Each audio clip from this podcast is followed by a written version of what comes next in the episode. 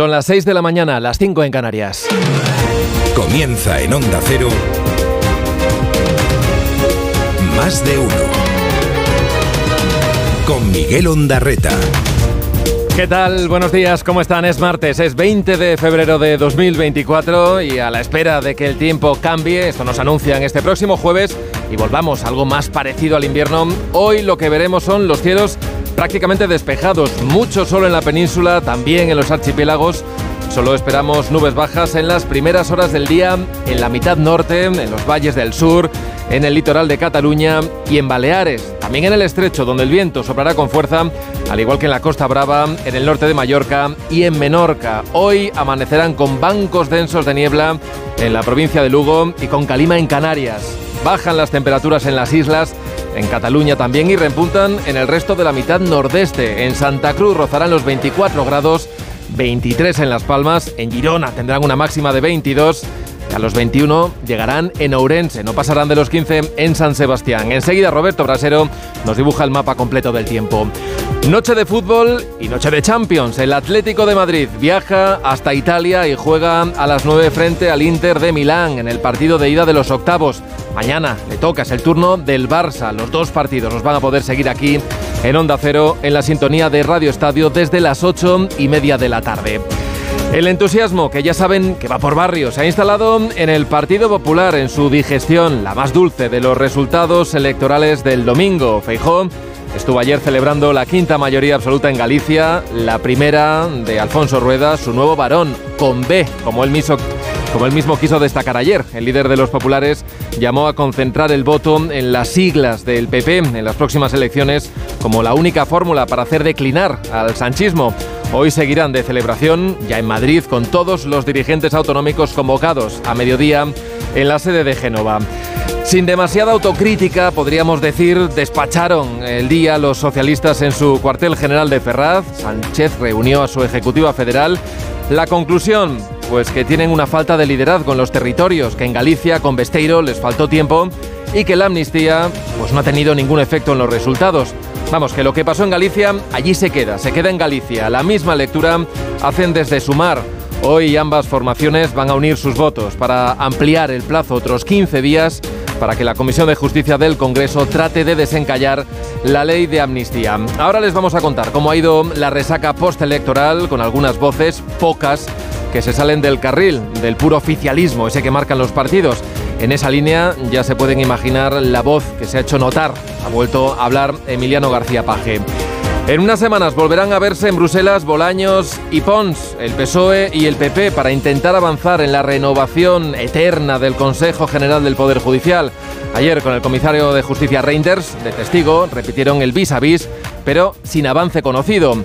En Navarra, entre tanto, el problema es otro. El gobierno foral, el de María Chivite, ya está buscando la fórmula para seguir adelante con el traspaso de las competencias de tráfico de la Guardia Civil. El Supremo anuló ayer la decisión de abril del año pasado, no tanto por el fondo, sino por la forma, por haber recurrido a esa transferencia por la vía del Real Decreto, ese recurso al que tanto recurre el gobierno de Sánchez. Y otro protagonista de estas últimas horas, el hasta ayer senador socialista Chimo Puig, el presidente ya le ha encontrado un nuevo acomodo, nuevo destino en París. Será el nuevo embajador ante la OCDE. Este martes lo va a aprobar el Consejo de Ministros. Con nuevas tractoradas en varias comunidades empieza este día, que además lo hace con estos sonidos. Miren, en ocasiones no se da con la tecla para, para hacer llegar tu proyecto a, a, la ciudadanía. Pueden unirse varios factores más. En este caso creemos claro la falta de tiempo. Solo reflexionando y rectificando en algunos aspectos se puede impedir que un ciclo se convierta en un ciclón. Si el problema hubiera sido la amnistía, pues los votos no se hubieran ido a un partido que también la defiende, como es el BNG. Es evidente que ese no es el problema. Si concentran el voto en el Partido Popular, frenamos al independentismo y arrinconamos al sanchismo. Ya lo hemos comprobado. Parece que ahora el Tribunal Supremo ha variado su postura. Hay sentencias del año 2018 que dicen lo contrario. Por lo tanto, quiero decir que a lo mejor el Supremo se enmienda al propio Supremo. Pues hemos quedado en volver a Bruselas, volver a vernos con el comisario Renders. Si pensara que no va a haber acuerdo, no volvería a otra reunión en marzo. Dirige Carlos Alsina. Dirección de sonido, Fran Montes. Producción, David Gabás.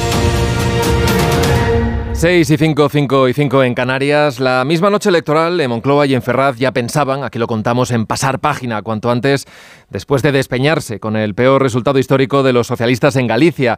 No es que estén pensando ahora en cortar cabezas, sino más bien en reforzar liderazgos que vayan más allá de las siglas, que aglutinen a un electorado más diverso y con menos carga ideológica. Esos liderazgos de los que dicen sentirse algo huérfanos en los territorios. Esa es la idea que trasladó este lunes el secretario general. Con Gómez Besteiro creen que les faltó tiempo, una de las justificaciones más manidas en todos los análisis de los partidos, que peor parados han salido de este 18F. Dice hoy algunas crónicas que en la prensa que a Pedro Sánchez se le volvió a ver afectado por el golpe encajado este domingo. Las encuestas que manejaban no reflejaban una caída en ningún caso por debajo de los, de los dos dígitos, eso a pesar de que este era un extremo de la horquilla que sí que contemplaba el FIS de Tezanos, que en esta ocasión, como en muchas de las anteriores, volvió a estrellarse contra la realidad. El PSDG tocó suelo con nueve escaños y con 50.000 votos menos que hace cuatro años. Ayer, después de la reunión de la Ejecutiva Socialista, se mostraron convencidos, esto al menos en público, de que las cesiones al independentismo no han tenido efecto alguno en el resultado. No creemos que la amnistía haya influido en estos territorios, en estos resultados, perdón, porque además en todo caso, que parece evidente en un análisis preliminar, es que el trasvase de voto del Partido Socialista ha ido a otro partido, al BNG, que apoya claramente la amnistía, que es claramente soberanista. Eso mismo dijo después el ministro Hurtasun, un portavoz también de Sumar, que de lectura nacional nada de nada. Esther Peña, portavoz de los socialistas, trasladó, igual que en la noche electoral, el sentir de un PSOE bastante cicatero a la hora de hacer autocrítica, aunque es verdad que algo se oyó, algunas de las intervenciones, más de una decena que se produjeron en el día de ayer, cuestionaron la campaña que se hizo en Galicia con Gómez Besteiro. Y en esto también ha habido grados, en esto de las críticas. No estuvo en Ferraz el ministro Oscar Puente, aunque sí que se mostró partidario de no despachar sin más este asunto, el mal resultado en las urnas? Es evidente que el resultado para, para el Partido Socialista no es un buen resultado, es un resultado que, que desde luego está muy lejos de, de las expectativas y, y, yo creo que también de lo que, de lo que sería deseable. Y bueno, hoy ha habido lugar una, una ejecutiva federal que me imagino que habrá hecho la valoración correspondiente, yo no he podido asistir porque estaba eh, hoy reunido con la consellera y habrá que hacer una reflexión, yo creo que, que de fondo y profunda. Reflexión de fondo y profunda, decía el ministro, y esto es a lo que en un tono siempre cargado de una mayor dosis crítica, hacía referencia el presidente castellano Manchego García Paje, la necesaria autocrítica para evitar que el mal ciclo pues no se acabe convirtiendo en un ciclón. Antes lo escuchábamos. El varón socialista no compra el argumento de la Dirección Nacional que trata de reducir a la dimensión autonómica lo ocurrido el domingo en Galicia. Si el Partido Popular en Galicia, Rueda, no hubiera sacado mayoría absoluta, hoy de lo que estábamos hablando son de las consecuencias nacionales, no gallegas. Eso es así, ¿no? No lo discute nadie. Si llegan a perder, las consecuencias son nacionales. El principio de, de, la decadencia. Yo creo que si pasa lo contrario, las consecuencias, o al menos una parte de la reflexión, tendrá que ser coherentemente también nacional, ¿no? Concede, por tanto, García Paje que estas elecciones, las gallegas, sí que tenían un componente autonómico. Eso es obvio, pura lógica, pero con matices. Yo creo que el producto de estas últimas elecciones era regional, pero el guiso era nacional. Este mediodía, el presidente nacional del Partido Popular, Alberto Núñez Feijóo, ha convocado en Génova su Comité Ejecutivo Nacional. Ahí van a analizar los resultados electorales, una cita a la que acudirán todos los varones autonómicos. Uno de ellos, sin duda, será el claro protagonista. Alfonso Rueda non é un varón con V, é un varón con B. E eu me alegro moito nesta terminoloxía que utiliza o Partido Popular que sexa un varón con todas as letras e con mayoría absoluta. Feijóo participó ayer en la reunión de la Junta Directiva del PP de Galicia, donde celebró esa victoria contundente de su partido, con Vox de nuevo fuera del Parlamento gallego y ya pensando en las próximas citas electorales, en el País Vasco, previsiblemente a finales de abril, con las europeas de junio, llamó a concentrar el voto en la marca del PP. Esa dice que es la verdadera receta para frenar al independentismo y arrinconar al sanchismo. Este lunes Feijó pudo presumir de resultados ya sin la tensión de los últimos días de campaña y reconoció algo que cuatro días antes de acudir a las urnas, pues negaba a su candidato. Además lo hizo en este programa. Rueda insistía en que el liderazgo de su jefe de filas no estaba en cuestión. Lo que se juega el domingo es el futuro de Galicia y quien más se juega personalmente es el candidato que le habla. Claro, que lo que se dice durante la campaña y sobre todo después de conocer los resultados, ya a toro pasado, pues puede tener un valor relativo. Así que con la quinta mayoría absoluta validada, Feijó sí que admitió ayer que su liderazgo también se sometía a un examen este domingo. Sabía perfectamente que se me iba a juzgar en el caso de que el Partido Popular, mi partido, el Partido Popular de Galicia, no consiguiese la mayoría absoluta. Lo sabía desde el primer instante, antes de ser convocadas. Lo sabía perfectamente, pero he participado en todos los actos que me han mandado. Según Feijóo, prefería desgastarse él que su partido, de modo que también se ha proclamado vencedor sobre aquellos que planteaban las elecciones como un plebiscito de liderazgos. El nuevo varón del PP logró el domingo más del 47% de los votos. Esto consiguió Rueda un apoyo superior, incluso decían ayer al que cosecharon las otras figuras indiscutidas del Partido Popular, Juanma Moreno en Andalucía y Díaz Ayuso en Madrid, cuya conclusión de esta contienda era esta. Feijó 40, Sánchez 9. Y nos falta la digestión de Sumar, que su estreno en Galicia se han quedado fuera del Parlamento. No ha hablado todavía Yolanda Díaz, pero sí su portavoz, que también se dejó ver por la campaña, Ernest Urtasun. Seguramente, miren, nos ha faltado tiempo uh, en esta elección gallega um, y no hemos sido capaces de explicar con claridad una cosa que yo creo que era importante, que nosotros dijimos en campaña, uh, que era importante para el cambio político expandir el voto, no concentrarlo, sino expandirlo, ampliar el conjunto de espacios progresistas para garantizar que podía haber cambio en la Junta de Galicia. En lo que coinciden Sumar y Podemos, más distanciados que nunca, es que en los resultados que del domingo fueron tan tan malos que ni yendo juntos hubiesen impedido que el mapa de Galicia se pintara de azul, como ha ocurrido. Visto que, que la ciudadanía ha concentrado mayoritariamente su voto en, en, el bloque nacionalista gallego, esto ha sido insuficiente. Es más, eh, cualquier otra fórmula que, por la que se hubiera adoptado tampoco hubiese dado para, para, para cambiar el gobierno, tampoco hubiese dado para cambiar la mayoría absoluta del Partido Popular. Vox, que sigue siendo fuerza extraparlamentaria en Galicia, asegura que están más vivos que nunca y arremeten contra el resto de fuerzas políticas y sí, también contra los medios de comunicación por esos malos resultados. Vaya, otro clásico. Más de uno en Onda Cero. Donde Alsina. A las 6 y 12, 5 y 12 en Canarias, echamos ya un primer vistazo a la prensa, portadas que llevan estos titulares. El Mundo, cargos del PSOE ven las europeas como un ultimátum para Sánchez. En la razón, los críticos del PSOE confían en una posible moción de censura. Bueno, el país escoge otro tema. Suiza cuestiona la investigación por terrorismo del caso Tsunami en las páginas de ABC en su portada. Sánchez culpa del descalabro autonómico al déficit de liderazgo en los territorios. La vanguardia dice que el PSOE rechaza el coste electoral de la amnistía y apunta a los liderazgos y el periódico de España Sánchez urge a vitaminar en los territorios a un PSOE abatido. En la prensa digital leo en el Confidencial que Sánchez ignora el aviso de los varones ante el borrado del PSOE en las comunidades autónomas. También, en ese sentido, cuenta el español, este entrecomillado dice, ya solo somos Sánchez. Crecen las críticas en el PSOE por el hipeliderazgo del presidente. Y en el diario.es, el PP lanza la mayoría absoluta de Galicia contra Pedro Sánchez con un PSOE a la defensiva.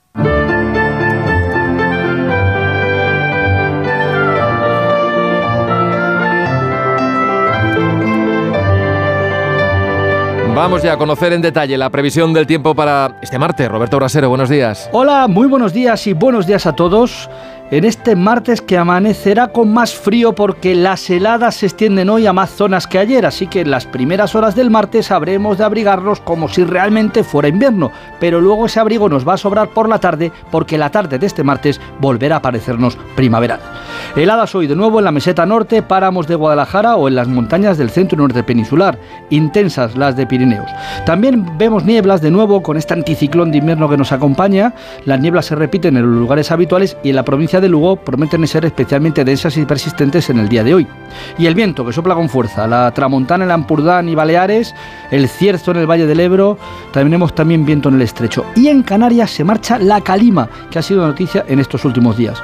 Pero sobre todo será noticia que esta tarde volveremos a alcanzar con facilidad los 17 o 18 grados en la mayor parte de España. Burgos 17 de máxima, Bilbao es 18. Pero es que en Murcia podríamos llegar a los 28 grados esta tarde. Temperaturas que empezarán a bajar el jueves y el viernes viernes ya nos devolverán a valores sí habituales de esta época.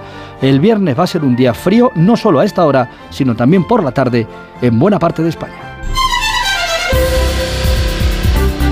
La Casa Lis de Salamanca acoge la exposición temporal Fernando Botero, Sensualidad y Melancolía. Es una destacada selección de pinturas, de dibujos, acuarelas y esculturas del reconocido artista colombiano. La exposición está organizada en varios aspectos que transportan al visitante hasta sus raíces colombianas y a sus temas favoritos, entre ellos la tauromaquia o los desnudos. Nos lo cuenta desde Onda Cero Salamanca Diana Pérez.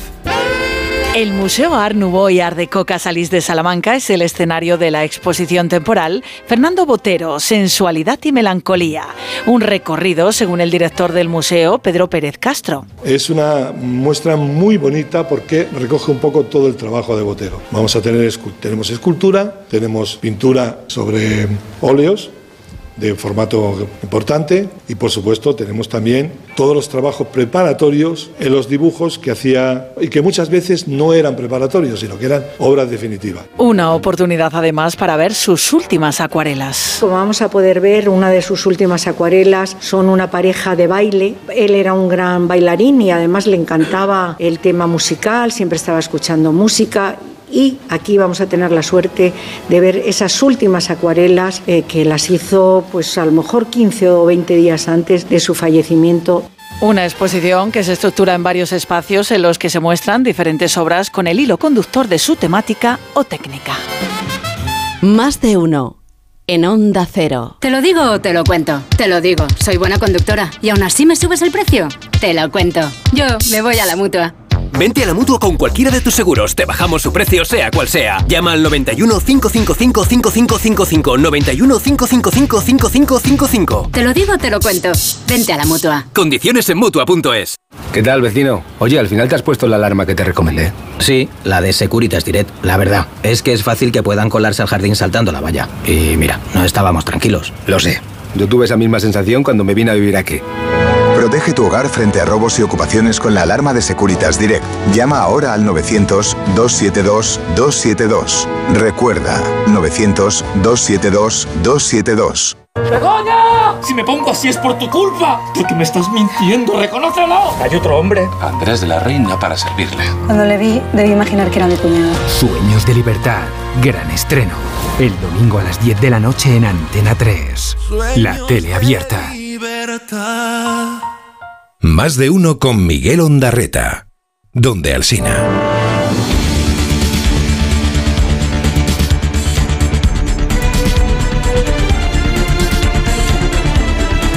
Seis y 17, 5 y 17 en Canarias, el gobierno autonómico de Navarra ya estudia otras vías para sortear la sentencia del Supremo que ayer anuló el decreto del Consejo de Ministros por el que la Policía Foral asumió las competencias en tráfico. Sostiene el alto tribunal que una cesión de este tipo no puede hacerse por la vía del decreto, sino a través de una ley orgánica. Eva Llamazares. El gobierno de Sánchez no se ajustó a la legalidad cuando traspasó a Navarra las competencias de tráfico de la Guardia Civil por la vía del decreto ley. Debía haber acudido a la vía parlamentaria, bien reformando la LORAFNA, la ley que equivale a un estatuto de autonomía y que no recogía esas funciones, bien a través de una ley ordinaria. El Supremo constata que no se trata de un derecho histórico y le da la razón a la asociación Jucil, totalmente legitimada para demandar, ya que la alternativa ofrecida a los guardias civiles que no cambiaran de funciones era integrarse en la policía foral o abandonar Navarra. Ministerio de Trabajo tiene intención de que el registro diario de jornada en las empresas se haga de forma telemática, impidiendo hacerlo en papel y que la Inspección de Trabajo pueda acceder así a estos datos. Con el objetivo de que en el caso de que se incumplan los horarios se puedan imponer multas disuasorias a las empresas por cada trabajador, lo ha trasladado el número 2 de Yolanda Díaz a los agentes sociales en su reunión de ayer, en la que se abordó también la reducción de la jornada. Caridad García. Yolanda Díaz quiere darle una vuelta de tuerca al control horario para garantizar el cumplimiento de la reducción de jornada. Trabajo apuesta por digitalizar el registro y que la inspección tenga acceso directo remoto al control de las empresas con más de 50 trabajadores.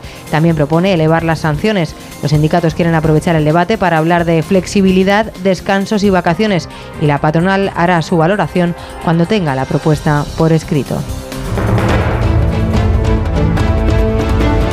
Las comunidades autónomas son gobierno, ¿eh? gobierno y por tanto tienen que dar también respuesta a las organizaciones agrarias. Creo que las comunidades muchas veces lo hacen, algunas veces no lo hacen. El ministro de Agricultura, Luis Planas, mandaba ayer un recado a las comunidades para que asuman también su parte de responsabilidad ante las reivindicaciones del campo. Ayer se reunió por videoconferencia con los consejeros del ramo para poner sobre la mesa lo que va a trasladar a los 27 en la reunión de la semana que viene en Bruselas. Las organizaciones agrarias mantienen mientras tanto su calendario de movilizaciones que hoy pasará por Cantabria, Galicia, Asturias y ciudades andaluzas como Córdoba, Córdoba o Granada. Se preparan también los tractores para un gran acto previsto para mañana en Madrid. Laura Lorenzo.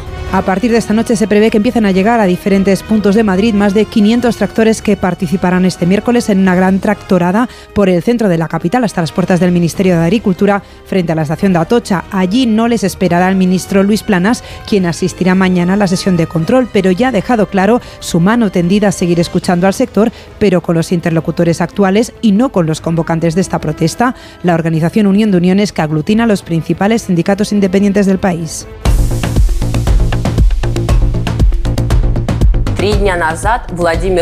Putin ha matado al padre de mis hijos. Pero no solo eso, con él quería matar también vuestras esperanzas, vuestra libertad, vuestro futuro. Julia Navalnaya culpaba ayer directamente a Vladimir Putin de la muerte de su marido, el opositor ruso Alexei Navalny, el pasado viernes en una cárcel remota de Rusia. La viuda acudió ayer a la reunión de ministros de Exteriores de la Unión Europea en la que los 27 acordaron poner en marcha un nuevo paquete de sanciones a Rusia. Porque dice el alto representante de Exteriores, Josep Borrell, siempre hay más margen para castigar a Putin. Tanto España como Francia o Alemania han llamado a consultas a los sus embajadores rusos para pedirles explicaciones, mientras el Kremlin guarda un hermetismo absoluto y no deja a la familia de Navalny recibir el cadáver. También Estados Unidos valora la posibilidad de seguir imponiendo sanciones. Corresponsal en Nueva York, Agustín Alcalá. Joe Biden aseguró ayer que su país está preparando nuevas sanciones económicas contra Rusia por la muerte del líder opositor Alexei Navalny. El presidente se mostró contrariado por la manera en la que el Partido Republicano parece haberse puesto al lado de Moscú en la guerra contra Ucrania y mantuvo que su oposición a entregar más dinero a Kiev supone que los conservadores están renunciando a admitir la amenaza que supone Rusia. Sus palabras contrastan con la declaración en las redes sociales de Donald Trump que sin nombrar a Vladimir Putin en sus primeros comentarios después de la muerte de Navalny se comparó con él y sostuvo que es perseguido por políticos chorizos radicales de izquierda, fiscales y jueces que están llevando a Estados Unidos por el camino de la destrucción, una nación, en su opinión, en declive y fracasada. Onda Cero Mallorca celebró ayer la decimotercera edición de los premios que otorga cada año y que clausuró la presidenta autonómica Marga Proens. Nos lo cuenta desde allí Patricia Segura. Onda Cero Mallorca ha entregado este lunes los decimoterceros premios de esta emisora en el Auditorium de Palma, un encuentro que ha reunido a más de un millar de personas con la presencia de una nutrida representación de la sociedad civil. En esta decimotercera edición el premio del turismo se ha concedido a Grupo Barceló, el de Cultura al Centro de Interpretación Contemporánea del Turismo en Baleares Casaplanas y el de Medio Ambiente a la Fundación Palma Aquarium. Más de uno. Titulares del deporte con Ana Rodríguez. Buenos días. Hola, ¿qué tal? Buenos días. Ida de los octavos de final de la Champions, hoy con protagonismo para el Atlético de Madrid, que a las 9 juega en Milán ante el Inter, un partido para el que recupera a Morata y Paulista. Los dos jugadores han entrado en la convocatoria. Simeón en rueda de prensa hablaba de la dificultad del choque porque bueno, yo creo que primero para hablar, para hablar del Inter tenemos que pensar que está entre los mejores cuatro o cinco equipos de, de Europa en estos momentos. Un Simeone, eso sí, que hablaba también en la previa de la importancia de recuperar a un futbolista como Morata. Importante que Morata está disponible. Cuando un futbolista trabaja y se prepara para estar disponible, eh, a mí eso me, me gusta. Me gusta. Después decidiremos si los 90, si 60, si 10 o si no nada. Hoy también a las 9 se juega la ida de estos octavos de final de otra eliminatoria, la que enfrenta al PSV Eindhoven y al Borussia de Dortmund. La jornada al completo la podrán seguir a partir de las 8 y media en el Radio Estadio de Onda Cero. Mañana turno para el Barcelona, juega también en Italia ante el Nápoles y ayer mismo hacía oficial la destitución de su técnico de Macharri por los malos resultados del equipo. Además, terminó la 25 jornada de Liga en Primera División con la victoria en San Mamés del Athletic Club ante el Girona 3-2 con doblete de Berenguer para el conjunto vasco. Un resultado que deja a los Leones a dos puntos del Atlético de Madrid en la lucha por los puestos de Champions.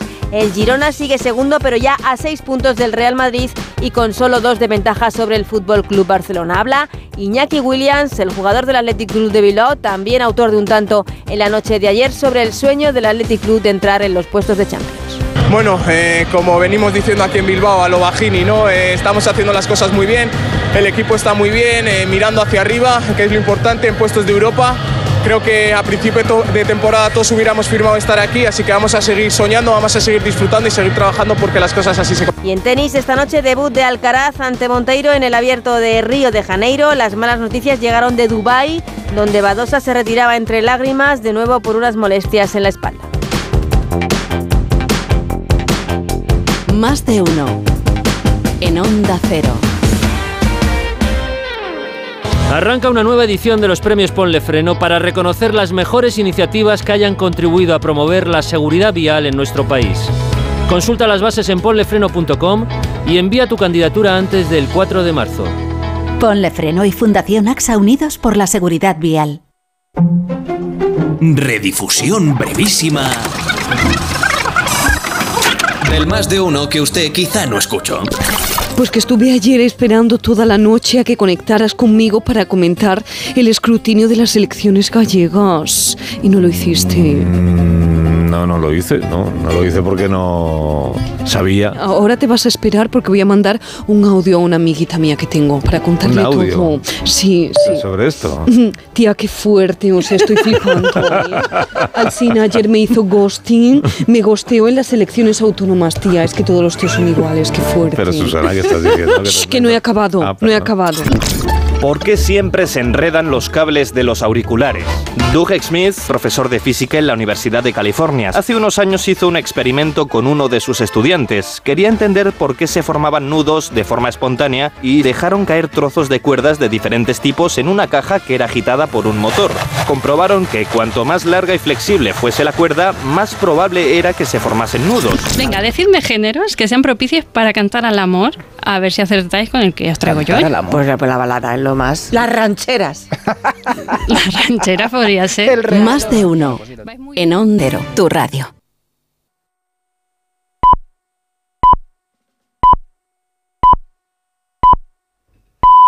Son las seis y media, las cinco y media en Canarias.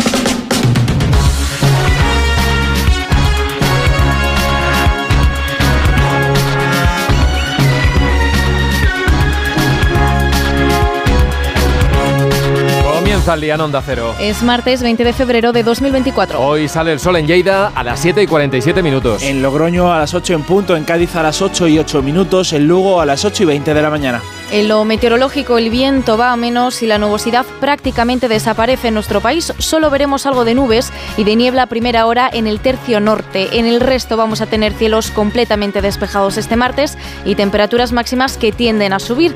Así que en el centro vamos a estar rondando los 20 grados y en el sur los superaremos con facilidad quedándonos entre los 20 y los 23 grados de Sevilla. En Murcia llegaremos a los 28 y por el norte vamos a estar cerca de los 17 grados a la hora de comer. Este martes serán noticia Chimo Puig y el caso Bárcenas. Los detalles con Elena Bueno y con Manuel Pecino. Este martes se celebra el habitual Consejo de Ministros en el que previsiblemente el gobierno va a nombrar al expresidente de la Comunidad Valenciana, Chimo Puig, como embajador de España ante la OCDE, un puesto en París en el que relevará a Manuel Escudero, que llevaba más de cinco años en el cargo. Después de perder el gobierno de la Generalitat, Puig fue elegido senador por designación autonómica hasta ayer, que renunció a su acta para ser representante de nuestro país ante la Organización para la Cooperación y el Desarrollo Económico. Y hoy Francisco Martínez, que fue número 2 del Ministerio del Interior con Jorge Fernández Díaz, declara como investigado ante el juez de la Audiencia Nacional que investiga las presiones a Bárcenas y a su abogado para que no publicara información sobre la implicación del PP en la trama Gürtel. Se trata de una de las piezas separadas del llamado caso Villarejo.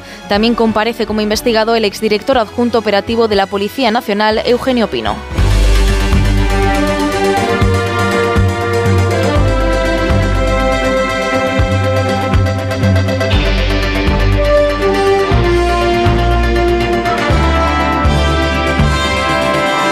El Tribunal Supremo anula el traspaso de las competencias de tráfico a la Comunidad Foral de Navarra, no por el traspaso en sí, sino por la forma de hacerlo, porque el Gobierno lo quiso hacer de forma rápida mediante un decreto ley. Una vía no adecuada, según el alto tribunal, porque apunta la transferencia no está recogida en su derecho histórico, por lo que habría que haberlo hecho mediante una ley orgánica aprobada en el Parlamento o modificando la norma equivalente al Estatuto de Autonomía de Vallamazares. Sánchez cumplió con Bildu evitando la vía parlamentaria y traspasó a Navarra las competencias de tráfico de la Guardia Civil usando el decreto ley, una vía que no pasa el corte del Supremo.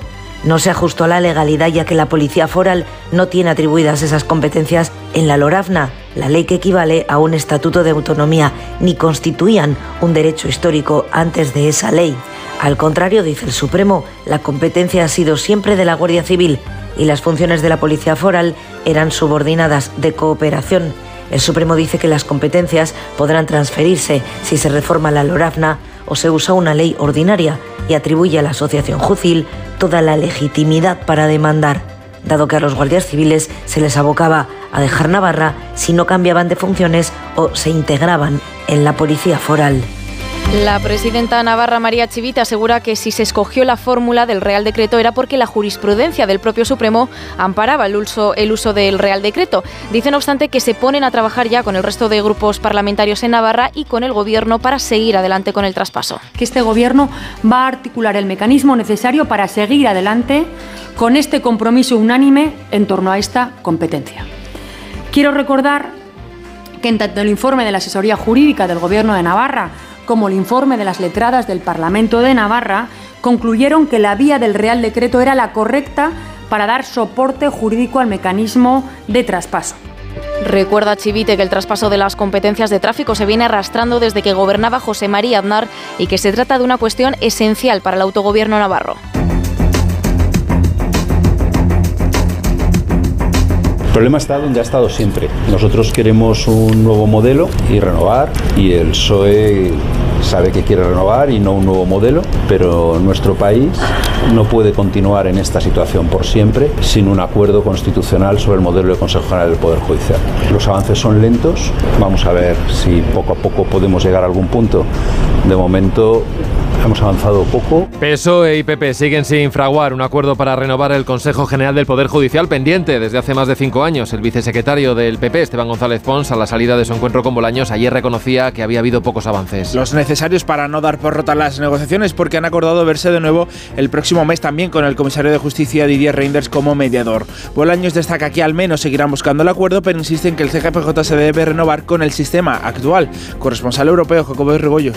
González Pons reconoce avances lentos, pero suficientes, dice, como para venir a otra reunión en marzo. Félix Bolaños, por su parte, asegura que el mayor avance que ha visto es que tenía sentado enfrente al vicesecretario de Acción Institucional del PP dispuesto a hablar, algo que no siempre le ha pasado. Velocidad de tortuga, por tanto, para esta negociación y la sensación de González Pons de que con los dos meses que se ha dado el mediador Didier Reinders para llegar a un acuerdo no va a ser suficiente. Avances lentos, nuevas reuniones y no es una cuestión de plazo. Algo con lo que el socialista no está de acuerdo. Pues a mí me parece que un plazo de dos meses es un plazo más que razonable para hablar, para discutir, para alejarnos y para acercarnos. De momento, como mediador paciente, Didier Reinders asiste a desencuentros de este tipo. Hemos ganado a los que querían que esto fuese un plebiscito de liderazgo. Nuestro partido ganó. El partido de Sánchez se estrelló. Y los partidos del gobierno, la señora Díaz, etcétera, pues no sé dónde están, salvo en la irrelevancia política más intensa. Los españoles ya saben que si concentran el voto en el Partido Popular, frenamos al independentismo y arrinconamos al sanchismo. Esta es la receta. El PP pensaba esperar al Comité Ejecutivo Nacional de hoy en Génova para hacer el balance nacional del resultado en Galicia, pero fijó no pudo resistirse ayer y desde Santiago ya celebraba como propia la mayoría absoluta de Rueda y achacaba la caída del PSOE a Pedro Sánchez. Y a Yolanda Díaz el escaso porcentaje de votos que recibió Sumar el domingo. En la lectura nacional de Feijó, el Partido Socialista está entrando en la irrelevancia política por la gestión al frente del gobierno, sus pactos con el independentismo o la ley de amnistía. Desde el BNG, Ana Pontón descarta que los resultados del domingo puedan tener una lectura en clave nacional. Está claro que PP quiere trazar un relato, aínda que ese relato non teña nada que ver coa realidade. Eu creo que se hai que facer algunha lectura é que en Galiza o BNG avanza, que somos alternativa, e que este resultado non iba de Madrid, non iba nin de Sánchez nin de Feijó, iba dos galegos e das galegas, e calquer lectura que se faga pois, nesa outra óptica, penso que é unha lectura absolutamente equivocada, unha lectura de parte, e creo que tamén os galegos e galegas nos merecemos un pouco de respeto. En el PSOE no descartan tamén que haya una posible lectura nacional del resultado, descartan que haya una posible lectura nacional del resultado, no creen que hayan tenido que ver ni Sánchez ni la amnistía y desde Ferraz ponen tarea a la maquinaria del partido para crear liderazgos que vayan más allá de sus siglas. Ignacio Jarillo. El PSOE reconoce la alegría que se ha dado el PP en su feudo más potente, pero en la dirección de Ferraz no creen que Núñez Fijo haya salido reforzado ni Pedro Sánchez perjudicado. Los socialistas de la dirección tienen un mensaje, se ha votado en clave gallega, no en clave nacional, y los pactos con soberanistas como Junts y Puigdemont no han sido la causa de esta debacle. Que el trasvase de voto del Partido Socialista ha ido a otro partido, al BNG, que apoya claramente la amnistía, que es claramente soberanista. Así decía la portavoz del partido Esther Peña, pero su mensaje es bien distinto al del castellano manchego, el socialista García Paje. Yo creo que el producto de estas últimas elecciones era regional, pero el guiso era nacional. En todo caso, el PSOE como Sumar dicen que daban por descontado estos malos resultados, entre otras cosas, porque les ha faltado tiempo para preparar a sus candidatos.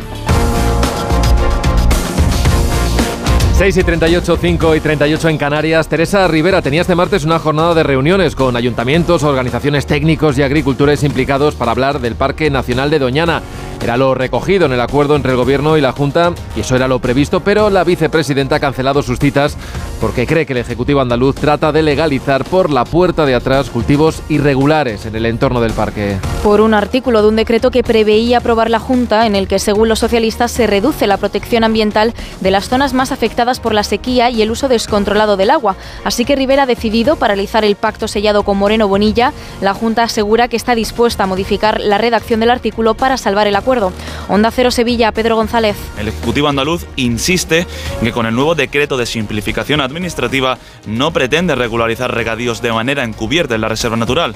El consejero de Medio Ambiente, Ramón Fernández Pacheco, señala que estas informaciones son todas falsas. Es todo absolutamente falso. Lo único que se contempla es la transposición de la normativa estatal en materia forestal a la normativa andaluza.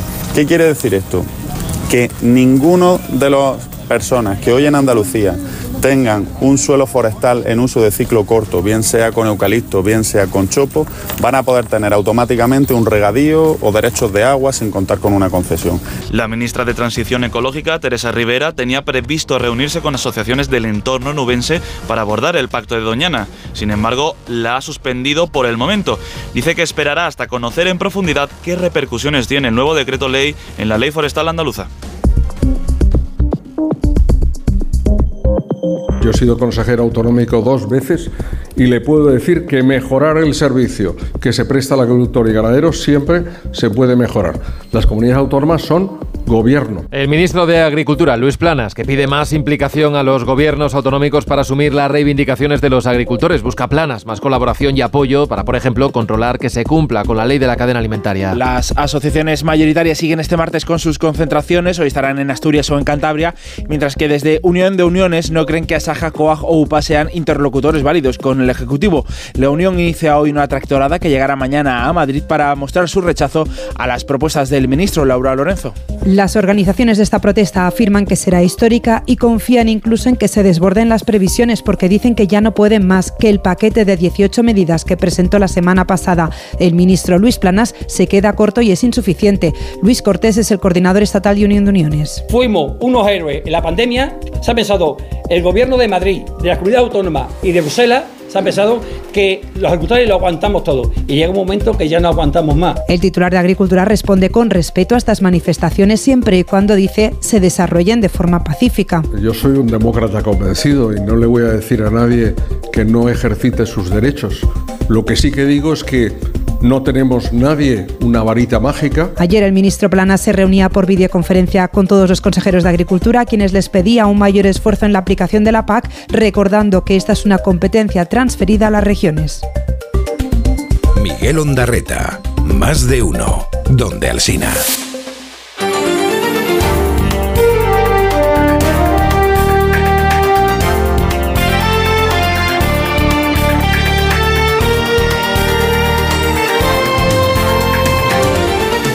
Y el día, este martes 20 de febrero, nos trae además algunas otras noticias. Ursula von der Leyen se presentará como candidata de la CDU alemana para presidir un segundo mandato la Comisión Europea. Los democristianos alemanes han avalado su candidatura para el Congreso del Partido Popular Europeo que ratificará la lista en marzo. No hay de momento otros candidatos y la presidenta de la Comisión Europea, con un historial de gestión del Brexit, la pandemia o la guerra en Ucrania, es la clara favorita. El desafío ahora es que las elecciones europeas de junio permitan revalidar la mayoría actual formada por socialistas, conservadores y liberales. La Fiscalía de Menores tomará declaración a los conocidos del chico de 14 años muerto en Getafe al tomar una bebida energética con cocaína rosa. La familia de Ryan dice que vio en redes sociales el vídeo de unos conocidos en el que se burlaban de haber echado a un chico en la bebida dos gramos de esta droga conocida como Tusi, una mezcla de ketamina, éxtasis y cafeína. Los jóvenes sostienen que el fallecido lo tomó voluntariamente y la policía judicial investiga el caso, que de momento no se contempla como homicidio. La Guardia Civil busca al encapuchado que derramó 60.000 litros de vino de una bodega de Ribera del Duero. El asaltante entró de madrugada en las instalaciones y abrió tres depósitos, derramando, según los cálculos de la bodega, vino por valor de 2 millones y medio de euros. Las marcas afectadas suponen además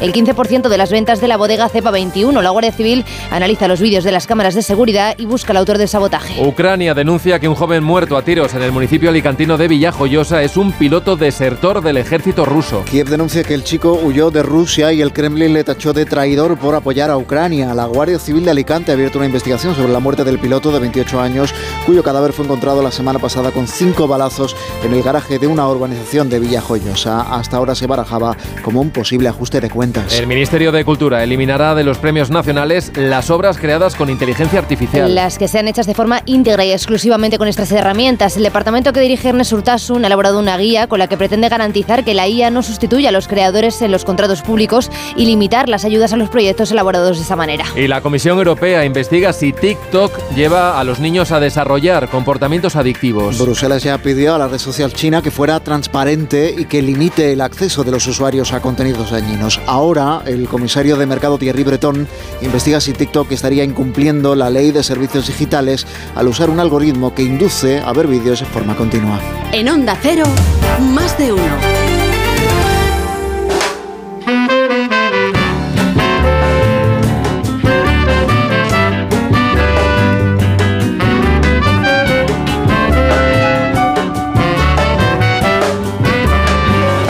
Esta hora 6.44, 5.44 en Canarias, echamos la vista atrás, miramos ya por el retrovisor de Elena Bueno, buenos días. Buenos días, Miguel, porque hace 32 inviernos, un día como hoy. Es una alegría muy grande, es el pago a todo, a todo un trabajo de muchos años que no llegaba nunca. Creo que el deporte en este momento se ha hecho justicia conmigo. El 20 de febrero de 1992, Blanca Fernández Ochoa consiguió la medalla de bronce en el slalom de esquí alpino de los Juegos Olímpicos de Albertville, en Francia. Era la primera vez que una española conseguía una medalla olímpica y hoy sigue siendo la única deportista española que ha ganado una medalla en unos Juegos de invierno. Blanca debutó como profesional en 1983 y en sus casi 10 años de carrera sumó su palmarés cuatro victorias en la Copa del Mundo y 20 podios. Una brillante carrera para la que le sirvió de inspiración su hermano Paco, que logró el oro en los Juegos del 72 cuando Blanca solo tenía 8 años. No sabía entonces ella que su esfuerzo y dedicación serviría también de inspiración para generaciones posteriores. Blanca Fernández Ochoa murió en 2019, tenía 56 años y se suicidó a causa de un trastorno bipolar. Su familia reivindica cada día, desde la fundación que lleva su nombre, la importancia de hablar y cuidar la salud mental de los deportistas.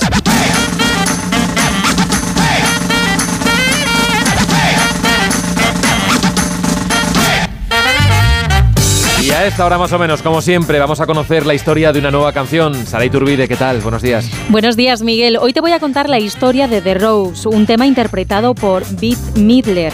La cantante y compositora de este tema era Amanda McBroom y explicó que todo surgió cuando sonó en la radio la canción Magdalena de Denny O'Keefe, que estaba cantada en ese momento por Leo Sayer. Magdalena sits in a chair, speaking of the mass. She talks in She laughs like La canción gustó de inmediato y pensó que su verso favorito era el que decía Tu amor es como una navaja, mi corazón es solo una cicatriz, aunque pensó que, aunque le gustaba mucho, no estaba del todo de acuerdo con el sentimiento de que el amor fuera una navaja. A raíz de eso empezó a reflexionar sobre qué era el amor para ella y las palabras empezaron a surgir, las recitaba mientras conducía cada vez más rápido hacia casa para no olvidarlas. Un año después, un amigo suyo le dijo que enviara algún tema para la banda sonora de la película The Rose, sobre la vida de Janis Joplin. Los productores la rechazaron, el supervisor musical también lo hizo y fue finalmente Beth Midler, la estrella de la película, la que presionó para que se utilizara la canción que hoy escuchamos.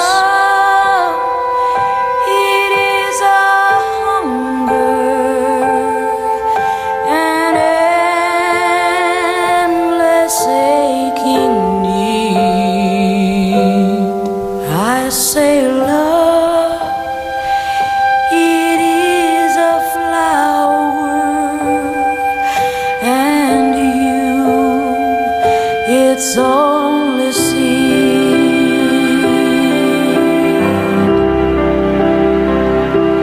It's the heart afraid of breaking that never learns to dance. Más de uno. En Onda Cero.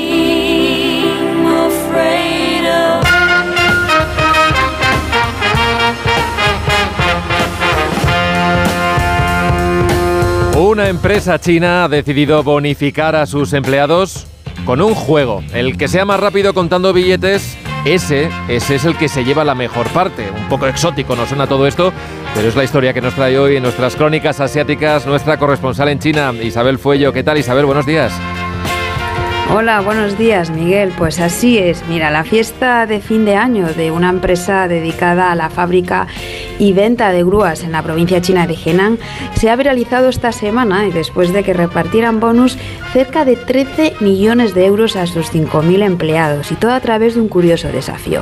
La compañía colocó en una mesa de 50 metros de largo los 13 millones repartidos en billetes de 100 yuanes que equivalen a unos 12 euros cada uno y cada empleado, uno por uno, podía llevarse todo el dinero que fuera capaz de contar sin equivocarse durante un tiempo que se había asignado por sorteo y que iba entre 1 y hasta 15 minutos. Eso sí, cualquier error durante el conteo era penalizado con 100 euros que debían devolver a la empresa. El desafío hizo que el más avispado con los números embolsara nada menos que 12.000 euros en minutos y provocó también un aluvión de centenares de solicitudes de empleo para entrar a trabajar en esta empresa. Y no es la primera vez que esta compañía se vuelve viral gracias a la generosidad de su dueño.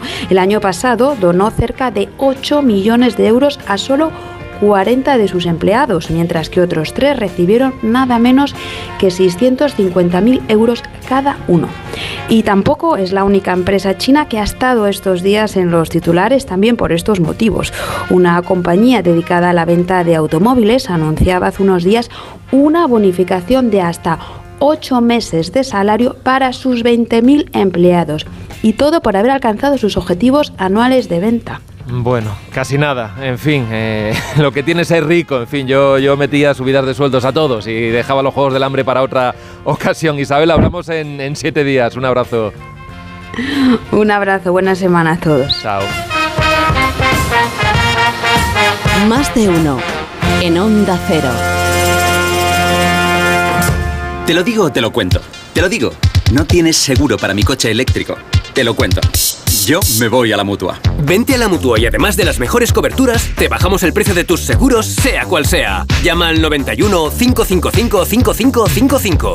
Te lo digo o te lo cuento. Vente a la mutua. Condiciones en mutua.es. Soy de legalitas porque cuando no sé qué hacer, me dan soluciones. Como cuando pagaba IBI de más por una valoración catastral incorrecta y me ayudaron a recuperar 4.000 euros. O cuando me explicaron cómo contratar a la persona que cuida a mis padres. Hazte de legalitas en el 900 661 y siente el poder de contar con un abogado siempre que lo necesites. Y ahora, por ser oyente de Onda Cero, ahórrate un mes el primer año. Si para ti un paquete no es una caja, sino una persona, entonces te interesa el seguro de moto de línea directa, con el que además de ahorrarte una pasta, tendrás cobertura de equipación técnica para casco, guantes y cazadora. Cámbiate y te bajamos el precio de tu seguro de moto sí o sí. Ven directo a lineadirecta.com o llama al 917-700-700. El valor de ser directo. Consulta condiciones. ¿Entramos en tus recuerdos o qué? Yo soy súper sensible para estas cosas. Este es tu cole, ¿no? Este es mi colegio, tío. Aquí donde yo jugaba fútbol, tío. Cuando quería ser futbolista. El camino a casa. De los regalos más bonitos que me han podido hacer nunca. ¿eh? Con Roberto Leal. Nuevo programa esta noche a las diez y media en La Sexta. Ya disponible solo en A3 Player. Quiero explorar sin importarme cuando volver el exterior.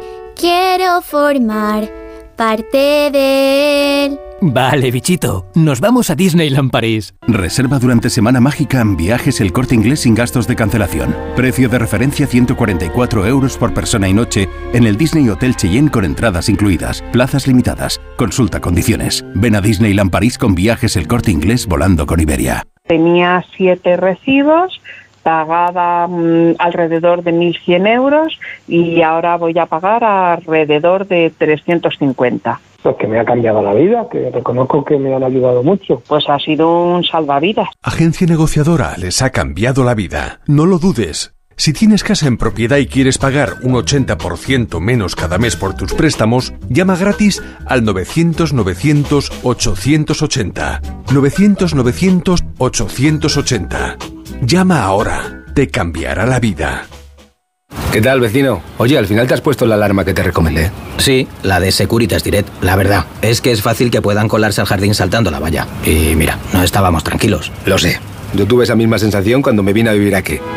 Protege tu hogar frente a robos y ocupaciones con la alarma de Securitas Direct. Llama ahora al 900-272-272. Recuerda, 900-272-272. Sobrevolamos ya la prensa internacional que destacan hoy, Vélez. En el Reino Unido, el diario The Times, la viuda de Navalny acusa a Putin de haber usado Novichok para matarle, acusa también al régimen de ocultar cobardemente, dice, el cadáver del opositor. En The Guardian, seguid conmigo, Yulia Navalnaya se compromete a continuar la lucha de su marido. En Estados Unidos, en el Washington Post, la viuda de Navalny toma su testigo, exige que se le entregue el cadáver del marido. Rusia quiere encubrir la causa de la muerte. En Francia, el diario Le Monde, frente a Putin, Europa se preocupa y endurece su postura. En Alemania, otro asunto, Frankfurt Allgemeine, la CDU designa a von der Leyen principal candidata a las elecciones europeas. En Divel, la CDU propone a von der Leyen para renovar su candidatura. Contamos a esta hora la noticia que no interesa a nadie. David Gabás, buenos días. Buenos días. Hoy nos vamos hasta Sudáfrica, en concreto hasta Ciudad del Cabo, porque sus habitantes soportan desde hace un par de días un olor nauseabundo provocado por un barco ganadero que ha atracado en su puerto. El Al Kuwait transporta 19.000 cabezas de ganado desde Brasil hasta Irak en un viaje que acumula ya dos semanas y media. El buque establo atracó en el puerto para cargar alimento para las reses, pero el hedor que desprendía llevó a las autoridades a abrir una investigación. Un juez autorizó la entrada de un veterinario para evaluar el estado de las vacas y su testimonio es desolador. El suelo y los animales estaban cubiertos con una mezcla de heces y amoníaco. Les recuerdo que el barco transporta 19.000 vacas, un ambiente irrespirable para humanos y animales. De hecho, durante la visita llegaron a sacrificar hasta 5 vacas debido a su estado. Este suceso ha abierto el debate en Sudáfrica sobre la existencia de estos barcos ganaderos que someten a los animales a condiciones límite. Altos niveles de amoníaco, mares agitados, espacios estrechos y poco ventilados, estrés térmico, lesiones, entornos sucios, agotamiento e incluso la muerte. Pero todo esto, ¿a quién le interesa? En cuatro minutos llegamos a las 7, serán las 6 en Canarias. Seguimos en más de uno, esto es Onda Cero.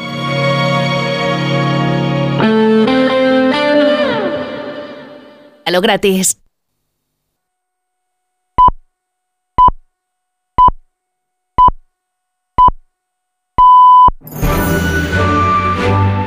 Más de uno en Onda Cero. Donde Alsina. Son las 7 en punto de la mañana, 6 en punto de la mañana en las Islas Canarias. Felicidades a los tiraniones, también a los euquerios, a los serapiones y a las jacintas en el día de su santo. Y felicidades a Patricia Hertz, a Patty Horst, que hoy cumple 70 años y que dudo mucho que nos esté escuchando, esa es la verdad. Buenos días desde Onda Cero.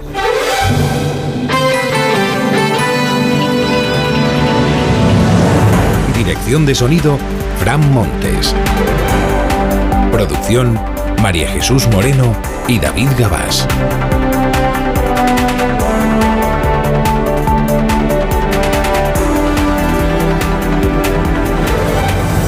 Martes 20 de febrero año 2024, con aviso amarillo por fenómenos costeros en Baleares, aviso naranja en Cataluña. Comienza este nuevo día de invierno primaveral o primavera en invierno. A excepción de Canarias, de Ceuta y de Melilla, hoy va a ser un milagro que veamos alguna nube. No te digo ya, que llueva, milagro absoluto. Tenemos eh, previsión de cielos soleados en todo el país y temperaturas que van a seguir siendo altas para eh, la época en la que estamos. Han bajado en todo caso las mínimas. Iniciamos el día con 0 grados en Aguilar, tenemos 6 eh, grados en Navalmoral, 9 ahora mismo en Linares. Con Roberto Brasero afinamos enseguida la previsión del tiempo para este día. Tres historias, tres para iniciar el martes. Sánchez dice que ya escampará, que el hundimiento de su partido en Galicia se debe a que el candidato llevaba poco tiempo y que hay que forjar liderazgos regionales fuertes que trasciendan las siglas. El PSOE tiene uno de esos liderazgos, lo que pasa es que es García Paje, el del extrarradio del partido. Feijó disfruta, un día es un día, y quiere pensar que el sanchismo ya declina. La ley de amnistía sigue atascada en la Comisión de Justicia. Hoy el PSOE y Sumar se van a dar dos semanas más de plazo para convencer a Puigdemont o para dejarse convencer por Puigdemont, ya veremos.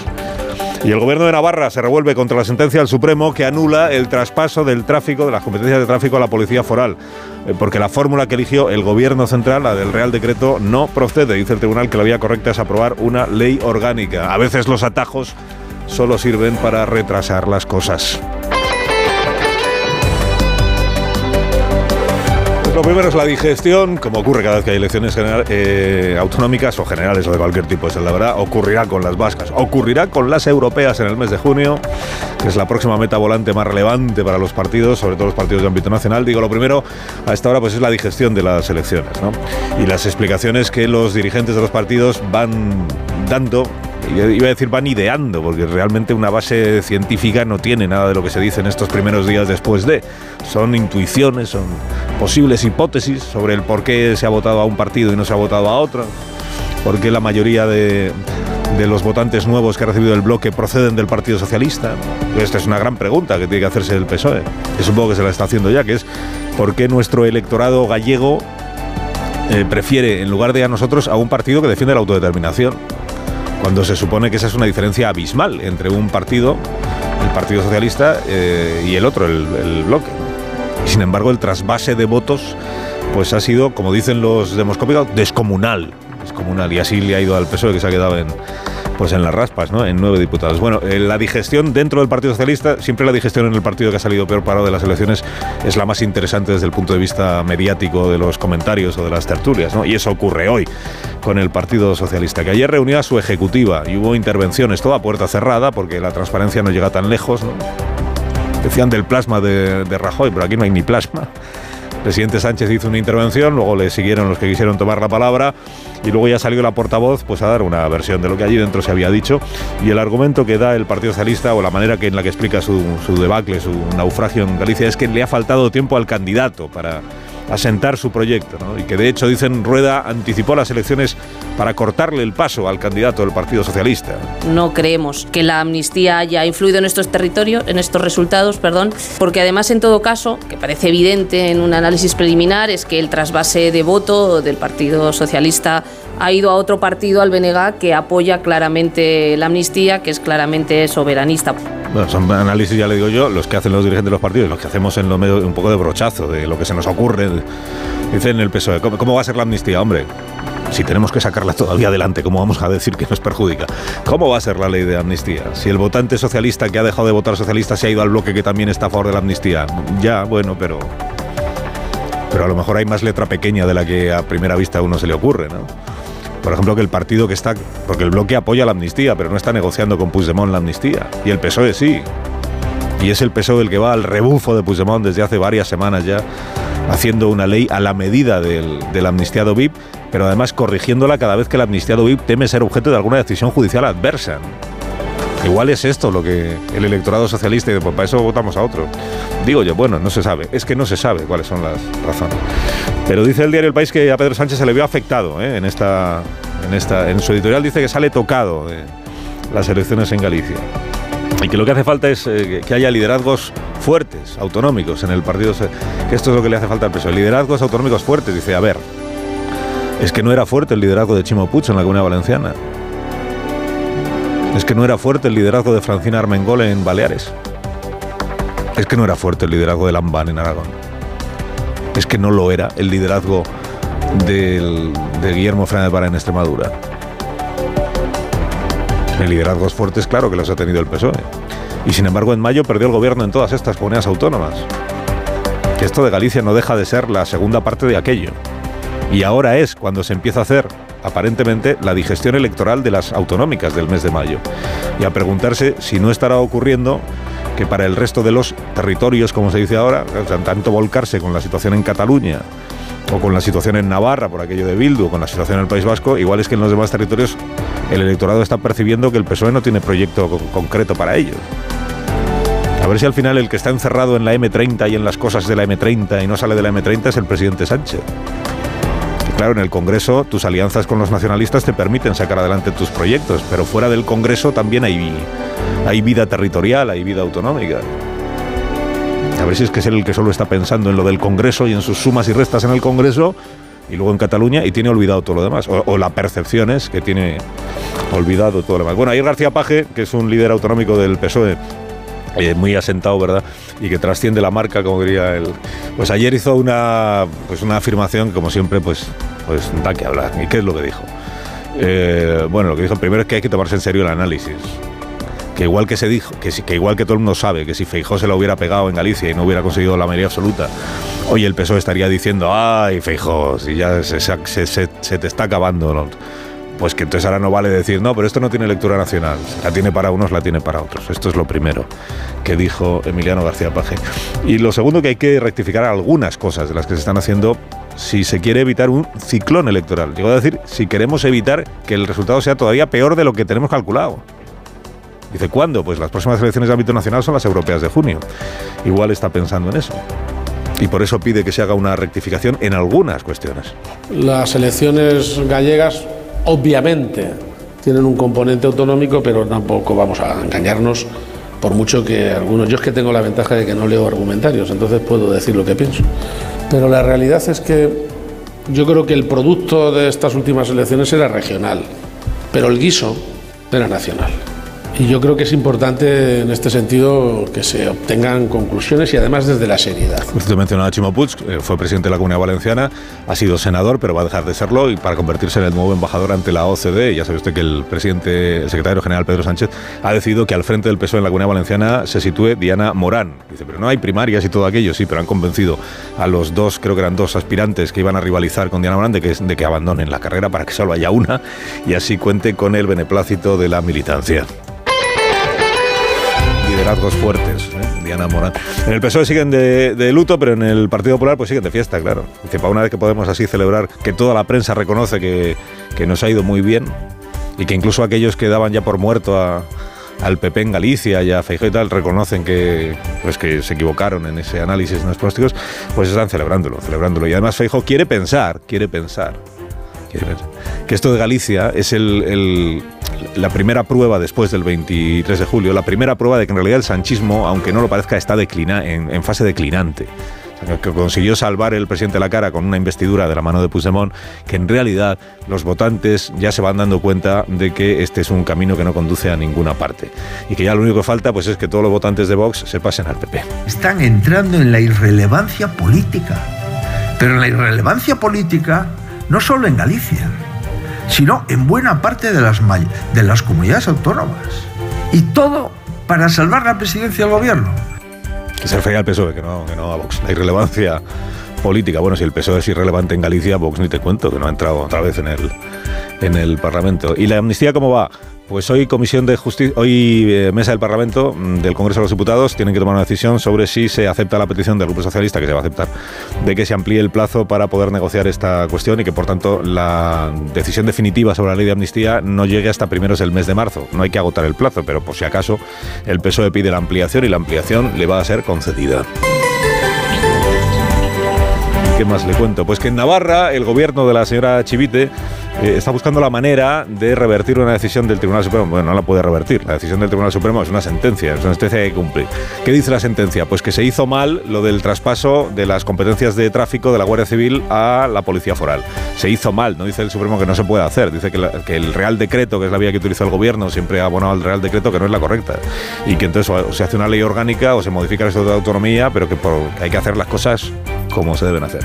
Bueno, la presidenta Chivite pues es muy crítica con la decisión del Supremo porque dice ella que existe jurisprudencia de este tribunal que dice lo contrario. En todo caso, está en conversaciones con los grupos parlamentarios que apoyan al gobierno de Navarra, que son Geroabay y Bildu, y con el gobierno central para ver cómo se hace. Ha ganado el recurso ante el Tribunal Supremo la asociación de la Guardia Civil, UCIL, que fue la que presentó el recurso alegando precisamente que primero alegando que los guardias civiles eran parte afectada de la decisión que se tomaba y luego que la fórmula elegida por el gobierno central, como el Supremo finalmente ratificado, no era correcta.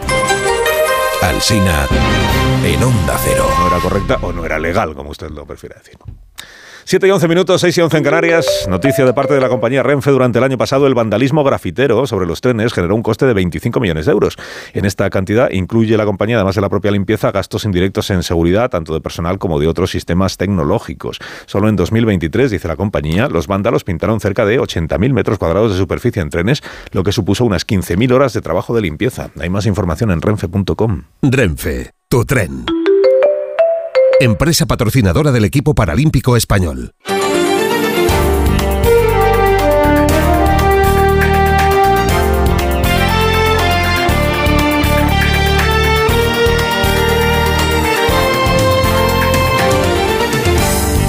Noticias de esta mañana de martes. El gobierno suizo rechaza por ahora informar al juez García Castellón sobre dónde está Marta Rovira, según adelanta el diario El País. El magistrado solicitó en noviembre la ubicación de la dirigente de Esquerra, fugada en Suiza, y pidió información sobre una cuenta bancaria que se habría usado para financiar las acciones de Tsunami Democratic. El Ministerio de Justicia suizo ha suspendido la comisión rogatoria antes de decidir quiere saber la relación exacta de Rovira con el asalto al aeropuerto del Prat, que se investiga como terrorismo, y pregunta también por los efectos de la futura ley de amnistía para Puigdemont y Rovira. Bolaños y González Pons se volverán a reunir en marzo con el comisario Reinders ante la falta de acuerdo para renovar el GGPJ. La segunda reunión entre los negociadores del PSOE y del PP ha terminado sin ningún avance y se acerca ya la fecha límite impuesta por Reinders que pidió a cambio de mediar una solución para finales de marzo. El escollo, como reconocen Pons y Bolaños, sigue siendo la reforma del sistema de elección de los vocales. El PP quiere ya un compromiso, pero el PSOE no tiene prisa. Nosotros queremos un nuevo modelo y renovar. Y el PSOE sabe que quiere renovar y no un nuevo modelo. Creo que todos somos conscientes de la gravedad de la situación en la que está el Consejo General del Poder Judicial y por tanto se acabó el tiempo ya de excusas, de dilaciones. Hay que renovar el Consejo General del Poder Judicial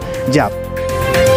Junta de Andalucía se abre a modificar el decreto que según el PSOE rompe el acuerdo sobre Doñana. El Partido Socialista denuncia que el texto que modifica el reglamento forestal permitiría utilizar para cultivos terrenos protegidos del entorno de Doñana. Ante la duda, Teresa Rivera ha aplazado hasta hablar con Juanma Moreno el acto que tenía previsto para hoy con organizaciones sociales, ayuntamientos y agricultores. El PP niega las acusaciones del PSOE, pero está dispuesto a reformular el texto. El Ministerio de Exteriores ha convocado al embajador ruso para pedir explicaciones por la muerte de Navalny. Una medida que también ha tomado otros países como Alemania, Francia o Finlandia. El ministro Álvarez habla de una muerte totalmente injustificada y responsabiliza a Putin por encarcelar injustamente a Navalny. El Kremlin se niega a entregar por ahora su cuerpo a la familia, alegando que lo están examinando. La viuda del opositor ruso, Julia Navalnaya, se ha comprometido en Bruselas a continuar su labor. Alexei amaba a Rusia más que a nada en el mundo. Creía que merecemos algo mejor y estuvo dispuesto a sacrificar su vida. Por eso debemos seguir con su causa. Yo quiero que mis hijos vivan en una Rusia como la que imaginó él y construirla con ustedes, una Rusia llena de justicia y dignidad. El Ministerio de Trabajo quiere poder acceder al registro horario de las empresas para vigilar que se cumpla la reducción de jornada. La nueva propuesta que Trabajo ha presentado a patronal y sindicatos para reducir la jornada laboral a 37 horas y media pasa por mejorar el control horario. Quiere que Inspección tenga acceso remoto a los registros para evitar fraudes. El secretario de Estado, Joaquín Pérez Rey, ha trasladado también la necesidad de reforzar las sanciones para que sean realmente disuasorias. El gobierno les ha planteado a los agentes sociales varias fórmulas de llevarlas a cabo. Un incremento de la cuantía de las sanciones, pero seguramente también habrá que explorar otros territorios. Uno de los territorios más interesantes es que las sanciones no se produzcan por empresas, sino por trabajador. En Onda Cero, más de uno. ¿Qué tal, vecino? Oye, al final te has puesto la alarma que te recomendé. Sí, la de Securitas Direct. La verdad, es que es fácil que puedan colarse al jardín saltando la valla. Y mira, no estábamos tranquilos. Lo sé. Yo tuve esa misma sensación cuando me vine a vivir aquí. Protege tu hogar frente a robos y ocupaciones con la alarma de Securitas Direct. Llama ahora al 900-272-272. Recuerda, 900-272-272. Las 7 y cuarto, una menos en Canarias, la previsión del tiempo con Roberto Brasero. Buenos días, Roberto. Hola, Carlos. Muy buenos días y buenos días a todos. Hoy no es martes de carnaval, pero sí va a ser un martes primaveral. Aunque no nos lo parezca a esta hora de la mañana, porque hace más frío que ayer. Tenemos más heladas también que se extienden por más zonas las temperaturas bajo cero, incluso algunas capitales. Pero todo este frío que tenemos y que ahora sí nos recuerda que estamos en, en invierno, se va a transformar hoy en un día de aspecto primaveral y en una tarde de 20 grados este 20 de febrero en muchas zonas de España. Mira, en Burgos esperamos 17 grados, quizá la más baja o de las más bajas de España. Bilbao 18, en Ciudad Real 19 de máxima, en Albacete 20, en Pontevedra 21, 22 en Cádiz, 23 en Sevilla y 27 o 28 grados podríamos tener esta tarde en Murcia capital. Son temperaturas elevadas para esta fecha. Si ahora parece invierno, sí, por la tarde de nuevo nos parecerá primavera en un martes soleado tras las nieblas que vemos a esta hora que se disiparán pronto, quizás sean algo más persistentes las de Lugo. También la calima de Canarias se va a ir retirando y el sol será protagonista para que a partir del jueves volvamos a hablar de temperaturas pero en el sentido contrario. Van a bajar y el viernes ya notaremos un aspecto muy distinto y si hoy es un martes primaveral, el viernes volverá a parecernos invierno. Más de uno. En Onda Cero. Hoy aprueba la mesa del Congreso con la mayoría del PSOE y Sumar la prórroga de 15 días para el dictamen de la Comisión de Justicia sobre la ley de amnistía. Juan de Dios Colmenero, buenos días. Muy buenos días. Lo decidirá hoy la mesa del Congreso con mayoría del PSOE y sus socios independentistas conceder 15 días más para aprobar la ley de amnistía. Lo que se explicó como un trámite de urgencia, que no podía esperar, que era muy necesario hacerlo cuanto antes. Ahora se pide más tiempo que retrasará todos los plazos, más tiempo para limar los acuerdos y en su caso que el gobierno pueda acceder a las pretensiones de Puigdemont que no fueron posibles hace 15 días. Esto es que se borre completamente la palabra terrorismo de la ley de amnistía para sortear cualquier complicación en el Tribunal de Justicia de la Unión Europea o en el Tribunal Constitucional. Era la pretensión de Junts, pero ya es también la pretensión de Esquerra Republicana de Cataluña. Ambos pactaron este pasado fin de semana una enmienda en la que piden exactamente eso, que la amnistía sea para todos los delitos de terrorismo sin excepción. La reunión de la Comisión de Justicia sigue fijada en cualquier caso para mañana y a partir de ahí otros 15 días antes de que pase el Senado.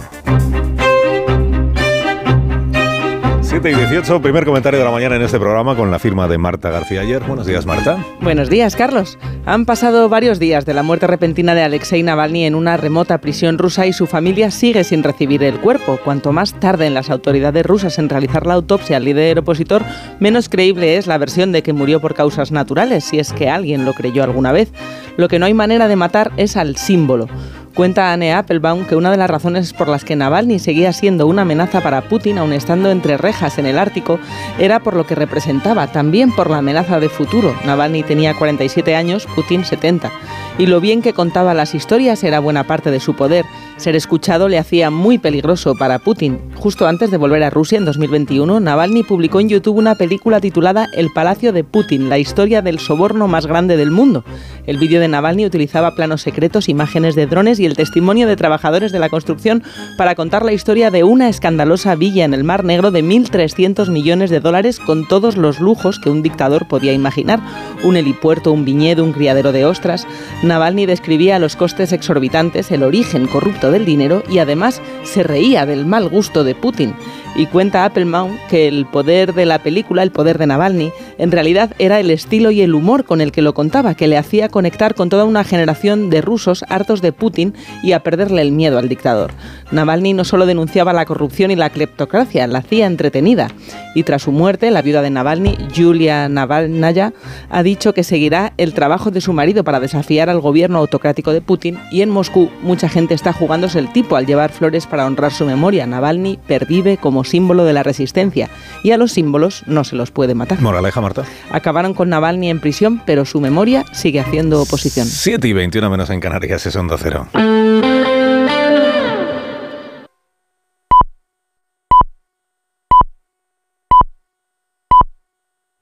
Siete y media de la mañana, son las seis y media de la mañana en las Islas Canarias. A esta hora escuchamos cada día el consejo de Ibudol de los amigos de Kern Pharma. A ese dolor de espalda que no te deja hacer deporte o a ese dolor de cabeza que te hace difícil trabajar, ni agua. Ibudol, el primer ibuprofeno bebible en stick pack para aliviar el dolor. También Ibudol en comprimidos. Adultos y niños a partir de 12 años. Al dolor, Ibudol. Tenía que ser de Kern Pharma. Lea las instrucciones de este medicamento y consulte al farmacéutico.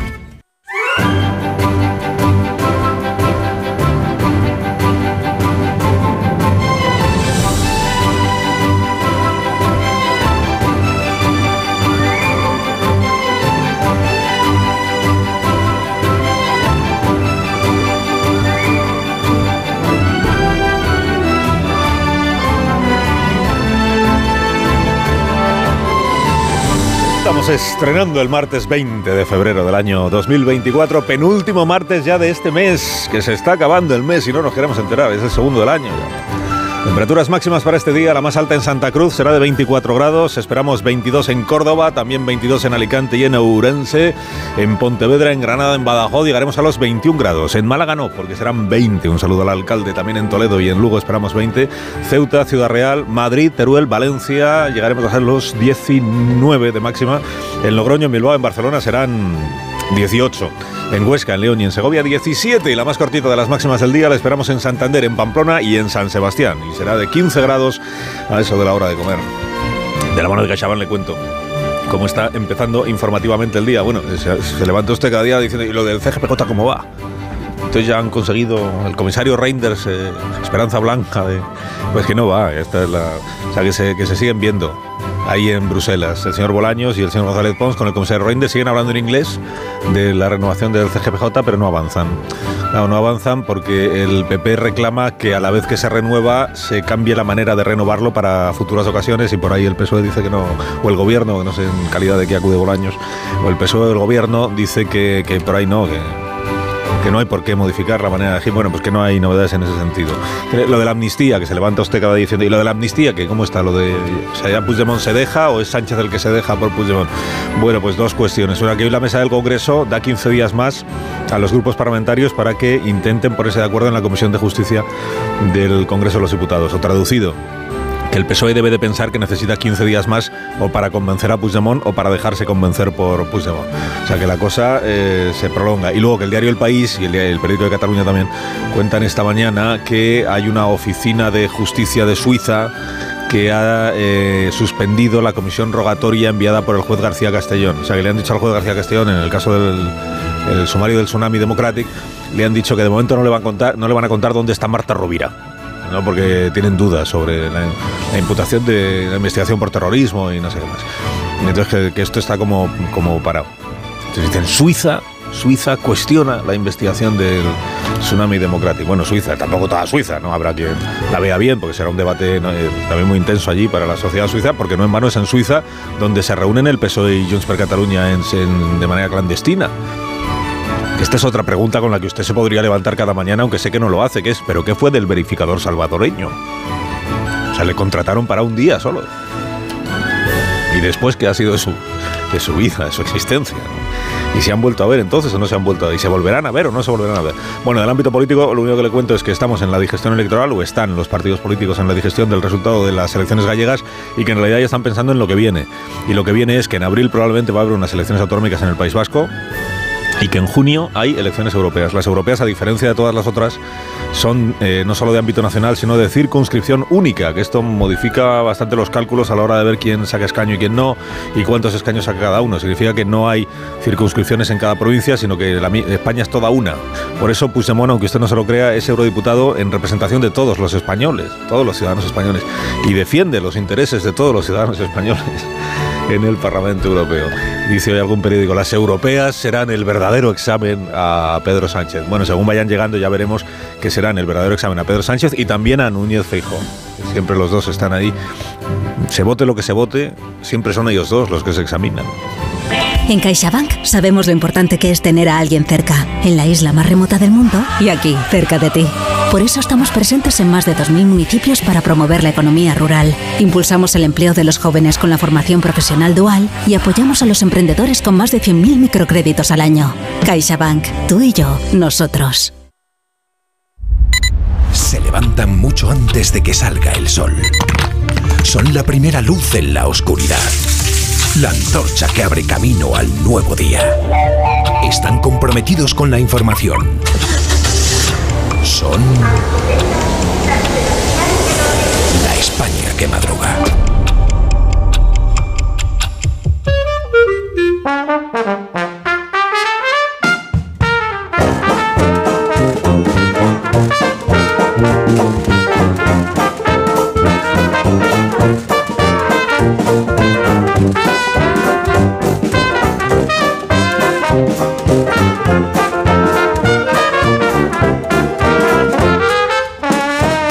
Aquí está la España que madruga con el profesor Rodríguez Brown. Buenos días, Carlos. Buenos días, a pesar del gobierno. Daniel Ramírez García Mina, el nuevo. Buenos días. Buenos días, patrón, y perdona el spam, pero mañana es el día. A las 8 de la tarde en el Café Varela presento tus canciones y las mías con el gran David Summers, oyente, por cierto, de este programa. Buenos días, Rosa Belmonte. Muy buenos días, se ha muerto Ira de Fustenberg y el nuevo no sabía quién era.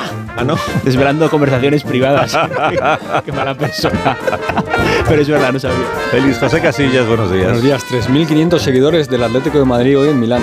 Fíjate, 3.500. Amón Rubén, buenos días. Le suficientes problemas tenemos ya.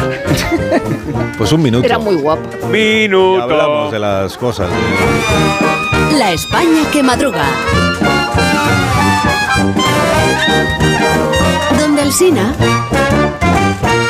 Según el estudio de evaluación del impacto del cambio climático de los recursos hídricos y sequías en España que realizó el Centro de Estudios y Experimentación de Obras Públicas, el cambio climático provocará que entre 2010 y 2040 las lluvias en nuestro país sean un 7% inferiores a la media histórica y a partir de 2040 ese porcentaje se elevará al 12%. Esto sumado a los habituales periodos de sequía que son propios de nuestra latitud y agravado por el uso intensivo del agua, arroja un panorama de emergencia hídrica con profundas implicaciones en la biodiversidad y la actividad económica y de nuestra vida cotidiana.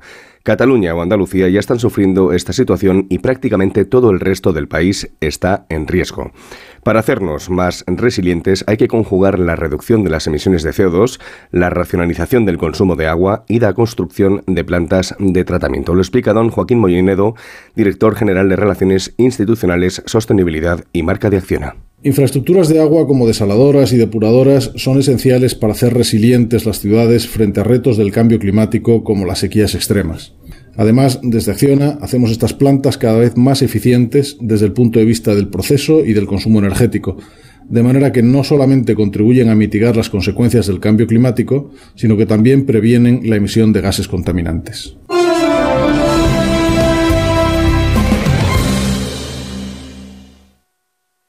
¿Sabes cómo se dice optimismo en alemán? Optimismos. Fácil, ¿verdad? Pues así de fácil te lo pone Opel si eres empresario autónomo. Descubre la tecnología alemana del futuro con los días pro empresa de Opel. Solo hasta el 29 de febrero condiciones excepcionales en toda la gama de turismos y comerciales. Ven a tu concesionario o entra ya en opel.es.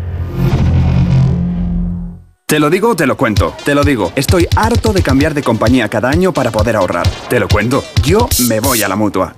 Vente a la mutua con cualquiera de tus seguros. Te bajamos su precio, sea cual sea. Llama al 91 555 5555. 91 555 5555. Te lo digo, te lo cuento. Vente a la mutua. Condiciones en mutua.es. Las ofertas solo tres días no duran cuatro días, ni cinco, ni únicamente dos. Las ofertas solo tres días duran eso, solo tres días. Y hay que aprovecharlas para llevarse, por ejemplo, bacalao salvaje noruego Scray de 2 a 4 kilos, 9,90 euros el kilo. En tienda web y app. Solo hasta el jueves en Supercor, Hipercor y Supermercado El Corte Inglés. ¿Qué necesitas hoy? Precios válidos en Península y Baleares. ¿Cansado? Revital. Tomando Revital por las mañanas recuperas tu energía, porque Revital contiene ginseng para cargarte las pilas y vitamina C para reducir el cansancio. Revital, de Pharma OTC. Cariño, vamos a cambiarnos al plan estable verde de Iberdrola, que paga siempre lo mismo por la luz, todos los días, todas las horas, durante cinco años, pase lo que pase. Interrumpimos la emisión por una noticia de última hora. Nos están invadiendo los extraterrestres. Pase lo que pase. Pase lo que pase. Y ahora, además, llévate 100 euros con el plan estable verde de Iberdrola. Contrátalo ya llamando al 924 24 24 o en iberdrola.es. Consulta condiciones en la página web. Iberdrola. Por ti, por el planeta. Empresa patrocinadora del equipo paralímpico español. Mirad chicos, os presento. Este es mi tío Ángel. Bueno, su tío, su tío. Soy como su padre en realidad. No tío, eres mi tío. Pero soy como tu padre. A ver, si te he querido como un padre. Soy más que tu tío, soy como tu padre. Sí, sí, tu padre. Vamos, tu padre. Bueno, pues eres mi padre.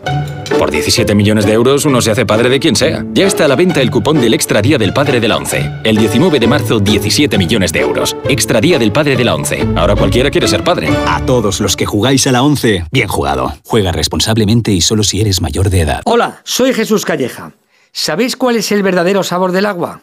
El agua de mi tierra, el agua mineral Teleno. Recuerda, agua mineral Teleno. ¿Qué tal, vecino? Oye, al final te has puesto la alarma que te recomendé. Sí, la de Securitas Direct. La verdad, es que es fácil que puedan colarse al jardín saltando la valla. Y mira, no estábamos tranquilos. Lo sé. Yo tuve esa misma sensación cuando me vine a vivir aquí. Protege tu hogar frente a robos y ocupaciones con la alarma de Securitas Direct. Llama ahora al 900-272-272. Recuerda, 900-272-272. Estoy buscando unos neumáticos casual, con un look de entretiempo y tal, para la playa, la nieve, la lluvia, vamos, para todo el año. Si lo que quieres es algo que agarre con todo, los neumáticos cuatro estaciones son tendencia. Aprovecha el 2x1 de Peugeot Service con las mejores marcas y triunfa en cualquier pasarela, est- esto carretera. Condiciones en peugeot.es. Más de uno en Onda Cero. Donde el Sina.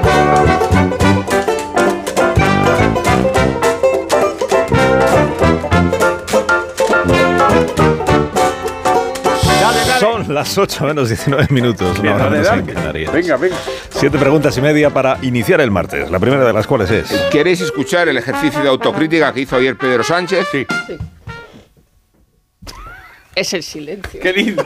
Está lindo el Dejar un poco, dejar un poco el silencio dramático con, con lo que hemos elaborado Frank y yo este, este momento.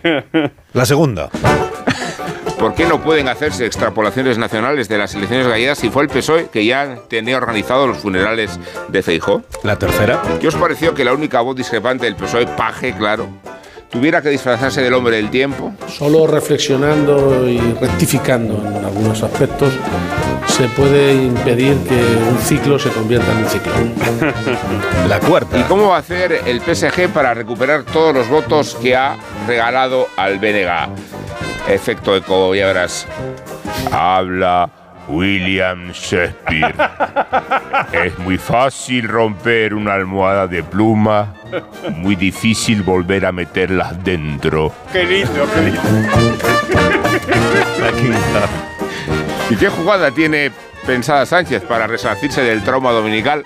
Poneos a temblar, ya os lo estoy diciendo. La sexta. Serán las elecciones gallegas el escarmiento precursor de lo que le espera a los socialistas en Euskadi y en las europeas. La Se ha séptima. garantizado Feijó la paz de cuatro años en el PP después de la victoria del domingo.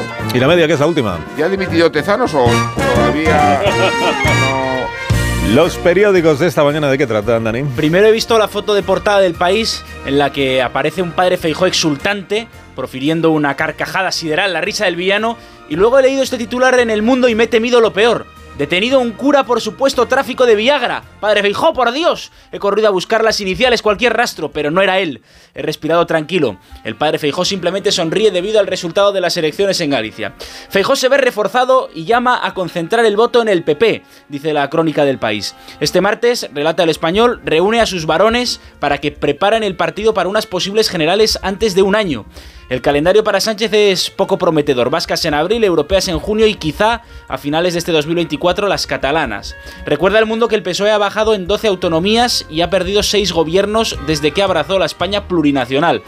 Ignacio Camacho en su columna dice que por perder el PSOE ha perdido hasta la caseta en la Feria de Sevilla al haber presentado tarde los papeles.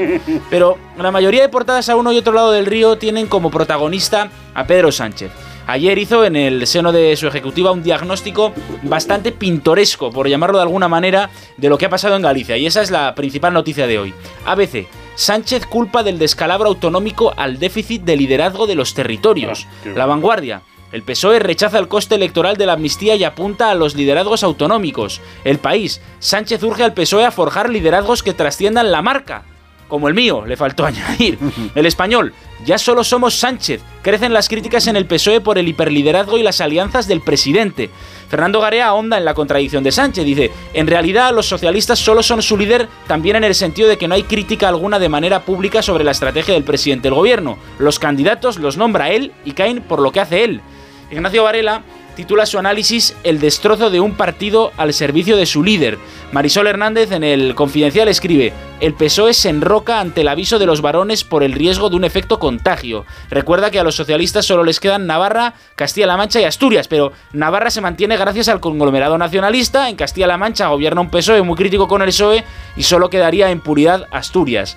El diario.es, el PSOE evita la autocrítica y rechaza una lectura estatal del batacazo en Galicia, dicen, se votó en términos muy gallegos ni siquiera se contempla el relevo del candidato Gómez Besteiro, que ha logrado el peor resultado de la historia.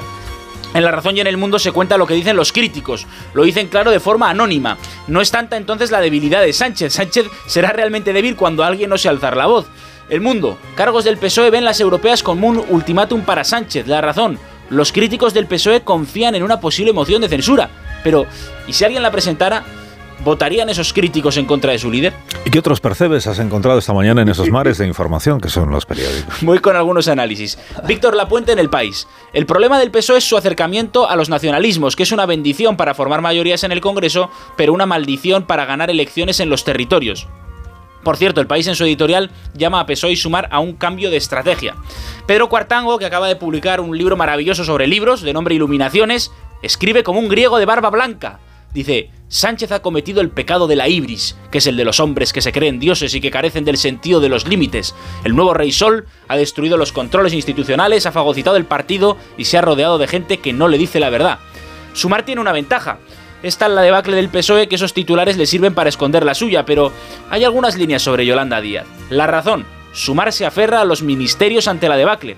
Atención a este poético titular, qué repaso tan lírico, A ver, profesor. a ver, a ver. Lo firma Pablo Ordaz en El País. Sumar el desorden de tu nombre. Emilia Landaluce en El Mundo habla de las opciones que le quedan a Yolanda, eternamente Yolanda, para que los periódicos le hagan caso. Apuesta porque la vicepresidenta anuncie pronto el traslado del Guernica a Euskadi. Por último, sobre la amnistía, también a consecuencia de las gallegas, El Mundo. Junts exprime la debilidad de Sánchez, dicen en Junts. Tiene que seguir adelante si quiere mantener nuestro apoyo. Exigimos una amnistía integral. El Confidencial, Puigdemont busca doblete. Se presentará a las europeas y las catalanas si prospera la amnistía. Y en el país, lo que decías antes, patrón, Suiza cuestiona la investigación por terrorismo del caso Tsunami. La Oficina Federal de Justicia se niega a informar sobre la localización de Rubira al no ver pruebas de la implicación en Tsunami y las protestas del aeropuerto del Prat. Gracias, Dani. A ti, patrón. ¿Y en la hoguera de Belmonte que arde esta mañana, Rosa? Pues como ya han dicho antes, el Tribunal Supremo frena el traspaso de tráfico a Navarra. El Tribunal Constitucional parecerá poco fiable, pero el Tribunal Supremo es otra cosa. Aunque según el país, donde hay una foto de Chivite con estola que me tiene loca, la sentencia no entra en la validez de la cesión competencial. Falla que se debió haber aprobado en una ley orgánica. O sea que es un poco la foto de la independencia de Cataluña. Alegría, decepción, alegría, decepción, alegría, decepción. Otra cosa del Tribunal Supremo en la razón. Tras la sentencia del Tribunal Constitucional, el Congreso se plantea endosar al Tribunal Supremo el sueldo de Alberto Rodríguez. Pero qué fantasía, esto se puede hacer. En el mundo, detenido un cura por supuesto tráfico de Viagra. La Guardia Civil arresta también al que cree su novio. Pone eh, compañero sentimental, pero yo no digo esas cosas. En Don Benito hay gran revuelo porque el párroco era muy conocido y respetado por los feligreses. Pues claro. pues, Eh, ya, sa- ya sabéis que a Guillermo Altare le gustan mucho los indios, los romanos y los nazis.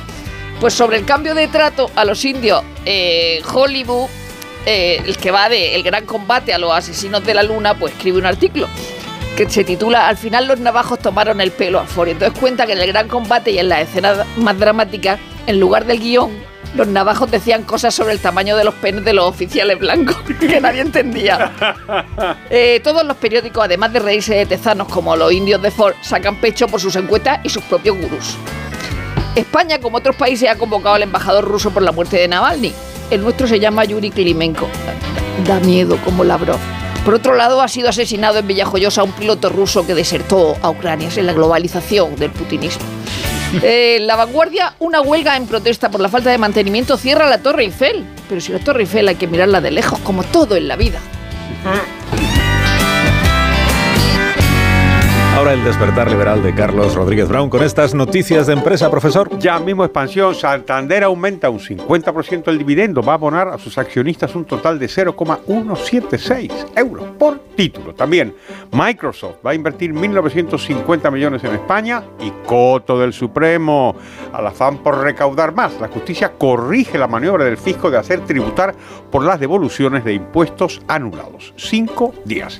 Loco mercado del coche de segunda mano. Urbano. El precio del vehículo de ocasión sube el 40% desde 2020. Y fíjate, mira esta noticia. El gobierno planea que se pueda adelantar la jubilación en sectores de riesgo algún que otro partido político podría valer. El economista. Madrid se impone a Nueva York y París en la OPV de Puig en mayo. Vamos a la prensa económica internacional. ¿Qué nos cuenta el Wall Street Journal? Pues que la economía de Estados Unidos pues parece que va muy bien y sin embargo en Wall Street tienen dudas.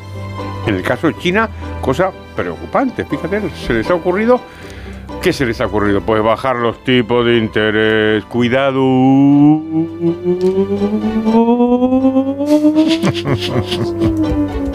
Vamos al Financial Times.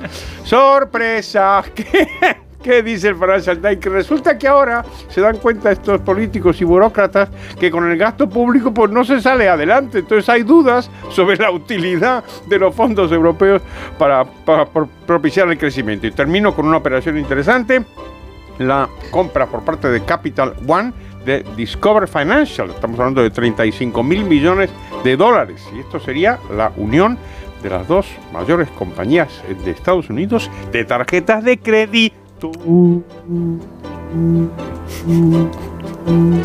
La viñeta económica de hoy, ¿cuál es, profesor? Buenísima, y digo, y Pachi en el mundo. Comenta un niño, la cosa está tan bien aquí que se vienen los extranjeros a buscar trabajo. Y otro niño replica, oye, que Mbappé no cuenta.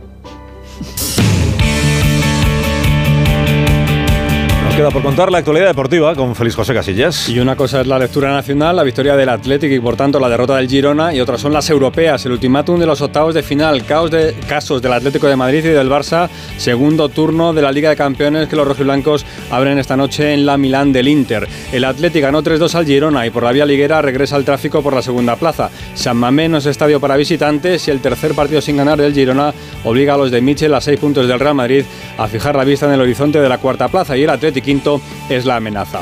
Inter, Atlético de Madrid, 9 de la noche en el Radio Estadio. El hiperliderazgo de los interistas en la Liga Italiana frente a un Atleti reforzado por la goleada del fin de semana. Liderazgo fuerte también como el del Cholo Simeone, gran protagonista en la previa, porque se recuerda su pasado interista, las pizzas y asados con los jugadores argentinos de aquella etapa, sus más y sus menos con Ronaldo Nazario y los cuatro años que compartió vestuario con su rival en el banquillo, Inzaghi. Con todo, el Atleti siempre se mueve entre lo bueno y lo peor, así que se recuerda que fue hace 10 años, en febrero del 14 y en la Milán del Milán cuando el Atleti empezó a hacerse un sitio en Europa, pero que en ese estadio al Atleti se le fue de las manos la Copa de Europa. Y como siempre en los momentos previos a estos partidos se hace un análisis profundo, a fondo del rival y le ves cargado de razones para hacerte daño. No hay mejor delantero que Lautaro Martínez que hace una pareja temible con el francés Turán. A la otra Italia, la del sur, viaja el Barça. Va a jugar mañana en el Maradona contra un Nápoles que ha pasado de ser campeón a la irrelevancia en su liga, 27 puntos del Inter. Tan lejos sus resultados de las expectativas que cambiado tres veces de entrenador. La última ayer, a unas horas de recibir al Barça,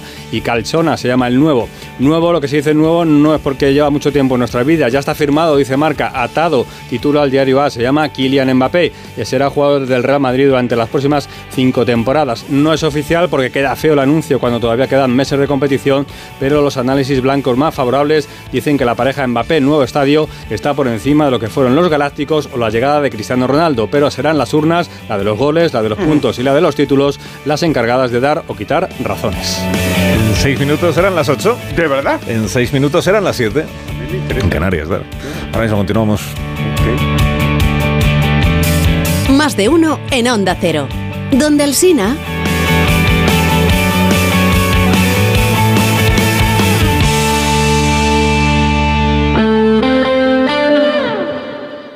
Y Retail Madrid.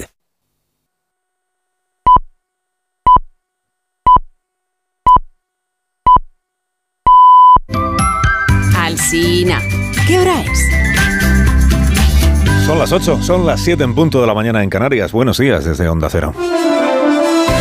Más de uno en Onda Cero.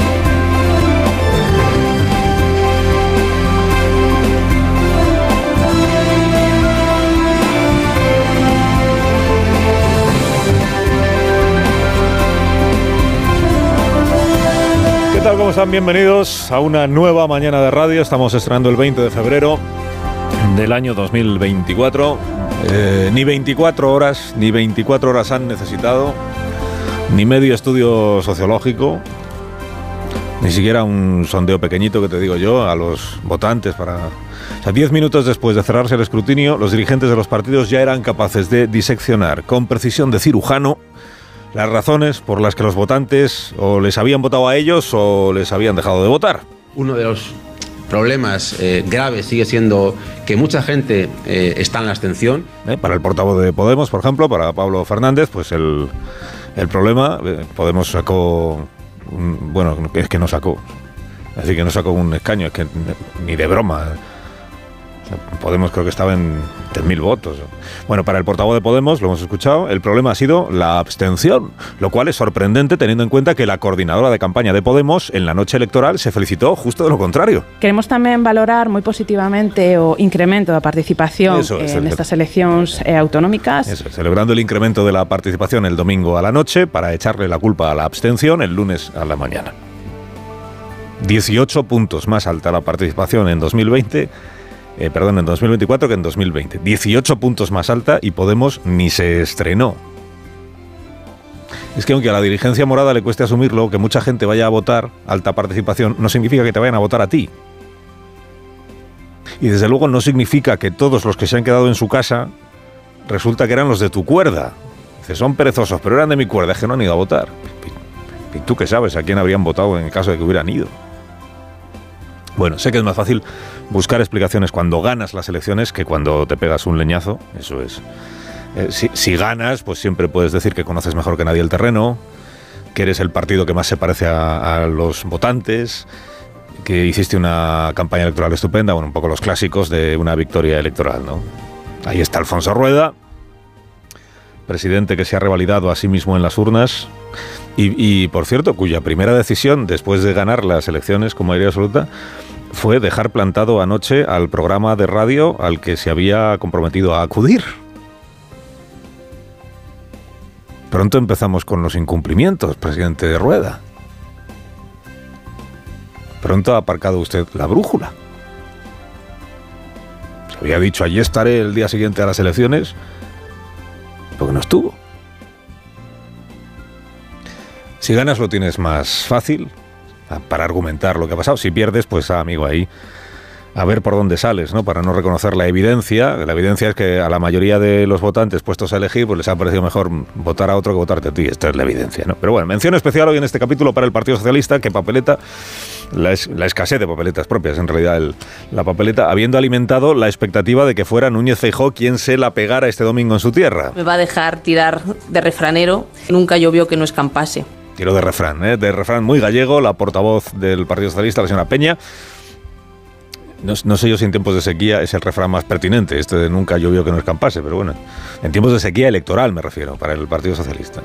Porque para el PSOE el problema es que no llovió, no que tenga que escampar, es que no llovió. Pero ya escampará, ya escampará. Esto era muy de Aznar en sus tiempos, por cierto, lo de la lluvia fina y el ya escampará, ya escampará. El líder máximo de los socialistas, señor Sánchez, ayer reunía a su ejecutiva, que es muy suya en efecto. Lo hizo a puerta cerrada, sin micrófonos, sin cámaras.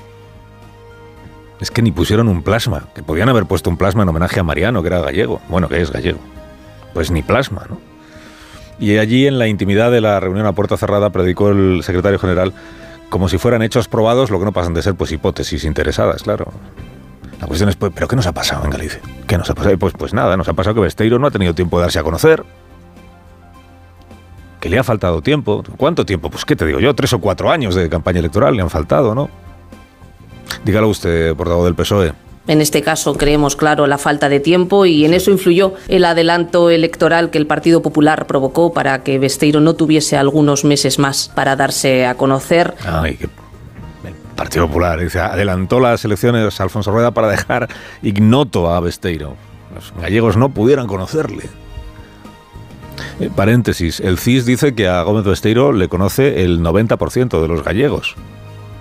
El CIS. Pero es natural que de Tezanos ya no se fíe ni Pedro Sánchez. aquel sociólogo que acierta en las encuestas. Avisamos aquí, ministra, que no le comprara usted a Tezanos mercancía averiada, que nunca fue verdad que él acertara las encuestas electorales, ni en julio ni ahora. Fíjate lo del domingo, como. Entonces, la explicación del naufragio socialista en Galicia. ¿Cuál es la explicación? Pues que, pues que es Galicia. Que Besteiro aún tiene que cuajar. Y no- puede ser que la amnistía. No, hombre, no la amnistía. La amnistía cero influencia en los votantes. Ese es un tema madrileño. De la M30, de la fachosfera, de la mascleta del alcalde Almeida, en fin. La amnistía fuera de Madrid no. En realidad preguntar eh, si no habrá sido la amnistía es una manera de preguntar si no habrá sido el efecto Sánchez.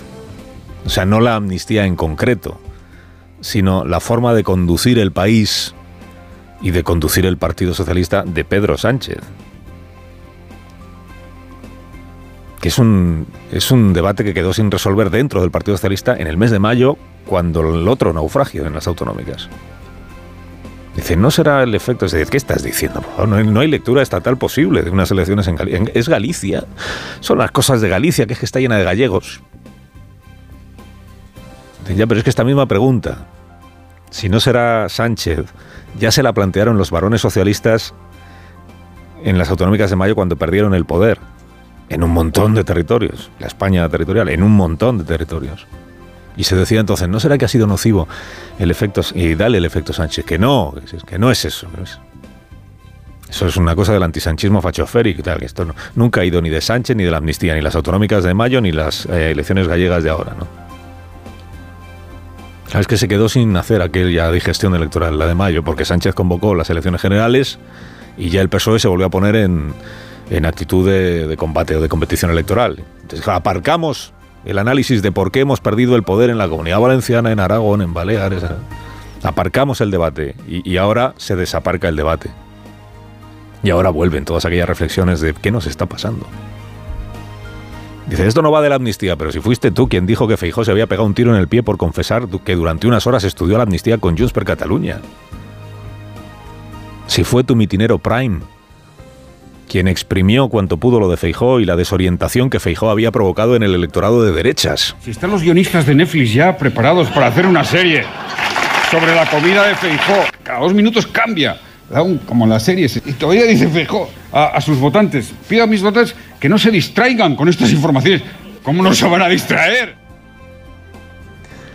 Pues muy distraídos no parece que hayan estado, ¿eh? 47% del, del voto mayor fidelidad a la marca PP no cabe. ¿Cuánto gallego trumpista, fachoférico, en fin? Bueno, ha aceptado, ha decretado, perdón, el secretario general del PSOE ha decretado que no hay lectura estatal posible y que lo que hay que hacer es consolidar liderazgos regionales que trasciendan la marca del Partido Socialista. Eso lo contaré el país y está muy bien, muy bien. Eh, hay que consolidar liderazgos autonómicos que trasciendan la marca del Partido Socialista, porque aquí es donde ha decretado, ha detectado el presidente que tenemos un dice, por ejemplo, Diana Morán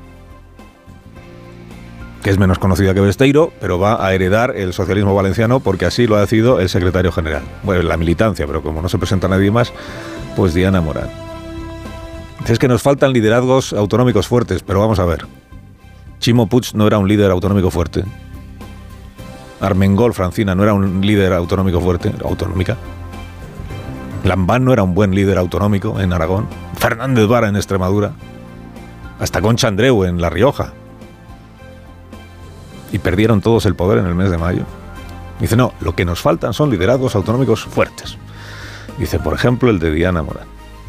En rigor, el liderazgo regional más consolidado que tiene el PSOE y que trasciende la marca del PSOE es García Paje. Pero claro, es que García Paje es el extrarradio del Partido Socialista, como dice Oscar Puente. Digamos que el modelo que se busca es García Paje, pero todo lo contrario de García Paje. O sea, a muerte siempre con Ferraz y a muerte con Pedro Sánchez.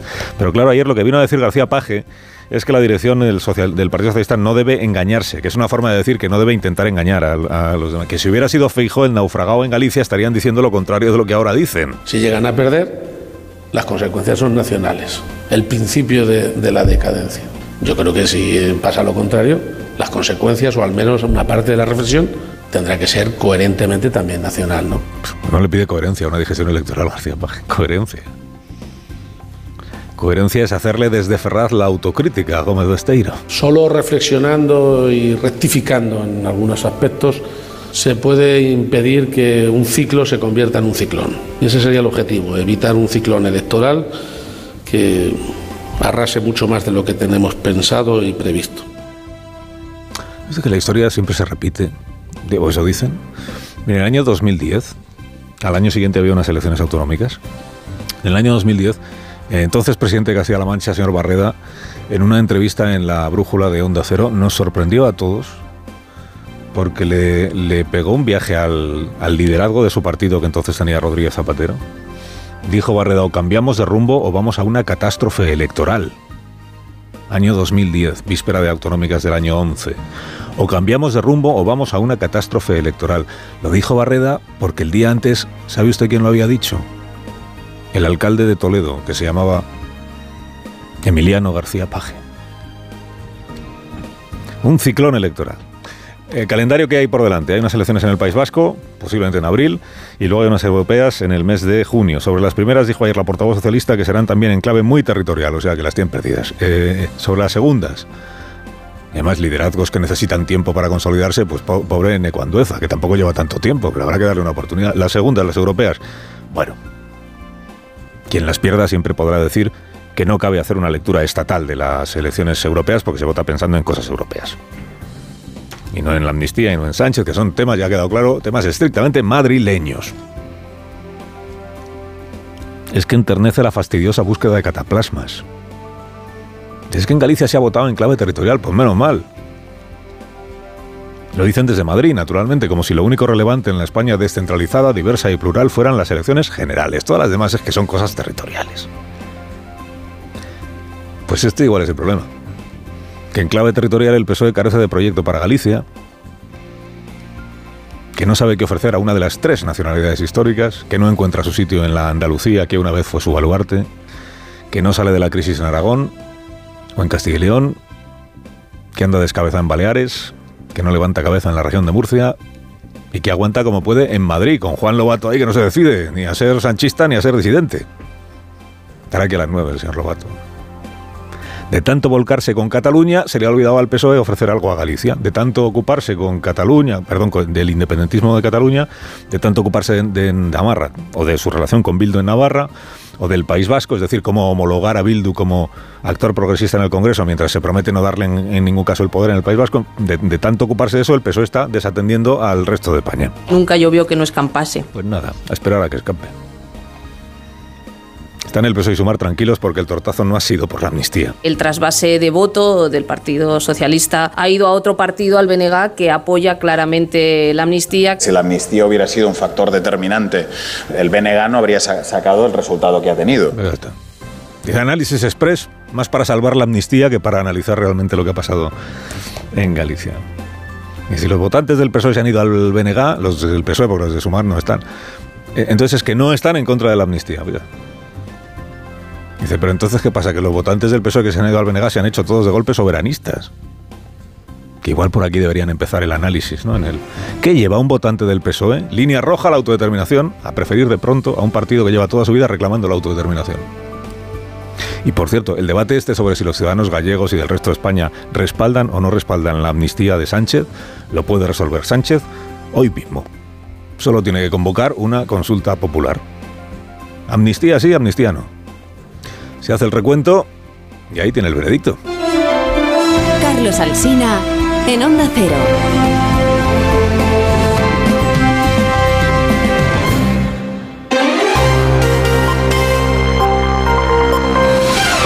Onda Cero a las 8 y 14, 7 y 14 en Canarias, noticias de la mañana con Juan Carlos Vélez y Miguel Ondarreta. La mesa del Congreso aprobará hoy con la mayoría del PSOE y Sumar la prórroga para que la Comisión de Justicia disponga de más tiempo para elaborar el dictamen sobre la proposición de ley de amnistía. 15 días más de plazo que originalmente terminaba mañana, pero que se prolonga hasta el miércoles 6 de marzo, dos semanas más con las que el gobierno compra tiempo para una negociación con los independentistas de Junts, de la que no constan grandes avances públicamente. La intención del PSOE es aprobar el texto tal cual está, sin cambios. Junts entiende que no protege lo suficiente a quien pueda ser condenado por terrorismo. Fue el rechazo de Junts el que resultó decisivo en el debate del Pleno del 30 de enero para devolver la ley prácticamente a la casilla de salida.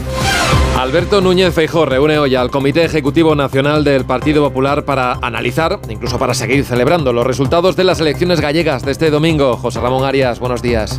Buenos días. El Comité Ejecutivo del PP rendirá homenaje al ganador efectivo y al ganador moral de las elecciones del domingo.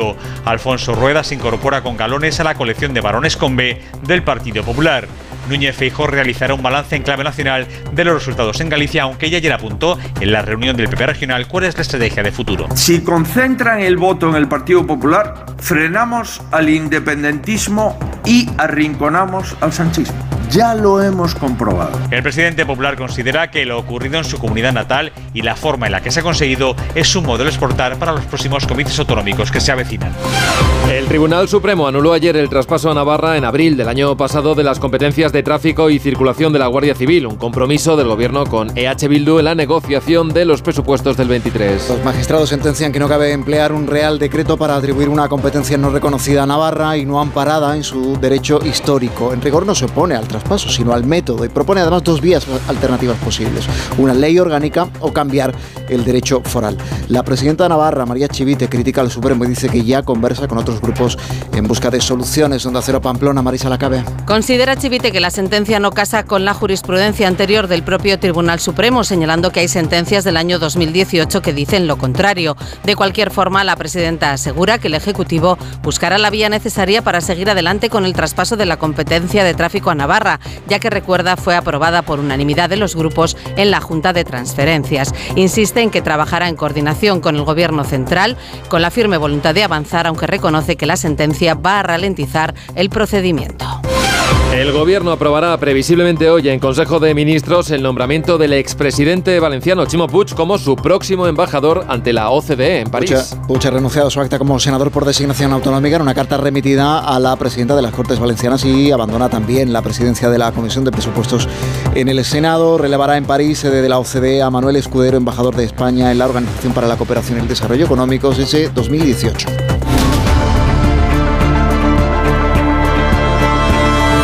El avance es que estamos sentados en una mesa hablando para renovar el Consejo General del Poder Judicial.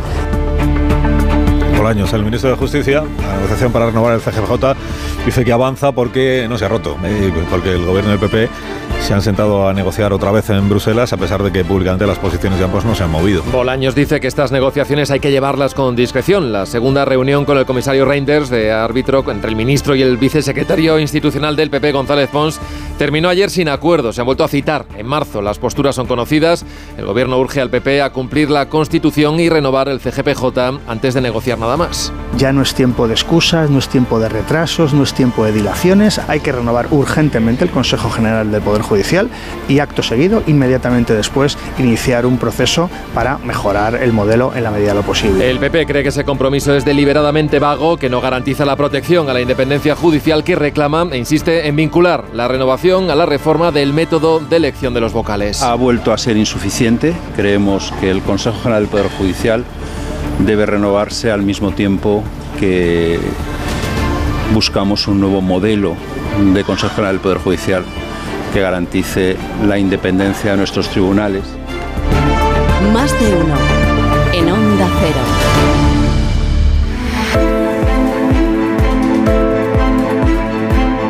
El sector bancario español nos ofrece el faro económico, comentario de José Carlos Díez. Buenos días, José Carlos. Buenos días, Carlos. Cada mañana escuchamos en tu programa el deterioro institucional y a los economistas nos preguntan cómo afecta a la economía. No es una pregunta fácil de responder, pero la pasada semana el Servicio de Estudios del BVA publicó un informe que ayuda a poner luz y cuantificar el coste. En 2007, España invertía por persona en edad de trabajar una cantidad muy similar a la del promedio europeo. Más de 15 años después, la inversión está un 20% por debajo y sigue estancada desde la pandemia. Como nos enseñó el célebre economista John Keynes, la inversión empresarial depende de distintos animales y es muy emocional. Carlos, cuando en tu programa vuelvas a hablar de consensos y de reforzar las instituciones, los empresarios mejorarán su confianza y su inversión, y además de aumentar el empleo, también mejoraremos los salarios. Son las 8 y 20 minutos, 7 y 20 minutos en Canarias. Esto es Onda Cero.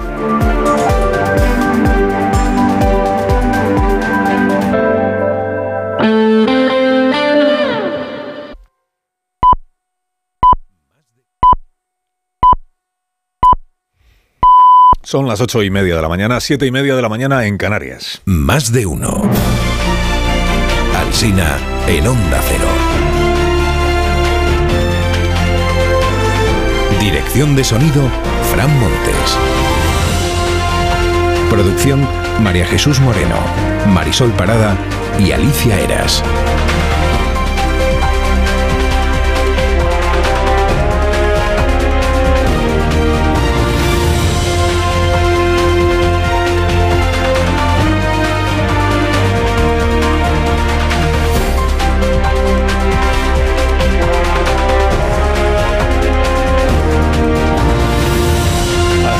12 y 20 minutos, aquí estamos en edición en cadena de este programa, se llama Más de Uno, a partir de las 12 y 20 en edición local. Y a las 2 de la tarde el resumen de la mañana con Elena Gijón en Noticias Mediodía. Desde las 6 les estamos contando cómo está empezando esta jornada, penúltimo martes ya del mes de febrero. Se llamaba Maxim Kuzminov. El pasado agosto aterrizó el helicóptero militar ruso que le había tocado pilotar, pero lo hizo aterrizar en la base ucraniana de Kharkov. El servicio de espionaje de Ucrania celebró la deserción de este piloto ruso como un triunfo. En Rusia fue acusado de traición y de haber provocado la muerte de dos de sus compañeros y no se volvió a saber de él, no se supo que había sido de Kuzminov después de la deserción hasta el día de ayer. Y ahora sabemos que se vino a vivir a España, a una urbanización de Villajoyosa, y que hace unos días en la rampa del garaje fue sorprendido por varios individuos que lo mataron a tiros y luego huyeron en un coche al que prendieron fuego. Al principio la Guardia Civil interpretó que había sido un ajuste de cuentas, ahora que ya se sabe quién es el muerto o el asesinado, la interpretación permanece, el ajuste de cuentas, pero con un autor distinto, porque es un posible ajuste de cuentas del Estado ruso. Se habría quitado encima al piloto que desertó a Ucrania residente en nuestro país. En Bruselas recibió ayer el señor Borrell a la viuda de Alexei Navalny, que antes había difundido un vídeo en el que toma el testigo de su marido y se presenta como opositora a Putin. Quiero que mis hijos vivan en una Rusia como la que imaginó Alexei Navalny y construirla con ustedes. Una Rusia llena de justicia y de dignidad. Se llama Julia Navalnaya y dicen de ella hoy los diarios que sigue los pasos de la esposa de Tijanovsky en Bielorrusia.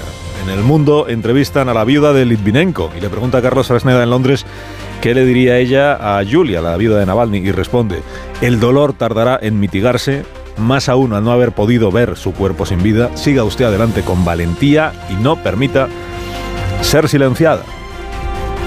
Celebradas las elecciones en Galicia, celebrado el resultado en el Partido Popular y lamentado en los demás partidos, hoy la prensa se ocupa sobre todo del PSOE. Vuelve a las primeras páginas una especie que parecía extinguida. Su nombre, Los Críticos. Resulta que todavía hay críticos en el PSOE. Titula la razón. Los críticos confían en una posible moción de censura. Dicen, ¿moción de censura a quién? Pues a Sánchez. Una moción de censura en el Congreso que sea apoyada por alguno de los actuales aliados del Grupo Socialista. Empieza así la crónica de la razón. Dice, el PSOE es un partido deshecho, secuestradas sus siglas al servicio de un proyecto cesarista. Reflexiones así se escuchaban ayer en la Federación Extremeña, la madrileña o la valenciana. El mundo también ha encontrado críticos. Cargos del PSOE ven las europeas como un ultimátum para Sánchez. El examen final para Sánchez. Otro examen final para Sánchez. También en esta crónica se entrecomillan comentarios anónimos como estos. Dice, tenemos a todas las comunidades en contra. Parece que nos hayamos sometido a Junts. Pedro tira, pero no aporta. Está en mi favorita. Pedro tira, pero no aporta. El español titula con esta otra frase, ya solo somos Sánchez críticas por el hiperliderazgo y añade esta, dice, encaramos el final salvo que haya un golpe de timón. Dice, ¿qué golpe de timón podría ser?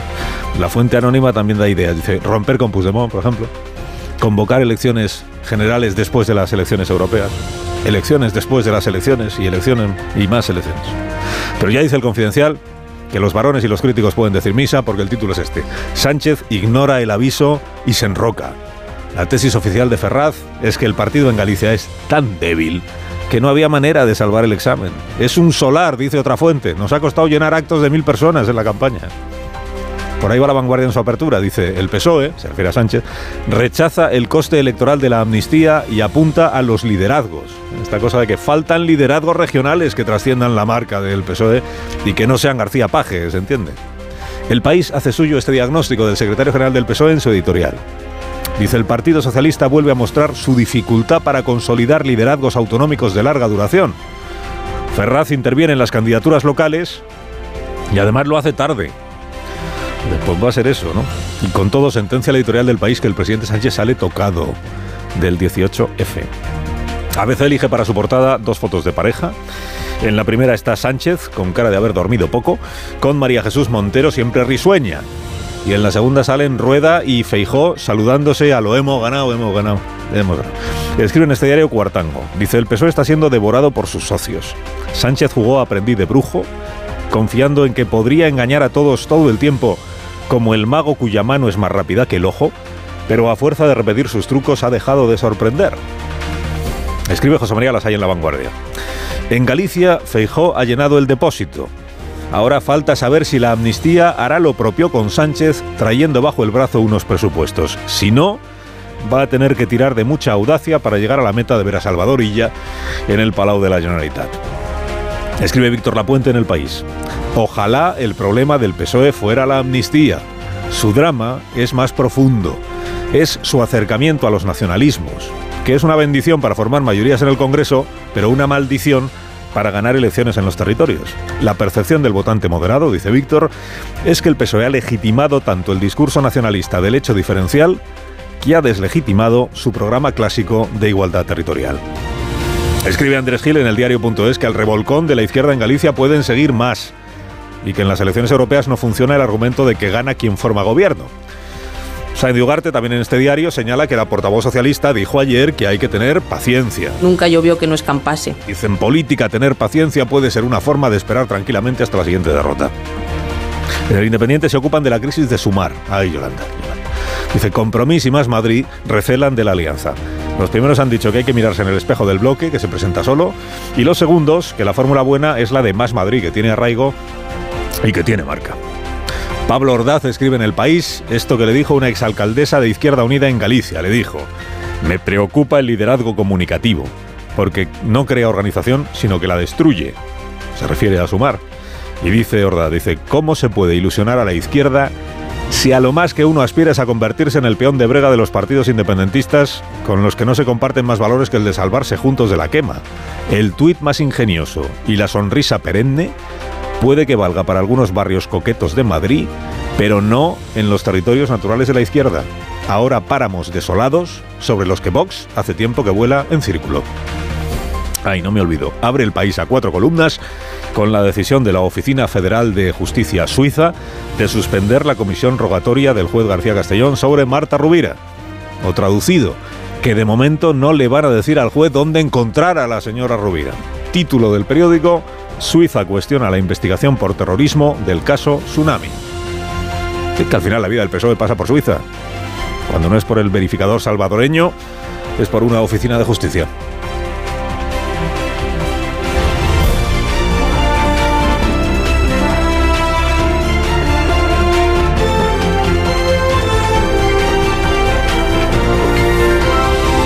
Con Carlos Alsina en Onda Cero, somos más de uno.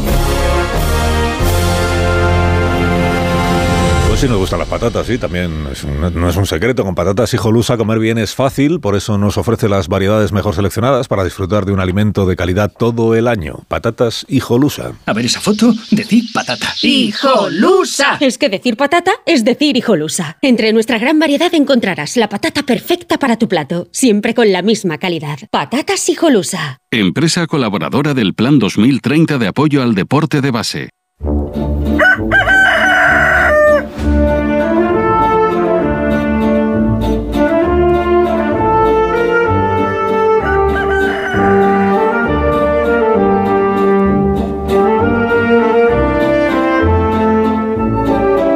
El gallo La Torre, como cada mañana, a esta misma hora. Buenos días, Rafa.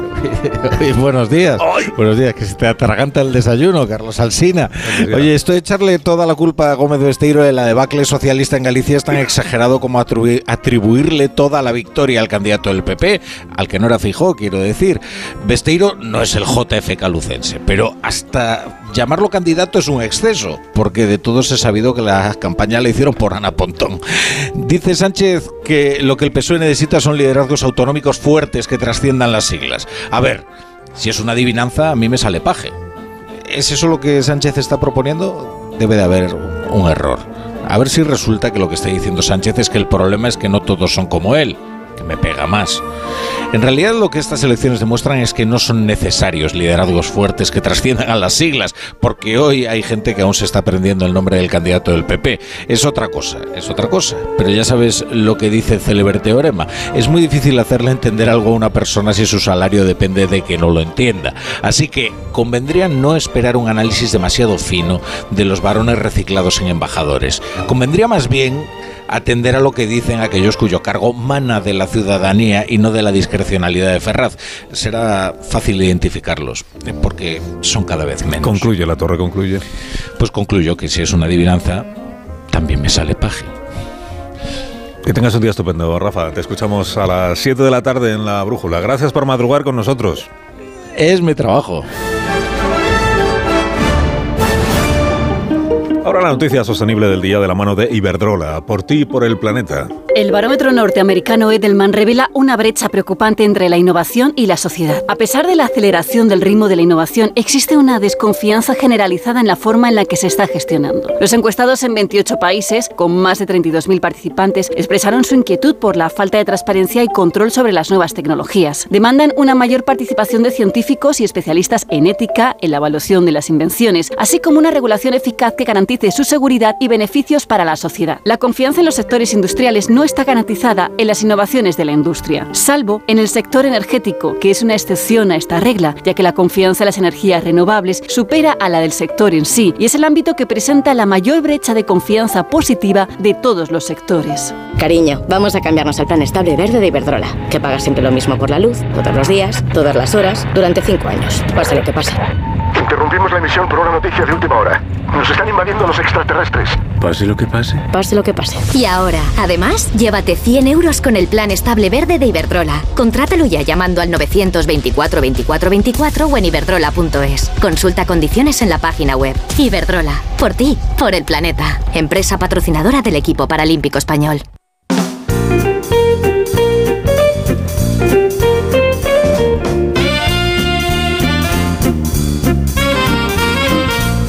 Tal, Marisol Parada? Buenos días. Buenos días, Carlos Alsina. Nos. Callahan para estas personas que van a ser presentadas de inmediato. Porque todavía están a tiempo de aprovechar las rebajas de Callahan y disfrutar caminando con la máxima comodidad. Los Callahan están fabricados por auténticos artesanos y con la última tecnología para caminar, porque los pies de cada persona son diferentes y también es única su forma de caminar. Por eso Callahan, al llevar incorporada su exclusiva tecnología Adaptation, que se adapta al pie, te aporta una comodidad excepcional y además de estar elaborado con pieles naturales y materiales de máxima calidad. A la venta en las mejores zapaterías y en callahan.es. Ahora en rebajas, tecnología, diseño y confort al mejor precio.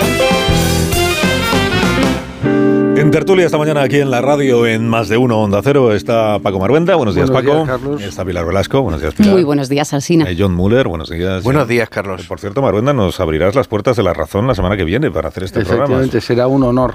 Estarán pero es- todo el mundo con banderitas. Ah, pero vamos a ir muy temprano, o sea, yo aviso, los periódicos eh, termináis muy tarde y soléis abrir más tarde también. Sí, O sea, sí. a las 6 de la mañana tienes que levantar la persiana. Bueno, pero con la, la edición digital eh, luego está la gente que trabaja por la noche, así que no hay problema. Ah, vale, o sea que, en- eh, tú- o sea que tú Se no vas, traba- la gente trabaja, o sea que tú no vas a estar a las 6 para recibirnos, es lo que me estás diciendo. Bueno, no pasa No, nada. es- eso lo das por supuesto, a lo mejor estoy y te sorprendo. Pues Marta García, ayer, buenos días. Buenos días, habrá desayuno, ¿no, Paco? Sí, no sí, sí, recibirás claro. con desayuno.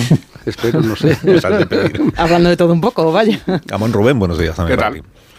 Bueno, hablemos entonces de- no del desayuno, pero sí de la digestión de las eh, elecciones en Galicia, de los resultados Qué bien hilado todo. del domingo pasado. Bueno, suele ocurrir que el primer día después de unas elecciones, pues los partidos políticos dicen un poco lo que se les eh, ocurre en primera instancia, de a qué atribuyen lo que les ha pasado.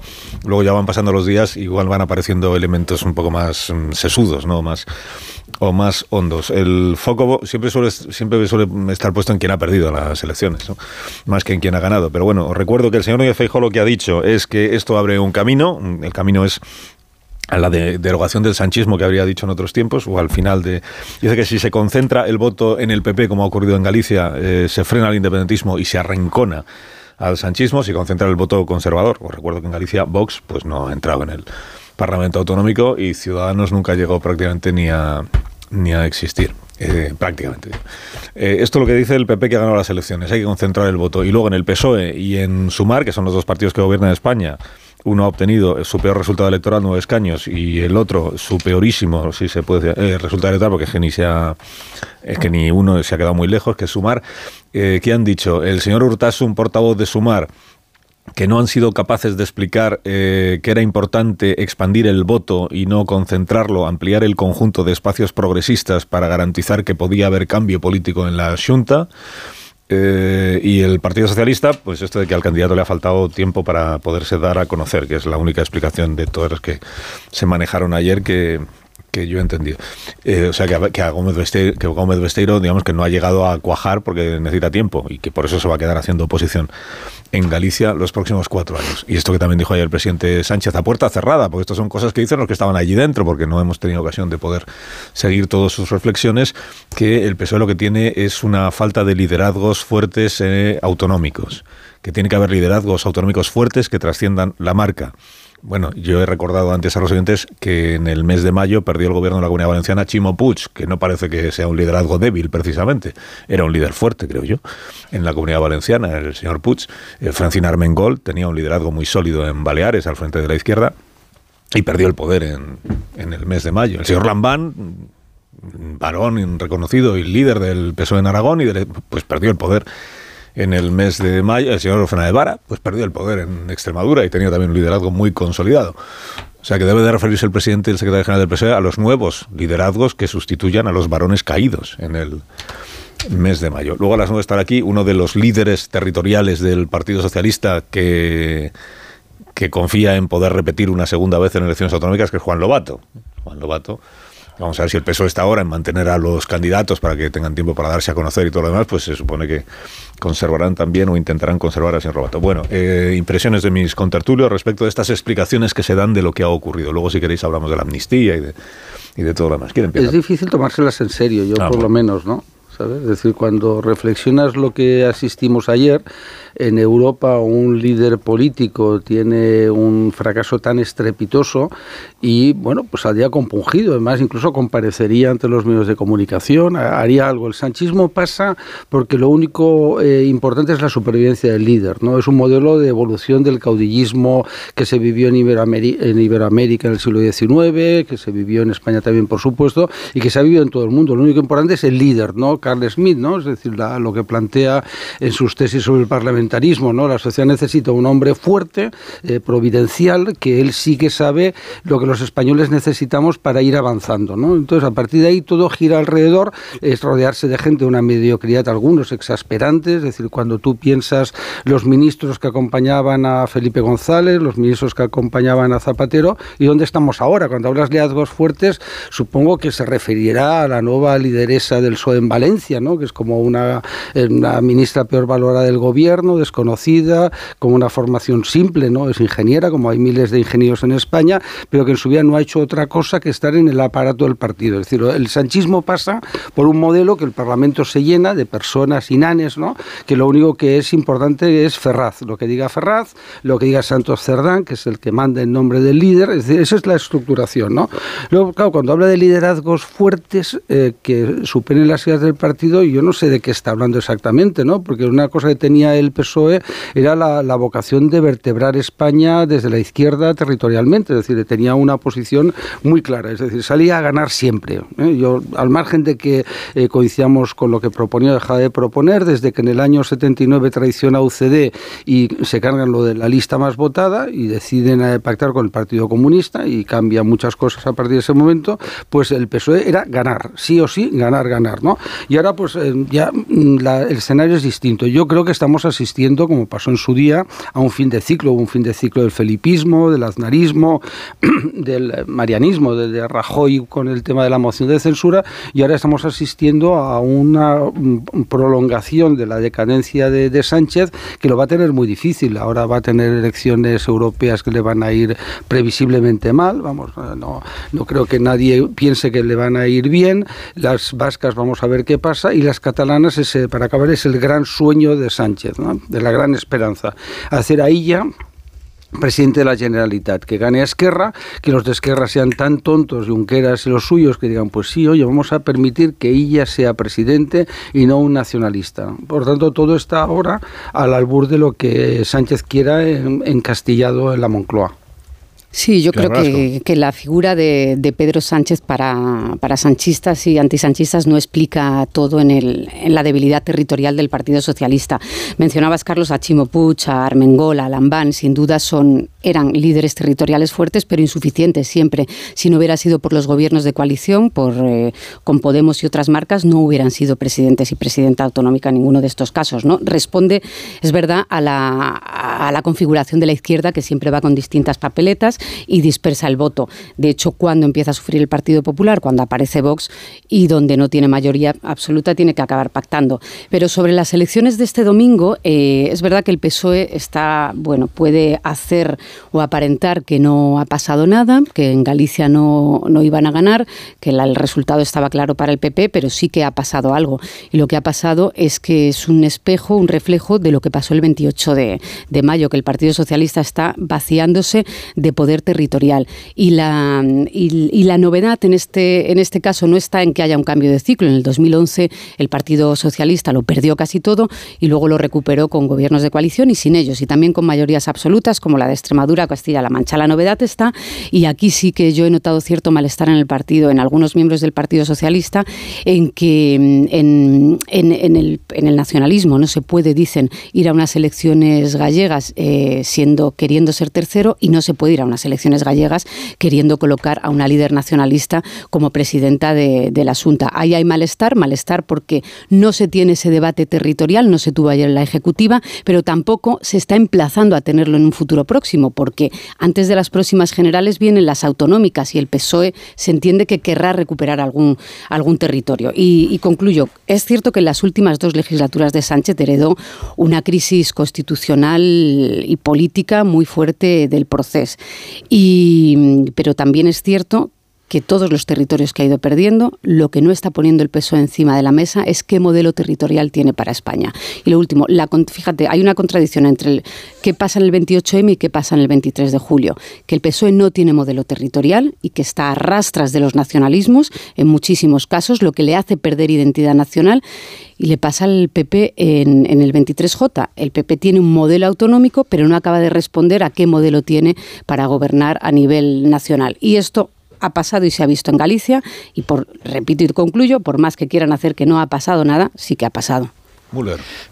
A ver, eh, bueno, cuando habla del liderazgo autonómico, con, Pedro Sánchez en su autocrítica o crítica o reflexión que hace la Ejecutiva Federal, eh, cuando habla de liderazgo autonómico, aquí hay un problema. En algunos sitios el liderazgo autonómico ha sido cooptado por la dirección central del partido y entonces hemos tenido aventuras como Pep Hernández en Madrid o nombres así que de pronto aparecen eh, estrellas fugaces que le gustan al líder máximo y que aparecen como candidatos y en otros sitios ha sido la tarea de las primarias.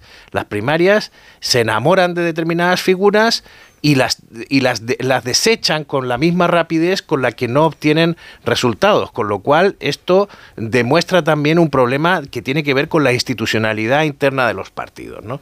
Eh, a mí me gusta la reflexión que has leído de Víctor Lapuente de ojalá el problema del PSOE fuera la amnistía. Efectivamente, aquí hay, un, aquí hay una cuestión muy importante y lo señalaba, eh, lo señalaba Pilar respecto de si tienes o no un modelo territorial o un modelo de gestión de las autonomías. ¿no?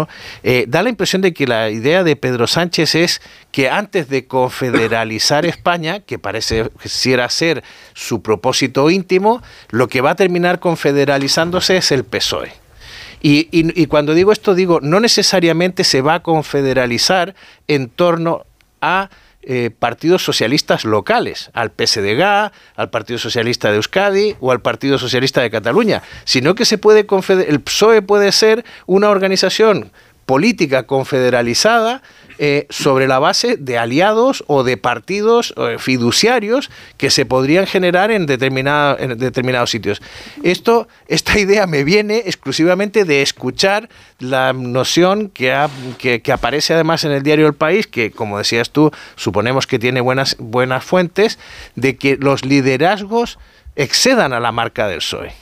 O sea, los es que es muy extraña esa afirmación. O sea, liderazgos que excedan a la marca del sol. Pero más extraño, perdona Rubén, más extraño todavía es cuando eh, acabas de poner eh, como tirado en helicóptero hace cuatro meses al candidato de Galicia y luego te sorprendes con que no, no lo, lo que pasa a la gente cuando la campaña que ha hecho el Partido Socialista se ha centrado más en poner el foco en los mítines que ha dado Pedro Sánchez en Galicia que en que brillara el candidato. Y, en que no, no se ha podido ocultar desde Madrid que en Moncloa le ponían más fichas a la candidata del BNG que al su Lo que está pasando en Galicia en realidad lo hemos visto en Madrid mucho tiempo, candidatos que van sucediéndose y que, y que llega de repente una exministra y es candidata a la alcaldía de Madrid y luego es otro futuro ministrable y no hay respeto por el tejido local para cimentar liderazgos.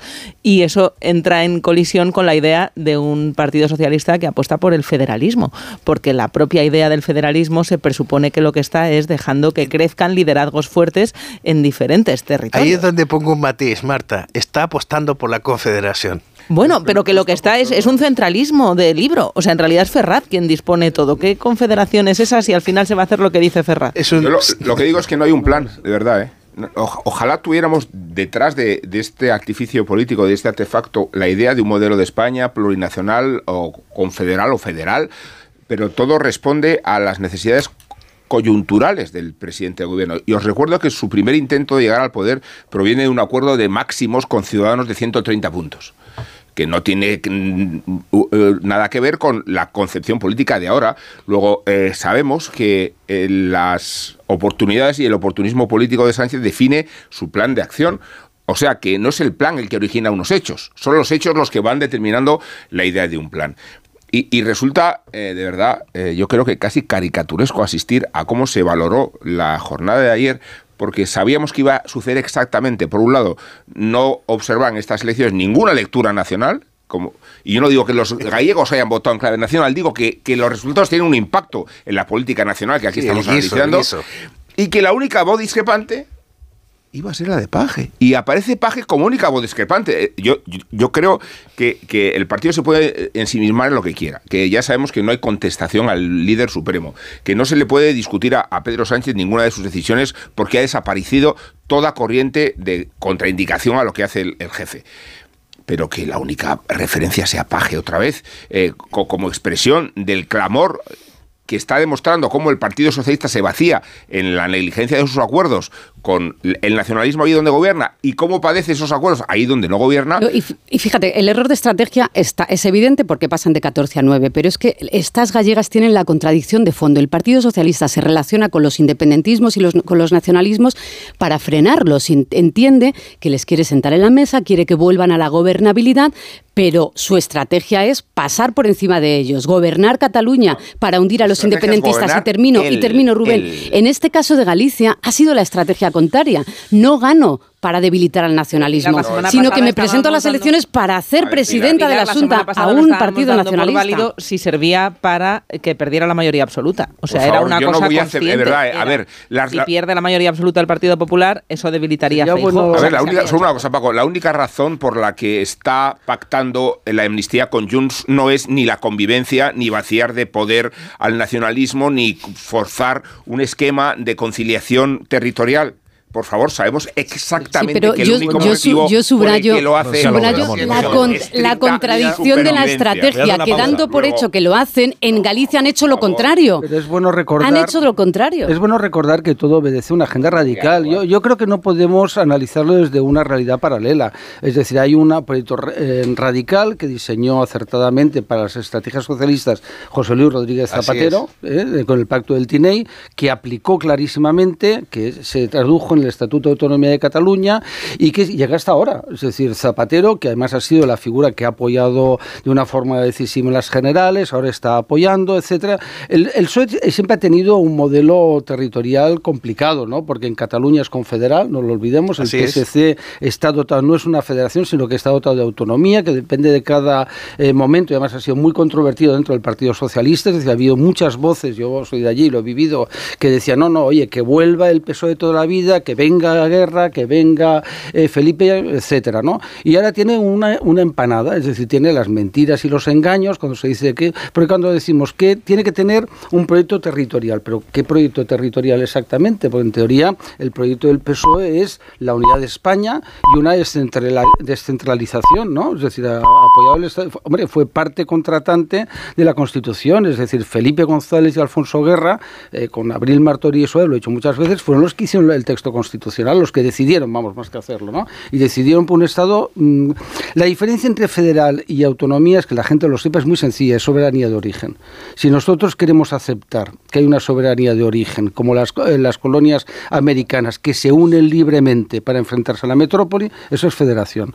Porque la alemana es una imposición de las tropas aliadas de Estados Unidos, que dice, oiga, ustedes ahora son una federación, se reúnen los LAN eh, y crean Alemania pero una federación con el Estado autonómico. Como tú de un esquema que ojalá lo hubiera, yo te prometo, yo hubiera agradecido que fuera un plan de Estado, una idea de España, un plan de gobierno, un concepto de la política territorial, pero sabemos que funciona a golpe de volante en función de la necesidad específica y del momento. Digo que Sánchez pacta con quien haga falta para afirmar o cuestionar su propio modelo de Estado. Una pausa, son las nueve, una hora menos en las Islas Canarias. Luego John Muller tiene más cosas que decir sobre esta y otras cuestiones. en concreto John Muller. Ahora seguimos. sí, John Muller, que le veo con cara de querer participar, pero ahora no puedes, tienes que esperar. Aquí hay favoritismo. A la Aquí también, sí. Es un modelo confederal. Más de uno en Onda Cero. Carlos Alsina. Aquí tenemos quesos y embutidos al corte, colocados a mano, de orígenes seleccionados. Y es que tu charcutería de siempre está en Lidl. Jamón cocido ahora por 1,79 y cuña de queso mezcla curado por 2,69. No aplicable en Canarias. Lidl marca la diferencia. Quiero explorar sin importarme cuando volver el exterior. Quiero formar parte de él. Vale, bichito, nos vamos a Disneyland París. Reserva durante Semana Mágica en viajes el corte inglés sin gastos de cancelación. Precio de referencia 144 euros por persona y noche en el Disney Hotel Cheyenne con entradas incluidas. Plazas limitadas. Consulta condiciones. Ven a Disneyland París con viajes el corte inglés volando con Iberia. ¿Arturo vais de camarero? Va a ser que sí. pues ponme un colacao. ¿Caliente como el fuego o mejor fresquito? Quemando. Quemando. ¿El de la tele? como manda el jefe, que aquí cada uno se lo pide a su manera. Marchando a tu colacao. Si padeces insomnio, estrés o ansiedad por tener muchos préstamos, podemos ayudarte. Llevamos 15 años mejorando la vida a miles de personas como tú. En Agencia Negociadora encontrarás personas empáticas capaces de solucionar lo que tú no puedes, negociando con los bancos para que ya, el próximo mes, tengas un único préstamo y pagues hasta un 80% menos que ahora. Sin moverte de casa rápido y discreto. Si tienes casa en propiedad, llama gratis al 900-900-880. 900-900-880. Te cambiará la vida. Grupo Reacciona.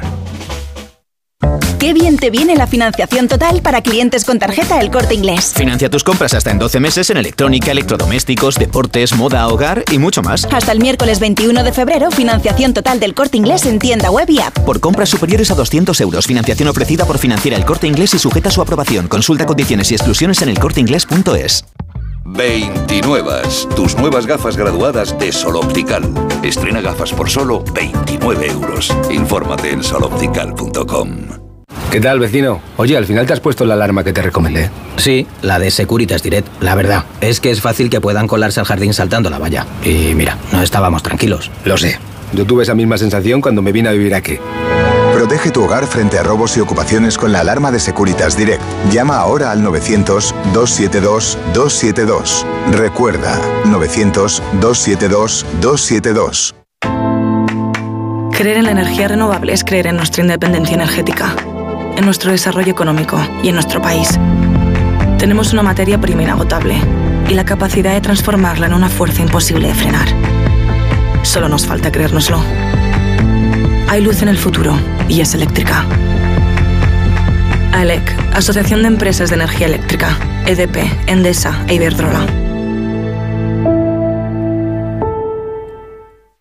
cada día tengo peor la memoria. Toma de Memory. De Memory con fósforo y vitamina B5 contribuye al rendimiento intelectual normal. Recuerda, de memoria, de Memory. Y ahora también de Memory Senior, de Pharma OTC. Dijeron que los radares eran por tu seguridad. Que cobrarte por aparcar en la calle era para que tuvieras sitio. Y que las zonas de bajas emisiones eran por tu salud. Ni seguridad, ni aparcar, ni salud. Esto solo va de meterse en tu cartera. No eres su cajero automático. Reacciona, responde, recurre. De vuelta, que no te lío. De vuelta, 900-200-240. 900-200-240. O devuelta.es.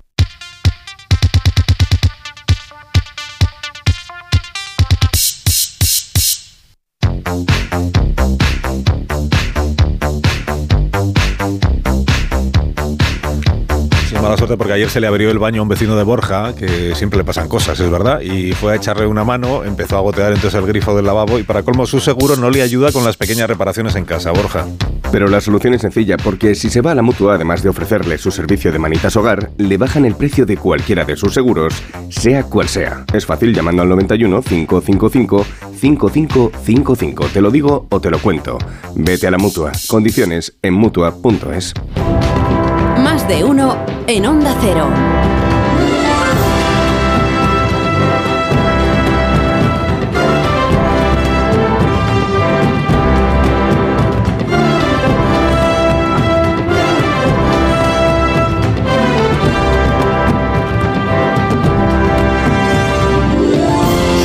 Minutos pasan de las nueve, son las ocho y seis minutos en las Islas Canarias. Esto es más de uno, es Onda Cero, esto es la radio. Está John Muller, que tiene cosas que decir. Está Pilar Velasco, que también. Está mm, Paco Maruenda, Marta García Ayer y Rubén Amón. Y como he anunciado a los oyentes, pues nos acompaña el secretario general del PSOE madrileño, que es Juan Lobato. Señor Lobato, buenos días. Buenos días, Carlos. Ha sido ya aludido en este programa. Venía escuchando. Últimamente es muy aludido en este programa, de decirle. Bueno, Pues eh, oye, se, A ver lo que- se agradece. Yo siempre encantado de venir aquí, también los días complicados como hoy, que evidentemente lo es, pero lo disfruto. Bueno, hay que hacer un análisis eh, serio y, y complejo de una situación en la que el PSOE ha tenido el resultado que, que ha tenido. Pero vamos, yo siempre, siempre lo disfruto, incluso en los días complicados, que también hemos tenido otros días complicados en esta tertulia, en esta conversación, pero para mí es un placer. Y no solo un placer, creo que es una responsabilidad, honestamente lo pienso. Quizá eso viene de la política local, donde es verdad que los alcaldes, eh, bueno, pues tenemos esa forma también de, de interpretar lo que significa representar a la gente, pero para mí venir a un medio como este no es solo un placer, sino creo que mi trabajo y mi responsabilidad. Ahora que he mencionado los alcaldes, eh, hay explicaciones que se hacen ya en estas horas siguientes a las elecciones gallegas de por qué el PP ha conseguido mantener el 47% del voto, que 15 años después tampoco parece tan fácil. Y una de las explicaciones que he leído esta mañana en algún periódico es el papel de los alcaldes. O sea, la implantación, eh, siempre decimos la implantación territorial ya, pero la implantación territorial de personas que, que están en la gestión, que son los alcaldes, la mayoría de ellos del PP, y que se ocupan de ir a hablar con sus vecinos, a los que conocen de toda la vida, para explicarles la situación y no sé cómo, pero se les persuade para que... Y, y me, me preguntaba yo si el PSOE no puede hacer eso mismo en Galicia, porque donde conservan un poco de poder gallego todavía es en el ámbito municipal, donde tiene algunas alcaldías relevantes. ¿no? Y no, Sí, sé, y- no sé por qué le estoy contando yo esto que he bueno, leído esta mañana, pero... pero es una buena eh, forma de empezar el análisis, porque el dato dice que en los municipios de menos de 15.000 habitantes es donde el PP ha tenido una fuerza altísima, más del 50% en la inmensa mayoría. Y seguramente tenga mucho que ver con esto. Al final, eh, los partidos son organizaciones que aspiran a representar a la sociedad y los alcaldes representan muy claramente y de forma muy identificable a los ciudadanos. Yo creo que a nivel político hoy es, digamos, el estamento, me atrevería a decir que mejor valorado, ¿no? Porque un alcalde eh, responde, un alcalde te resuelve o no el problema, pero te lo dice a la cara, en fin, eh, eh, responde a lo que es una democracia plena el, el nivel municipal. Yo lo disfruté muchísimo. Pero fíjese que en Vigo, en Vigo, donde Abel Caballero no tiene quien le tosa en unas elecciones municipales, o sea, saca más concejales de los que hay en el Ayuntamiento de Vigo.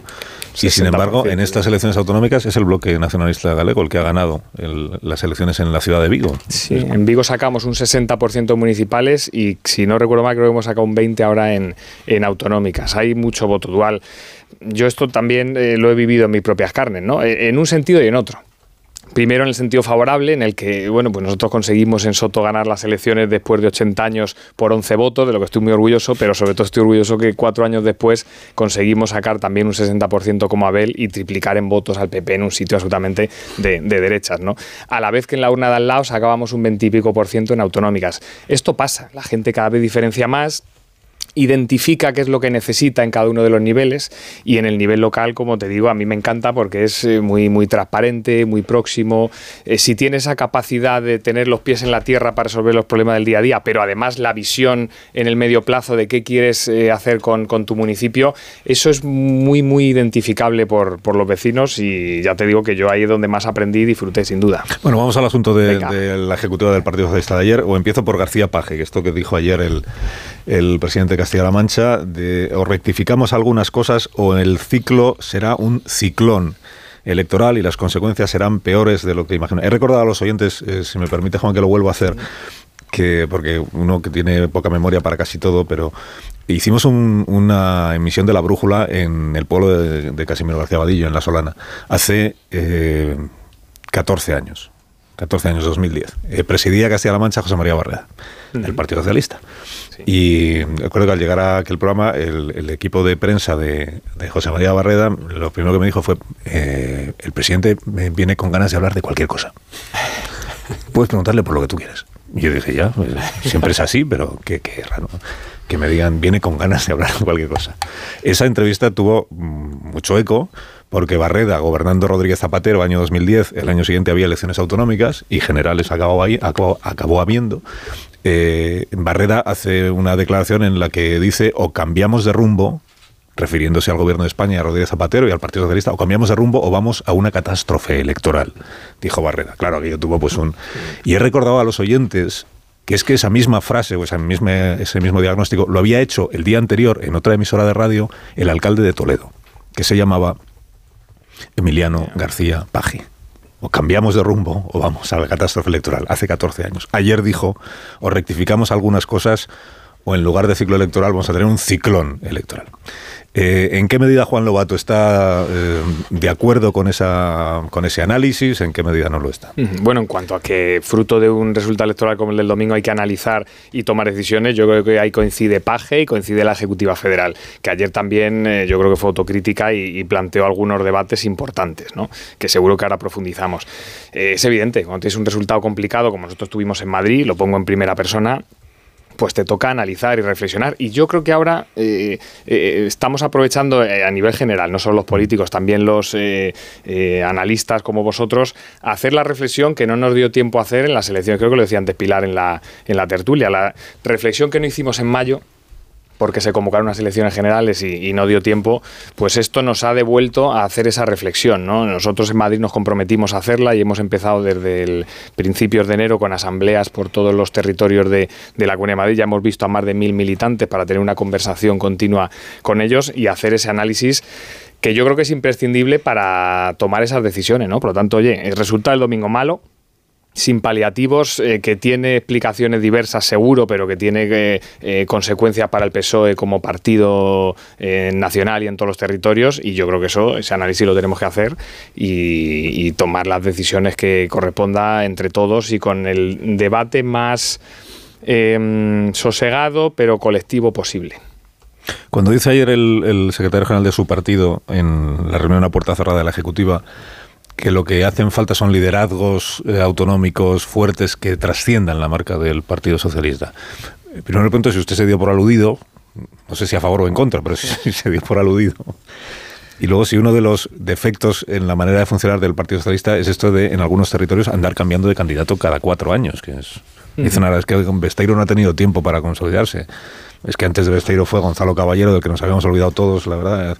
Y antes de Gonzalo Caballero, no recuerdo ya quién fue. Y antes fue Touriño, en fin, en Galicia, digo, quiero decir. Uh -huh. Pues te respondo, creo que han sido sí. dos preguntas, ¿no? Sí, eh, la primera, yo cuando leí el. La verdad es que cuando leí el titular, estábamos en la ejecutiva regional nuestra. Uh -huh fue por la mañana la Ejecutiva Federal, nosotros hicimos la Ejecutiva de Madrid por la tarde, la hacemos eh, cada dos lunes militarmente, pase lo que pase, eh, creo que es la forma seria de, hacerlo, y en esa Ejecutiva eh, nos entró la noticia, ¿no? Y yo, la verdad, cuando leí el titular al principio lo interpreté al revés, leí una cosa y dije, uy, esto qué raro, pero luego al leer el desarrollo, Yo lo que interpreto de eso, digo interpretar porque es la, eh, todavía no hemos tenido una conversación eh, amplia con la Ejecutiva, vamos, ni amplia ni no amplia porque no ha dado tiempo, ayer tuvieron su reunión y nosotros la nuestra.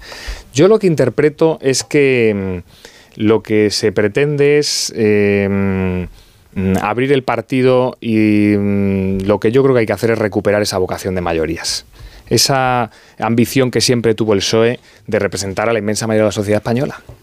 Tenemos unos objetivos muy claros que responden a valores de 150 años de historia, con unas políticas muy claras, concretas, que, normalmente tenemos la capacidad de adaptar a los tiempos que corren, pero que responden a valores muy claros pero con el objetivo de dirigirnos a la inmensa mayoría de la sociedad, no a pequeños nichos tribus, sino dirigirnos a esa eh, amplia mayoría que se sienta reconocida eh, por, por el Partido Socialista y que cada decisión, cada posición política que tengamos esté dirigida a esa mayoría. ¿no? Yo creo que esa es la o es lo que yo quiero interpretar de eso que leí, esa evolución que debe tener el PSOE. Yo esto lo digo algunas veces, me dicen, así no vas a ganar las primarias. Digo, el PSOE mm, no es de sus militantes. Esto es una frase que, que a veces se dice en el ámbito interno. Yo creo que el PSOE es patrimonio de la sociedad española. Yo creo que es un patrimonio de España y cuando lo fundaron 24 personas hace 145 años, no lo fundaron para ellos 24, lo fundaron para España. Lo fundaron para ayudar a España a poner encima de la mesa eh, unos valores y unos principios que afortunadamente han perdurado durante tantos años porque hemos tenido esa capacidad de mm, adaptarlos con medidas concretas a cada momento. Y yo creo interpretar correctamente que lo que se planteaba ayer es esto, es superar eh, ese mm, espacio del partido propio y ser más transversales. Creo que se usa la palabra transversal en esa cita que se hace del, presidente del, gobierno y yo creo que ese es un buen planteamiento y yo honestamente creo que lo estoy intentando aplicar en Madrid hace unos meses. Si me siento no aludido, bueno, eh, a ver, eh, claro mm, depende de lo que signifique. Yo creo que en Madrid el trabajo que estamos haciendo va en esa línea. Yo creo en Madrid el esfuerzo en un sitio complicadísimo. Claro, yo cuando entré secretario general me dieron una encuesta nada más entrar. Me dijeron, no te creas que estamos como en las elecciones de mayo. Y la encuesta decía que Más Madrid tenía un 23,8 y el PSOE un 12,9. Claro, yo cogí así el partido en Madrid, a 11 puntos de Más Madrid. Y, así nos tuvimos que Bueno, hubo un CIS que le daba a Mónica García 33 escaños y a nosotros 19. ¿Os acordáis del CIS que sale? un CIS de Tezanos, vamos, CIS normal. Eh, entonces, claro, con, ese panorama arrancamos en Madrid. ese fue el mayor aliciente para ustedes, porque sabiendo el grado de acierto pues de Tezanos, pues ahí era un empate, claro, un empate. Ahí nos tocó trabajar. ¿Y cómo trabajamos? Pues con esa reflexión que hacía ayer el, el secretario general del partido, diciendo, oiga, nosotros tenemos un proyecto propio con unos valores y una historia que es la que es, y no nos vamos a dejar llevar por la tentación de querer copiar a otros. Nosotros, claro que nos modernizamos y nos adaptamos, pero nosotros mismos. No copiando. Copiando a otro, la gente lo que acaba haciendo es votar al otro. ¿eh? Si, le copia, pues será mejor el original. ¿no? Y por eso nosotros hicimos una campaña de posiciones muy claras. Oye, nosotros somos un partido de izquierdas con unas propuestas muy claras, muy concretas y somos distintos a otros partidos. Por ejemplo, a Más Madrid también. No pasa nada, con todo el respeto, la educación y la colaboración con ellos en muchos temas. Pero es una familia ideológica distinta a la nuestra.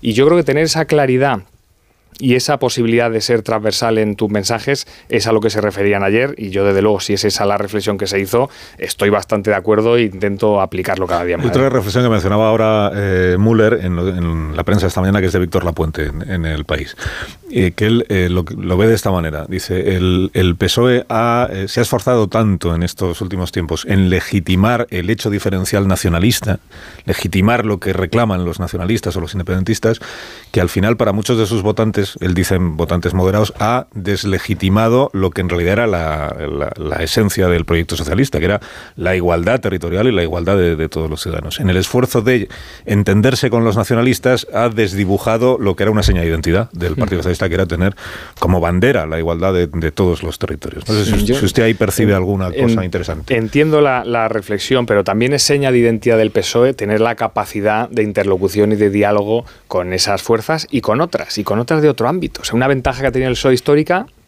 es su capacidad de interlocución. Y eso es un valor y un activo, que, tiene que ser, como decía ayer el secretario general, lo más transversal posible tener capacidad de interlocución con unos partidos, con otros, teniendo claro tus principios y, y, tus valores. ¿no? En ese proceso de interlocución es posible que se pueda interpretar eh, públicamente que, se ha llegado a una línea a otra. Bueno, pues eso es la política, ¿no? Y en una complejidad como la actual, esos procesos de, negociación, pues se llega donde se llega y eso claro que puede eh, suponer costes. El, el alcanzar alianzas siempre supone renunciar a posiciones propias y eso puede tener un, coste evidente, todo lo hemos hecho. Yo llego a acuerdos en mi ámbito municipal donde he tenido que renunciar a temas que yo llevaba en programa. ¿Ha tenido eso coste? Pues seguramente. Ahora, eh, que renunciar al activo y al patrimonio que supone la capacidad del PSOE de tener interlocución y de resolver o tratar de resolver problemas territoriales tan complejos como el que había en Cataluña en los últimos 10 años, yo creo que eso es un activo, honestamente lo creo. En, Galicia, por ejemplo, también lo contaba yo esta mañana, eh, perdón por la autocita, el, PSOE igual lo que debería, porque está diciendo, no es por la amnistía, porque si fuera por la amnistía, nuestros votantes del PSOE no se habrían ido al bloque, que también está a favor de la amnistía. Bueno, eh, me parece que es un poco de, brocha gorda el análisis, pero lo acepto. Eh, pero igual lo primero que debería preguntarse el PSOE es por qué nuestros votantes se han ido a una formación que defiende la autodeterminación. Porque decía, decía usted que el proyecto de federal o como se le quiere llamar, pero de, de, igualdad entre los territorios, forma parte de la esencia socialista. Uh -huh. ¿Qué lleva a un votante del Partido Socialista en Galicia? Porque ha habido un trasvase de votos según las encuestas enorme. ¿Qué lleva un votante del Partido Socialista en Galicia a entregar su papeleta a un partido que está por la autodeterminación? que es bien poco compatible con lo que es el proyecto socialista. Sí, de, después de haber votado al PSOE hace pocos meses en elecciones generales, muchísimos de esos votantes que ahora se han ido al, al eh, BNG. Yo creo que, yo no soy un experto en política gallega, eh, pero sí estaba ahí en la campaña y sí que eh, yo creo que el, que el análisis que se hace de la poca posibilidad que ha tenido el candidato del PSOE, que lleva cuatro, cuatro meses, decía Marta antes, no sé si son cinco, pero vamos, cuatro o cinco meses, eso eh, evidentemente te hace perder mucha fuerza. Y yo no sé el, en el ejemplo gallego, pues ya te digo que no soy experto, pero sí sé en el madrileño. Cuando nosotros nos vimos 11 puntos por detrás, eh, claro que hay esa tentación de cómo recuperamos este espacio. Oye, para llegar como llegamos en Madrid, a ser eh, el partido que más creció en las últimas elecciones autonómicas, recortarle a Superayuso en ese momento, recortarle 50.000 votos en Madrid en ese momento, con los problemas que tenía el PSOE, tuvimos que hacer cosas que yo creo que, que, que, aunque en el corto plazo no se vieran muy claras, en el medio sí, que es mantener esa posición propia. Se consigue eso con cuatro meses de trabajo, es muy difícil. Es muy difícil que, que, José Ramón, que a mí me parece un pedazo de candidato porque le conozco y, sé cómo es y, la nobleza que tiene, los valores y la convicción, es muy difícil en cuatro meses porque es que hay que currar mucho. Es que en política el, el tener posiciones no va de una entrevista y con Alsina, que es un lujo, yo lo disfruto mucho, pero no, no consigues ahí las posiciones, las consigues con trabajo con posición coherente, reiterada, cuando en momentos difíciles tú aguantas y, y, sigues diciendo lo mismo que decías un año atrás, eso es lo que te da fuerza en política. Y aunque nos parezca en el corto plazo mediático en el que pasan tantas cosas, que, que, el tuit del día has tenido 200 retweets magnífico, la gente es mucho más lista y, y sabe mucho mejor valorar cuál es tu línea. Y a lo mejor no se acuerdan de lo que proponías pero sí se acuerdan de lo que transmitías. Y a mí esto me pasa mucho por la calle. Me, me cruzo, el otro día te escuché, no me acuerdo muy bien de qué hablabas, pero me gustó mucho y el tono y, y bien y la educación. Pues eso, no, eso no, es. A mí me pasa al revés. ¿eh? Me, me, acuerdo muy bien de lo que hablaba usted, pero estoy en, en contra. Eh, también pasa, también pasa, claro, porque eso sí. Los contertulios del programa quieren participar yo, yo tenía de la conversación. Una, una pregunta. Eh, eh, al hilo Amor. de lo que usted mismo ha dicho hace 10 minutos, con una, un diagnóstico muy contundente de lo que le ha pasado al PSOE, al Partido Socialista en Galicia. Eh, si viene aquí con miedo a que sus comentarios puedan herir en Ferraz, si en el partido hay una cierta omertad respecto a Sánchez, si está corriendo algún peligro hoy por hablar en esta, en esta contundencia, visto que eh, o, o, es Paje o es usted quienes eh, nos trasladan visiones que discrepan con la línea oficial con el oficialismo. Bueno, hasta ahora discrepa poco. Muy poco. Oficial, el o sea. único miedo aquí es enfrentarte a Rubén Amón en un debate y en una tertulia. Es el único miedo que tengo. No, pero, pero hablando en serio, porque es eh, una buena pregunta, yo creo que con, con miedo no se puede hacer política. No merece la pena, sinceramente. No, eh, pero con miedo a nada ni con miedo al terrorismo, ni con miedo. Es que eh, no, no, se hace buena política así, ¿no? Yo el terrorismo siempre eh, discutía si, si, estando ETA eh, en activo yo me hubiera dedicado a la política y tengo muchas dudas, ¿eh? Y esto alguno dirá, joder, pues usted es un cobarde. Pues mira, pues no sé si soy un cobarde o no, pero eh, sinceramente lo pienso, porque dedicarte a hacer política con miedo a mí eh, me parece que limita lo que es la política en sí, ¿no? Entonces, yo aquí no me siento con, con ningún miedo. No creo que el, el Partido Socialista es un partido que responde a lo que dice la Constitución que es que los partidos deben funcionar eh, como eh, instituciones totalmente democráticas. Y en el PSOE, claro que hay opinión, diversidad, matices, y eso es lo que le da riqueza. Esto no quita para que yo, y lo traslado aquí públicamente, yo tengo una lealtad eh, absoluta a mi secretario general y presidente del gobierno, porque yo creo que, que, un partido que tiene una jerarquía y una estructura como el nuestro, el líder necesita y se merece esa lealtad. Esto no es incompatible con que tengamos opiniones, con que yo haga propuestas adaptadas a mi territorio, con que yo haga análisis desde el punto de vista de la realidad socioeconómica política de Madrid. Rubén, porque antes hablabais de federalismo o confederalismo, pues yo quiero tratar de resolver ese debate que tenéis. El PSOE es un partido federal. Y ser un partido federal significa que la posición de país del PSOE es la agregación eh, coherente de las posiciones políticas de cada federación. Y Madrid es una federación muy importante. La tercera en número de militantes, por cierto, en España. Éramos la cuarta históricamente y este último año hemos pasado a ser la tercera.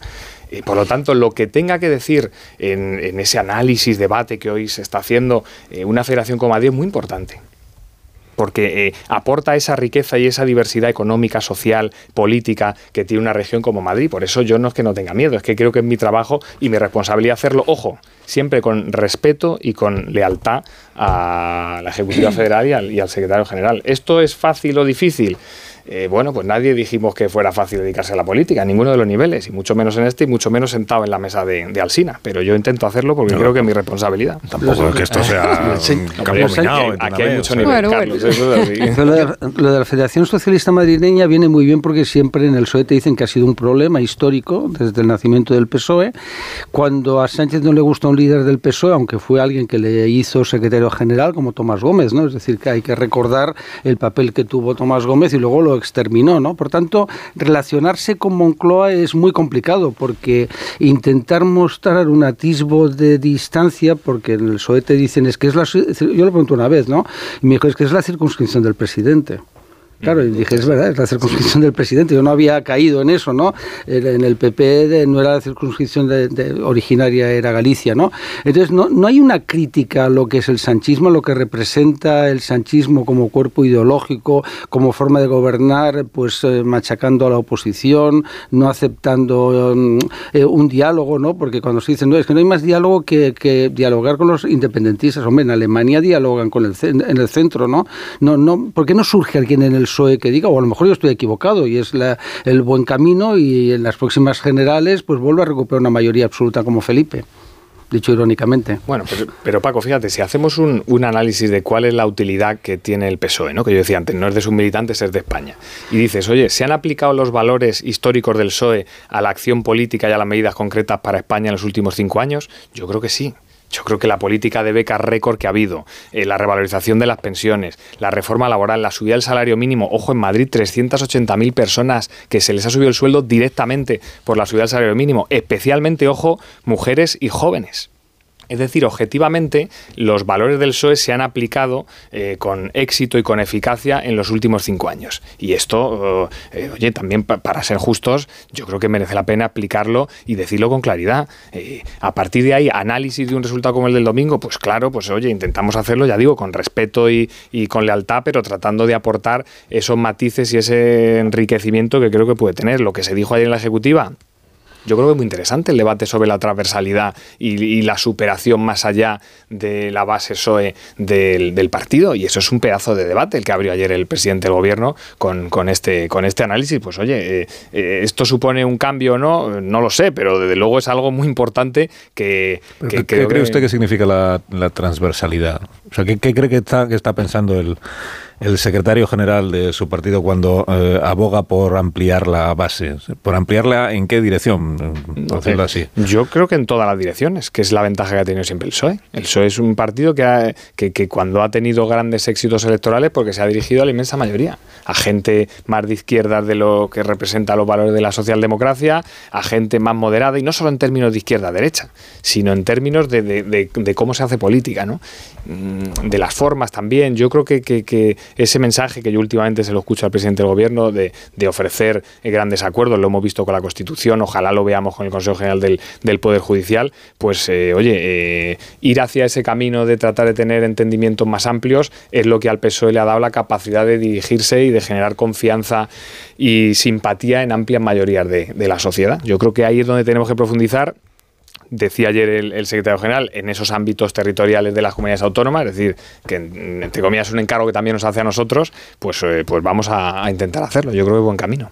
Señor Lobato, ¿coincide usted con García Paje la necesidad de esa reflexión en un partido como el PSOE después de resultados electorales 28M y también Galicia? Pero García Paje también ha celebrado que el Partido Popular haya mantenido la mayoría absoluta porque si la hubiera perdido, ha dicho, habría legitimado la ley de amnistía.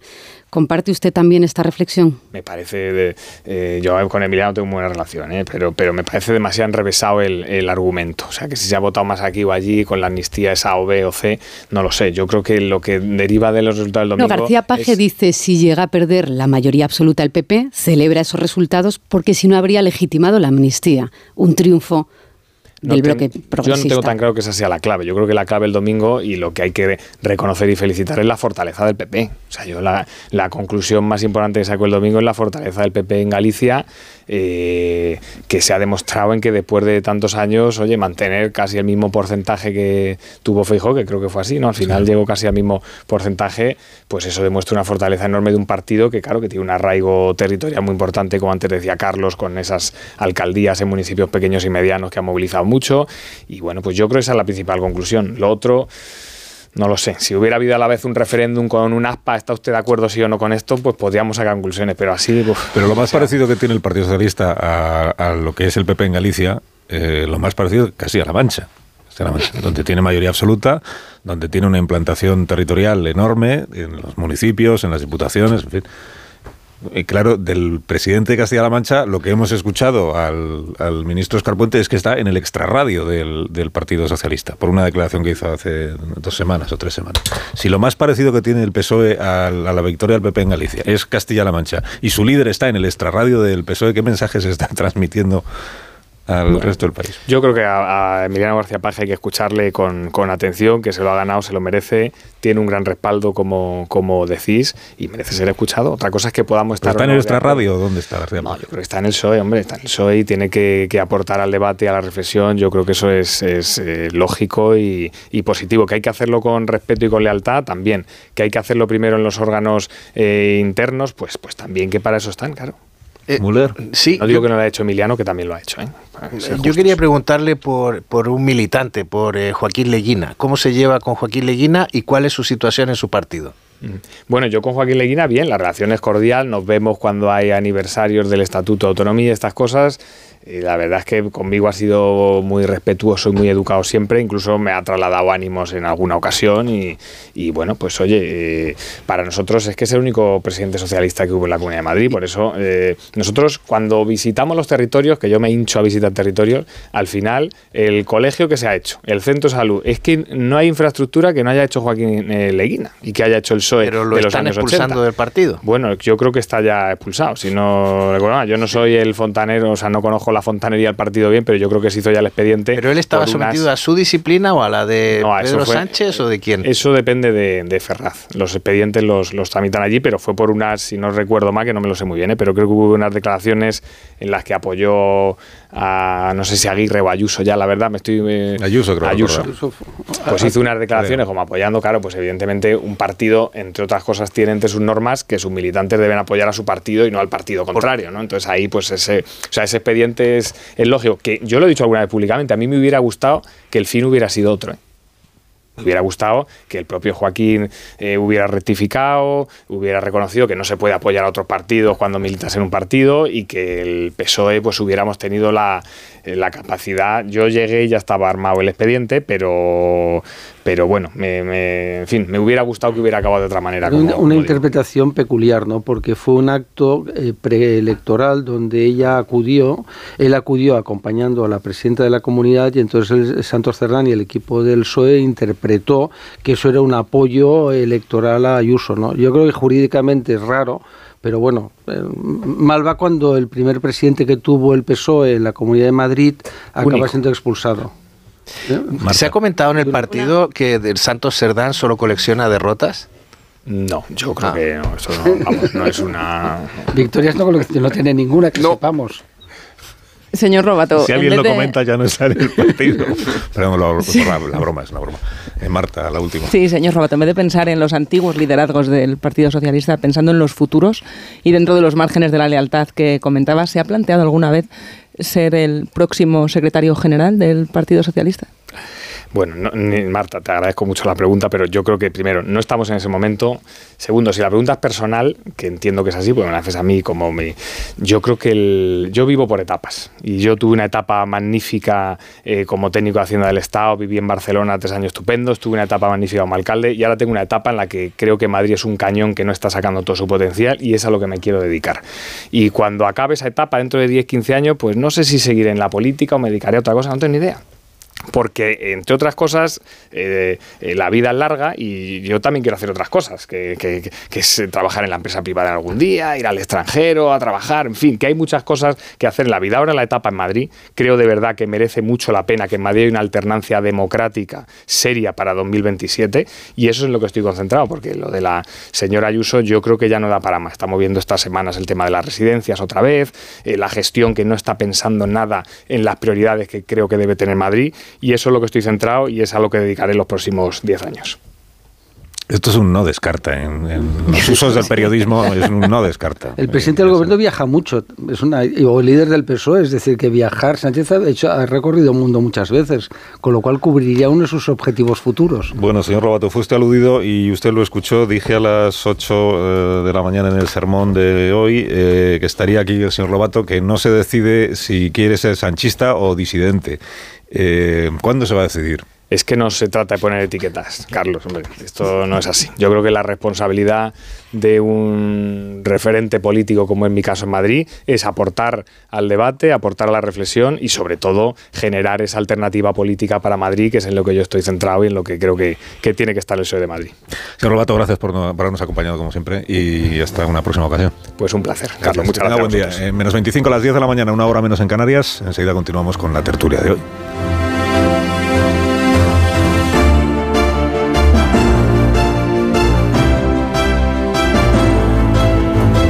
De.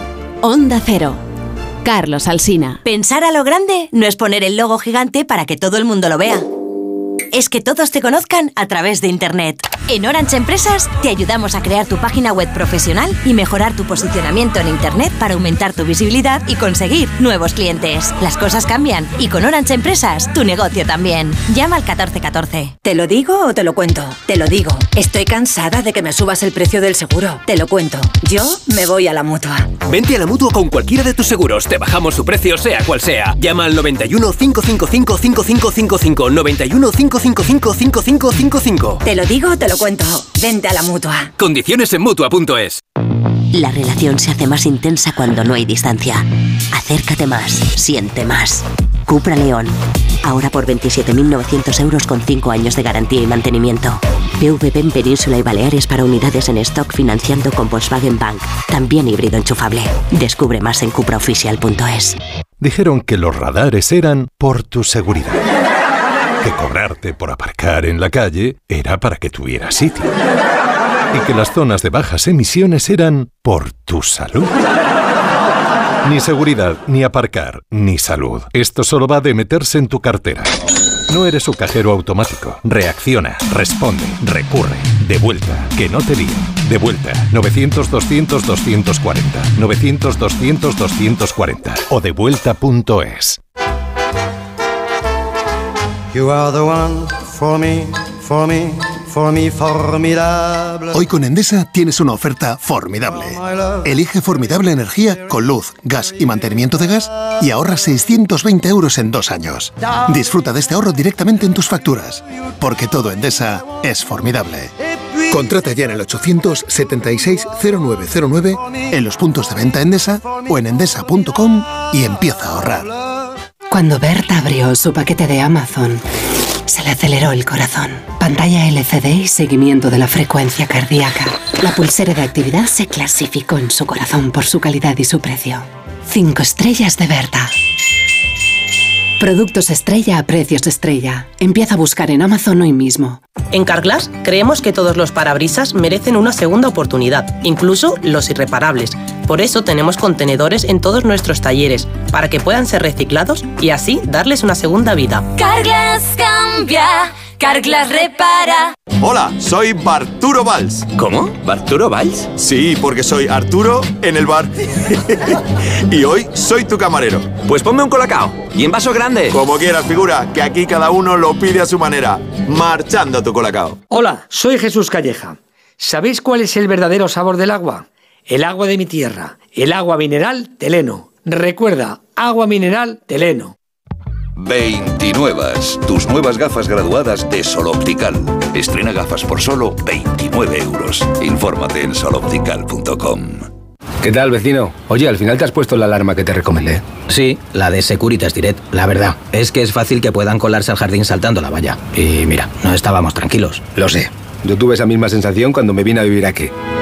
Protege tu hogar frente a robos y ocupaciones con la alarma de Securitas Direct. Llama ahora al 900-272-272. Recuerda, 900-272-272. Tenía siete recibos, pagaba mm, alrededor de 1.100 euros y ahora voy a pagar alrededor de 350. Pues que me ha cambiado la vida, que reconozco que me han ayudado mucho. Pues ha sido un salvavidas. Agencia negociadora les ha cambiado la vida. No lo dudes. Si tienes casa en propiedad y quieres pagar un 80% menos cada mes por tus préstamos, llama gratis al 900-900-880. 900-900-880. Llama ahora. Te cambiará la vida. En el sexo como en los toros hay que triunfar. Energisil Vigor con Maca estimula el deseo sexual y ahora consigue un efecto más rápido con Energisilistan. Soy de legalitas porque cuando no sé qué hacer me dan soluciones. Como cuando pagaba y demás por una valoración catastral incorrecta y me ayudaron a recuperar 4.000 euros. O cuando me explicaron cómo contratar a la persona que cuida a mis padres. Hazte de legalitas en el 900 661 y siente el poder de contar con un abogado siempre que lo necesites.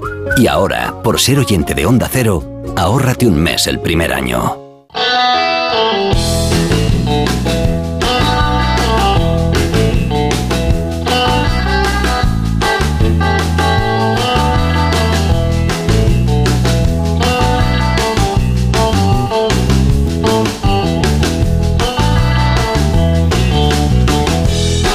Tal, Begoña Gómez de la Fuente? Buenos días. Muy bien, Carlos Asina, buenos días. Buenos días, unas noticias del corte inglés tendrías para mí. Sí, porque qué bien te viene la financiación total del corte inglés, qué bien te viene para tu nuevo televisor, el frigorífico, el sofá, para todo lo que te gusta, para lo que puedas necesitar. Financiación total para clientes con tarjeta del corte inglés, con hasta 12 meses para pagar, en electrónica, electrodomésticos, hogar, moda, relojería, joyería, deportes y mucho más. Además, no cargues con tus bolsas gracias al servicio Carta de Compra, que te permite recoger y abonar en un solo punto todas tus compras y así puedes financiar todo en un solo ticket. Infórmate y solicítalo al personal de tu tienda más cercana. Aprovecha la financiación total en tienda web y el Corte Inglés hasta el 21 de febrero, o sea, hasta mañana, por compras superiores a 200 euros. Financiación ofrecida por Financiera el Corte Inglés y sujeta a su aprobación. Consulta condiciones y exclusiones en elcorteinglés.es.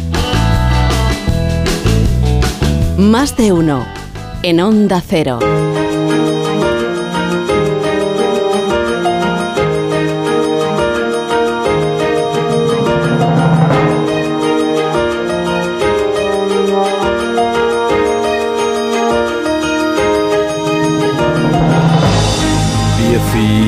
8 minutos serán las 10 de la mañana, son las 9 menos 18 minutos en las Islas Canarias y estamos aquí analizando las cosas que pasan con John Muller, con Pilar Velasco, con Paco Maruenda, Marta García ayer y Rubén Amón. Hemos dicho ya todo lo que queríamos decir esta mañana sobre el análisis de las elecciones en, en, en Galicia. Ha dicho Podemos que el problema ha sido la abstención.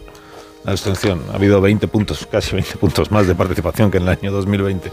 La abstención. Ya ha La dicho. abstención de quienes iban, de quienes tenían que votarles a ellos. Exactamente. Claro. Avergonzado Pero lo de Podemos, Lo de Podemos es fascinante, ¿no? De cómo alguien estuvo a punto de tocar el cielo y acaba absolutamente en la papelera de la historia, ¿no? Eso hay Es que una cosa realmente mm, con pocos precedentes, ¿no? En tan poco tiempo llegas a la vicepresidencia del gobierno, ministerio. Dilapidar las ilusiones de la gente. o sea, Cinco millones y medio de votos. Sí, sí. Casi y- 90 y- diputados. y llevamos vamos. Peor que Ciudadanos en su última legislatura, que aguantaron con, no sé si 12 al principio, acabaron como 9 o 10. Otros que y bien Podemos no llevamos ni seis meses, cuatro en el grupo Le- mixto y están desaparecidos allá donde se presentan. Veremos qué hacen en el País Vasco, porque lo que les está diciendo Galicia es que igual los que dispersan el voto de la izquierda y los que hacen daño electoralmente son ellos. Sumas todas las izquierdas y no te sale un dos y medio, ¿eh? O No, sea, no. Es, es- Sí, es para que se lo hagan mirar. Sí. ¿Cómo sumas la desilusión? Sí, sí. Has dejado el Siendo PSOE fuera de las izquierdas. oye, claro. Y además, como, como yo si fuera... Pero tienes que sumar la desilusión que Yo-. Yolanda Es en que las mareas, perdóname Paco, las mareas hace nada, en 2016, estuvieron a- eran el bloque hegemónico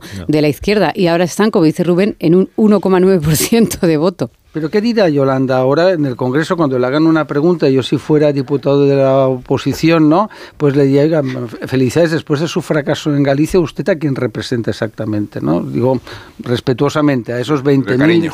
Sí, con cariño, oiga, ¿no? A los Porque- 31 diputados de Claro. Hombre, no, no, no, son 31, no, que sean ido los Ni un diputado, porque No, claro. A los 29, 20. 29, porque se fueron 5 a Podemos, se ha recuperado uno al salir Bestringe, pues eh, 29 a 33, sí. No, 31 tenía, ¿no? 33 es Vox. Ah, pues mira, ¿No? sí, perdón. Ahora me 30 estoy y lo he liando yo. confundido Ahora me estás Vox. liando Sí, a mí, Te estoy Pilar. liando yo. ¿Cómo se me Tenía ocurre? 31, ha perdido 4, pues. eh, Pero Vox está por 27. encima del yolandismo. Si yo creía que el yolandismo Perdón. estaba ya casi en la estratosfera, ¿no? Es una ironía, perdón. Vox sacó más diputados. Sí, que- sí, por eso lo Ah, digo, vale, vale, vale. plantea- planteábamos al principio del programa cuidado con Compromís, eh, porque la ruptura con, con Podemos era evidente, pero que Compromís empieza a recelar de cómo le va a ir mejor si en el bloque plurinacional liderado por Yolanda o por su cuenta, eso ya supondría un problema añadido. Bueno, Ignacio Rodríguez Burgos nos va a contar la actualidad económica y financiera de esta jornada, si a, él le parece bien. Eh, buenos días, Ignacio. Buenos días, me Cuéntame parece qué perfecto. Pues mira, los inversores europeos están trabajando duramente el hormigón chino. En todas las bolsas europeas dominan las ventas y los números rojos, salvo en la española por poquito, eh, después de que el Banco Central de China haya bajado esta mañana en 25 puntos básicos sus tipos de interés preferentes. Es un movimiento de las autoridades de Pekín para apoyar a su tambaleante sector inmobiliario, que sufre de goteras al otro lado del mundo, en Estados Unidos.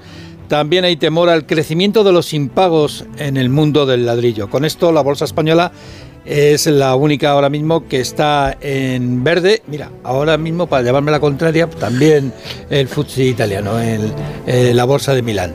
Pero vamos, las dos únicas. Todo lo demás está en colorado. El valor que más sube en la bolsa española es Melía, más del 8%, después de vender varios hoteles al Banco Santander por algo más de 300 millones de euros. Por cierto, el Santander acaba de informar esta misma mañana que su presidenta Ana Botín ganó el pasado año algo más de 12 millones de euros, un 4% más. Después de Meliá, destacan los avances de ACS, de Amadeus y de Nagas, que ganó el año pasado 340 millones. En la parte de las rebajas, el valor que más desciende otra vez, Grifols, la farmacéutica, cae más del 3,5% por el nuevo ataque de Gotham, la compañía norteamericana, que reclama más explicaciones sobre Scraton, la- el holding de la familia fundadora de la farmacéutica. El petróleo se mueve en los 83 dólares el barril y en el dato macroeconómico lo más interesante es que Lituania, Estonia y Eslovenia superan ya a España en PIB per cápita. España está en el 83 puntos frente a una media de 100 de la Unión Europea, pero es que Polonia ya viene pisándonos los talones también por detrás. Es decir, el índice de convergencia de España está en 83 puntos, que es por debajo de los fondos de cohesión del año 93. Y con los la vuelta que hemos dado. Sí, date cuenta que estos países, por ejemplo Estonia, eh, son muy potentes en cuanto a lo que es la nueva economía, la economía digital, la economía de la inteligencia, artificial, todo lo que tiene que ver con eh, la economía de los datos, del Big Data. Y Eslovenia, por ejemplo, tiene industrias muy potentes también en lo que tiene que ver con los microchips y las nuevas tecnologías. Eh, vamos, que el mundo no se duerme, que siguen, siguen para adelante. Ya hacen reformas. Eh, gracias, Ignacio. Un abrazo. Y que tengas buen día. Es que has dicho Estonia y me he acordado de Vladimir Putin y no os he preguntado todavía, pero lo hago en este momento, por el- la viuda de Navalny, que se llama Julia Navalnaya, eh, que ayer estuvo con José Borrell en, en Bruselas y que digamos que se ha postulado ella misma, o sea, como el, el líder de la oposición a Putin, una vez que eh, presuntamente eh, Putin se ha encargado de que su marido ya no pueda hacerlo porque murió, como sabéis, el viernes pasado, o se anunció el viernes pasado que había muerto en prisión. En circunstancias, como se dice en estos casos, en circunstancias Misteriosas. verdaderamente sospechosas, ¿no? verdaderamente eh, sospechosas. súbita, sí. Ayer estuvo la viuda de Navalny con los ministros de Exteriores de la Unión Europea y han dicho el señor Borrell que siempre hay más margen para seguir castigando al régimen de Putin y que eso es lo que van a Ya se ve. estudiar los gobiernos europeos. ¿Cómo Ya, se- ya, ya se ve el éxito de cómo se castiga a Putin, ¿no? La fuerza con que el gas y el petróleo sigue fluyendo y haciendo fortunas inmensas, el diamante. Mira, a mí me recuerda este tema, yo lo siento, ¿no? Yo estoy a favor de Navalny, contra Putin, no tenía ni que decirlo, ¿no? Pero me recuerda el fervor que había en Europa y en Occidente por Gorbachev, ¿no? Y el desprecio profundo que tenían en Rusia por Gorbachev, ¿no? Es decir, que lo consideraban un personaje irrelevante, un traidor, etcétera, ¿no? Como no conoce la gente Rusia, no se conoce el alma rusa, no se conoce la realidad rusa, ¿no? No entendemos pues que el despotismo es algo que está muy arraigado en las sociedades orientales y que para muchos rusos pues lo de Navalny ni existe, pero no porque no lo digan, ¿no? No porque no salga, porque es curioso eh, que la dictadura rusa, que es una, una dictadura peculiar, ¿no? Puedes entrar y salir, los periodistas occidentales pues no paramos de poner a parir a Putin y hacer todo tipo de los cosas contra él, occidentales, sí, sí. en- en Entonces, pues, los para los otros son traidores, ¿no? Entonces, claro, hay que entender Rusia, hay que haber vivido en Rusia y hay mucho experto en Rusia que no habla ruso, ¿no? Yo no soy experto en Rusia ni pretendo, Pero ¿no? fíjate, Paco, la cantidad de rusos que se están jugando el pellejo ahora mismo, llevando flores al monumento que recuerda la represión soviética en honor a Navalny y el miedo que Putin le seguía teniendo a Navalny porque si no, no habría desaparecido, como ha desaparecido. Y ese miedo viene de las elecciones, eh, de la pantomima de elecciones que va a haber el 15 de marzo en Rusia.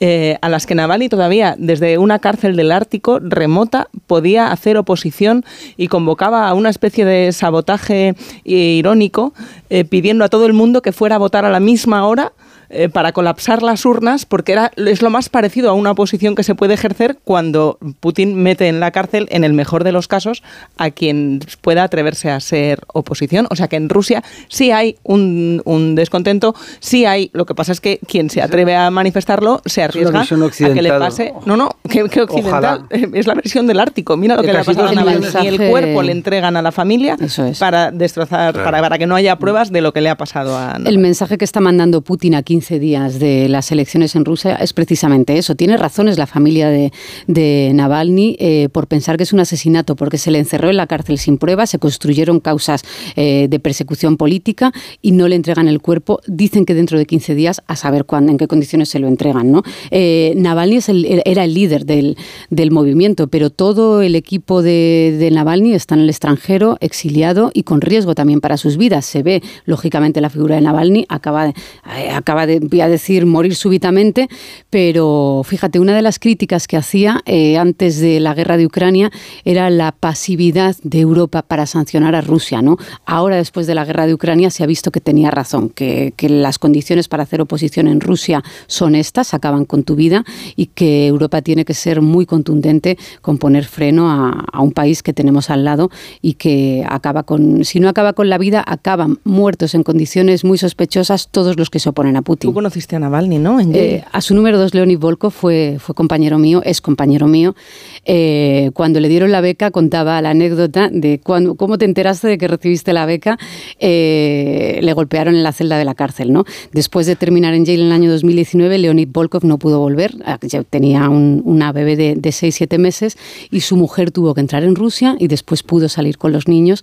Eh, siguen exiliados, siguen fuera, sin decir la localización porque temen por su vida. Leonid Volkov, matemático, ingeniero, es, eh, era, es quien ayudaba a Navalny a hacer esa oposición desde el extranjero, movilizando eh, a través de bueno, redes sociales, sistemas que pudieran convocar sin que te pillara Putin eh, y acusados de cuando convocaban una manifestación de delitos contra las altas instituciones que allí son Putin. ¿no? Va a alcanzar los 30 terrible, años. Putin de terrible, poder. terrible. Y, y yo creo que su mensaje es exactamente este.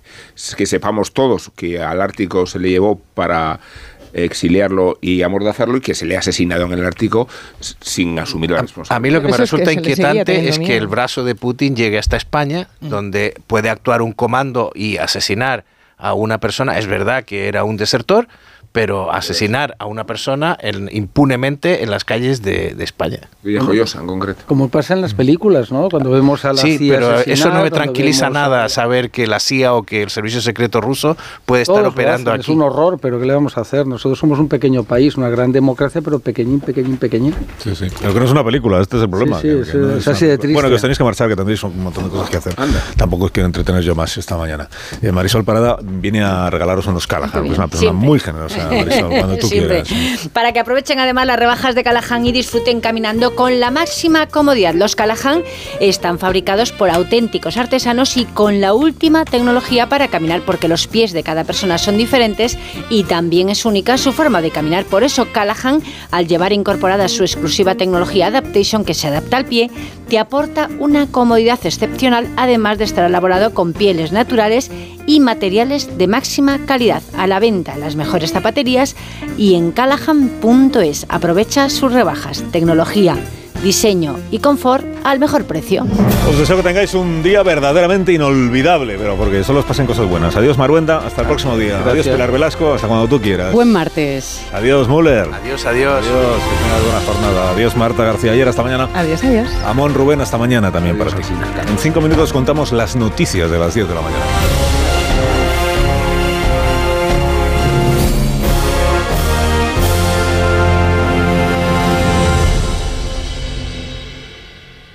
Madrid.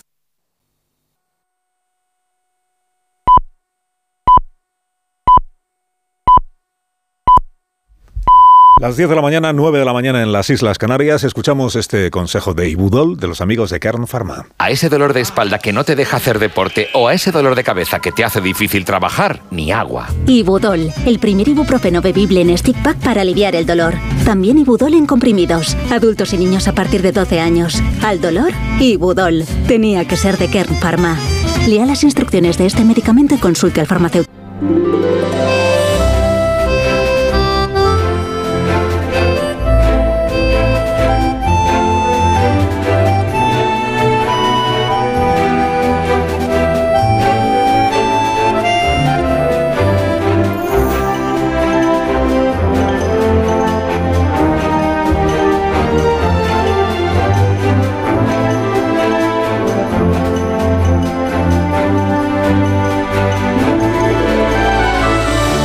Y cinco minutos ya de la mañana, son las 9 y 5 minutos de la mañana en las Islas Canarias. No pierda usted el tiempo porque estamos ya en el último, ah no, penúltimo martes del mes de febrero del año 2024 y cada martes a esta hora de la mañana en este programa nos dedicamos a comer, a comer por España, o sea, a recorrer España eh, contándoles qué se cocina, qué se produce en cada uno de los lugares de nuestro país. Pero antes de eso, todos los martes tenemos también una cita a esta hora de la mañana con Espejo Público, con Antena 3, con Susana Griso. Creo que ya estamos a punto de conectar con el programa de Susana, a la que estoy viendo en pantalla y ahora ya estoy escuchando. Buenos días, Susana Griso, ¿cómo estás? Bien, bien. Oye, tenemos hoy a Feijóo en Madrid. Ayer empezó los festejos en Galicia y hoy, bueno, pues eh, se reúne con sus varones. ¿Crees que ha encontrado la fórmula mágica contra Sánchez, contra el independentismo, contra Vox, como dice él? Eh, creo que después de cada jornada electoral eh, tendemos todos a precipitarnos un poco a la hora de sacar conclusiones y a sacar conclusiones muy, muy categóricas, porque recuerdo que el día siguiente a las elecciones autonómicas del mes de mayo estábamos enterrando a Pedro Sánchez, después de las elecciones del 23 de julio, poco menos que estábamos enterrando a Feijó, ahora hemos estado a punto de enterrar a los dos, dependiendo de qué medio de comunicación siguieras o qué periódico escucharas. O sea que yo nu- nunca, bien lo sabes tú, eh, nunca soy de conclusiones tan... eh, eh, tan firmes, digamos. ¿no? Yo, creo que estamos todavía en un, proce- en, un, en- un momento de analizar lo que ha ocurrido. Creo que los partidos políticos se lanzan a dar explicaciones, los comentaristas ni te cuento, nos lanzamos a lo primero que se nos va ocurriendo para explicar las cosas. ¿no? Que Feijó quiere pensar que ha encontrado la manera de hacer que el eh, sanchismo, si se quiere llamar así, decline, pues sí, creo que es esa. Y que en, en Galicia, claro, ocurre algo que para el, papel, el- para el, para el Partido Popular es muy es muy interesante, que es que Vox no se come un colín y entonces Claro. todo el voto de la derecha está concentrado en el único partido que y, y no hay ciudadanos ya y, y eso es lo que Feijó desea que ocurra en elecciones generales.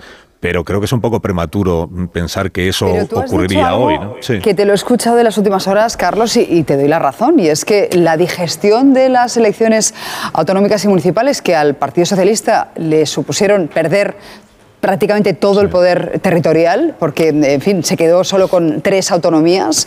Eh, esa digestión no se había hecho, porque, claro, tuvo, digamos, la estrategia Pedro Sánchez de convocar unas elecciones generales inmediatamente después y se ahorró las críticas en su propio partido.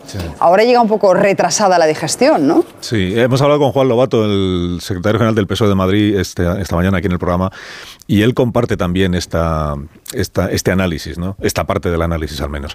Es que ocurrió exactamente eso. El 28 de mayo fue, las elecciones autonómicas fueron un desastre para, no solo para el Partido Socialista, fueron un desastre para la izquierda en nuestro país, porque la izquierda gobernaba en comunidades autónomas tan relevantes como, la, bueno, todas lo son, pero como la Comunidad Valenciana, Aragón, Baleares, eh, perdió el gobierno de Extremadura, perdió el gobierno de La Rioja, perdió el gobierno de Cantabria, perdió el gobierno de Canarias. Seis de nueve. Claro, y acuérdate que en los días previos decíamos, bueno, a lo mejor pierde la Comunidad Valenciana o a lo mejor pierde la izquierda del gobierno de Aragón, pero no perderá todo. Pues sí, perdió todos a la vez. Y se quedó sin hacer el, análisis porque, como tú has recordado, Pedro Sánchez convocó unas elecciones generales. Que no digo yo que las convocara para, para que no se produjera ese análisis, las convocó seguramente. Lo puedes decir claramente, porque fue así.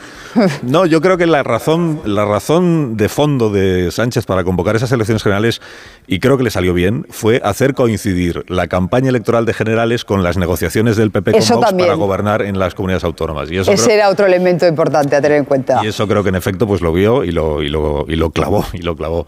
Pero como luego pasó lo que pasó, que es no solo que hubo unas elecciones generales, por tanto todo el Partido Socialista se puso a la tarea de intentar salvar el gobierno que tenía, que era el gobierno central.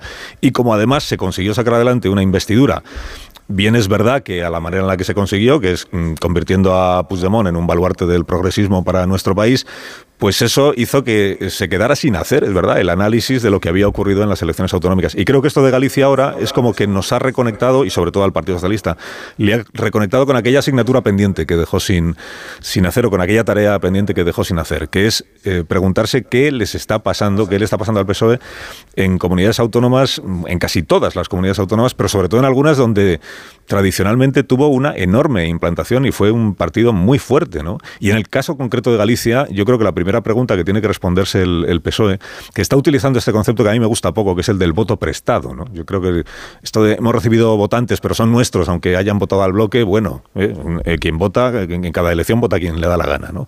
Pero creo que debería empezar por pensar qué lleva a un votante tradicional del Partido Socialista en Galicia a entregar su voto al bloque nacionalista galego que, tiene un proyecto completamente distinto al del Partido Socialista, porque el proyecto del Bloque Nacionalista Gallego es un proyecto nacionalista, es un proyecto que está por la autodeterminación. Y esa es la gran línea que separa el proyecto del Partido Socialista del proyecto del bloque. que lleva un votante del PSOE a restar importancia a esa línea que les separa, que es la autodeterminación, para entregar su voto a Ana Pontón en lugar de al señor Gómez Besteiro. Ha, dicho la vicepresidenta y vicesecretaria señora eh, Montero esta mañana, eh, le he leído una declaración eh, que dice, bueno, pues porque los, los votantes han visto que la opción que tenía más probabilidades de contribuir al cambio era el bloque y no el Partido Socialista. Pues es usted la número dos del Partido Socialista. Y si lo dice usted, igual la reflexión debería empezar por ahí, ¿no? ¿Qué ha, qué ha hecho mal el PSOE para no ser visto como la alternativa al Partido Popular en Galicia?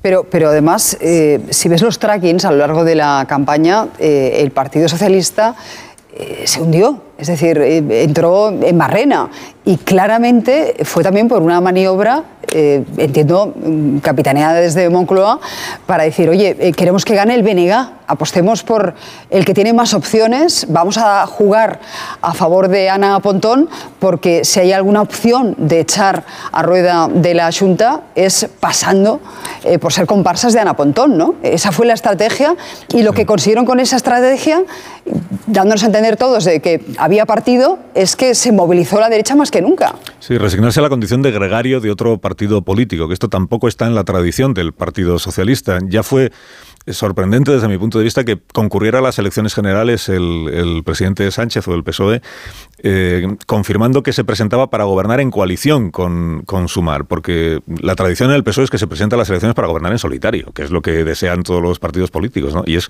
lo que tradicionalmente tuvo músculo suficiente el, el, PSOE como para aspirar y como para gobernar en efecto sin necesitar un gobierno de coalición. Cuando ya te presentas diciendo, pero, pero mi aspiración es gobernar con, es, es porque tienes claro que nunca vas a tener mayoría suficiente como para gobernar en solitario. En Galicia, además de eso, no es gobernar con, es ir de gregario o de escudero de una formación dann que, que tiene poco que ver contigo, por muy de izquierdas que sea, eh, tiene una discrepancia esencial contigo, que es el proyecto de país, nada menos que eso, que el proyecto de país. Yo creo que eso le está pasando al Partido Socialista en otras comunidades autónomas y, debería hacer una, bueno, que haga lo que quiera, pero, pero creo que la reflexión debería empezar justamente por ahí. Creo que en la campaña electoral también le dieron demasiada importancia a los estrategas del PSOE y también igual los del bloque a lo de Feijó con el tropiezo, desliz, tiro en el pie, lo que se quiera, como se quiera llamar, de la conversación con periodistas.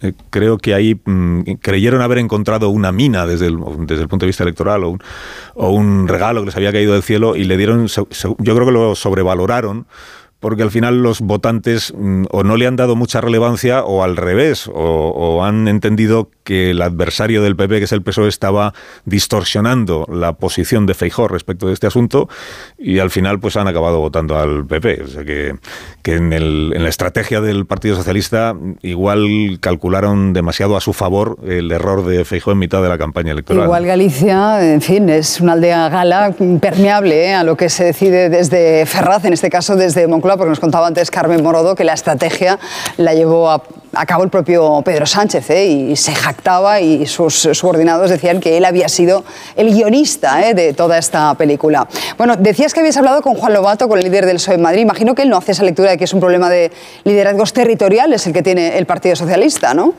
Bueno, yo le pregunté expresamente si se dio por aludido ayer con esto que hemos sabido, hemos sabido que dijo el secretario general del PSOE en la reunión a porque fue una reunión a puerta cerrada, la de la ejecutiva del partido, eh, con intervenciones. A, puerta cerrada quiero decir que no sabemos exactamente lo que dijo, sabemos lo que dicen que dijo, y porque no hubo ni, ni declaración en abierto, como se dice en jerga periodística, en abierto, ni siquiera el famoso plasma que tanto se le reprochaba a Rajoy, pero que por lo menos había un plasma en la sala de prensa, en este caso no hubo nada. Bueno, eh, Lobato que dice, pues que él quiere pensar... El plasma. Con lo que, llegamos a criticarlo en su momento. Claro, se criticó mucho del plasma, pero el plasma por lo menos era el discurso que hace el presidente del PP dentro de la ejecutiva que lo veamos los periodistas. En este caso. Eh, algo veíamos. Ya no hay ni plasma. Pero es que en la noche electoral había comparecencias de portavoces ante la prensa que no admitían preguntas. Entonces, entonces ¿usted para qué comparece? Bueno, eh, a Lobato. Lobato lo que, me ha, lo que ha dicho aquí en el programa es que él quiere pensar que lo que Sánchez eh, quiso decir ayer es que los liderazgos que el PSOE requiere en las comunidades autónomas tienen que ser eh, liderazgos eh, cuando dice que trasciendan la marca del PSOE, que tienen que ser liderazgos más transversales, dice Lobato. Es decir, que intenten llegar a una población más amplia que la que forma, digamos, el núcleo electoral del Partido Socialista, si yo lo he entendido bien. ¿eh? Que sería algo así como abrirnos más a la sociedad de lo que estamos abiertos en este momento. Yo creo que Lobato percibe, pero esta es interpretación mía, que al PSOE le está faltando, eh, y él intenta en la Comunidad de Madrid que eso no suceda, le está faltando dirigirse a una parte más amplia de la sociedad. O le está faltando dirigirse pues a esa parte de la sociedad que es de izquierdas pero no comparte el proyecto nacionalista o independentista, o a esa parte de la sociedad que es de izquierdas pero no está de acuerdo con la amnistía, o incluso a esa parte de la sociedad que no está en la izquierda, que está en posiciones del, del PP, pero que estaría dispuesta a escuchar mensajes del presidente del gobierno, que, están mm, haciendo un mensaje tan unidireccional a eh, la parroquia socialista eh, partidaria de la amnistía y a la parroquia nacionalista independentista que se está olvidando del resto del país.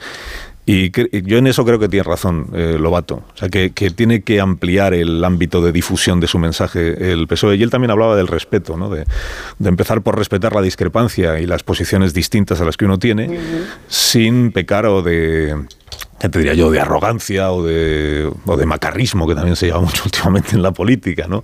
Intentar entender cuando alguien discrepa de la posición que tú defiendes, por qué lo hace, por qué lo hace y porque a lo mejor incluso te convence de alguna cosa, ¿no? Creo que va un poco por ahí el análisis. También te digo que Lobato no ha llegado a lo de García Paje del día de ayer, ¿no? Ya, hombre, claro.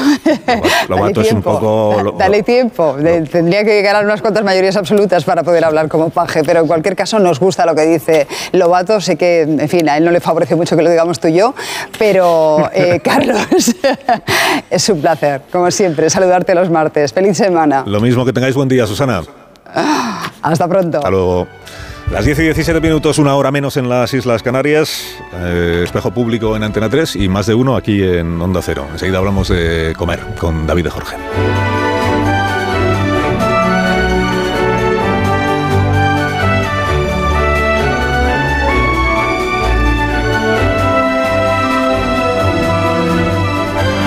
Más de uno. La mañana de Onda Cero con Alsina.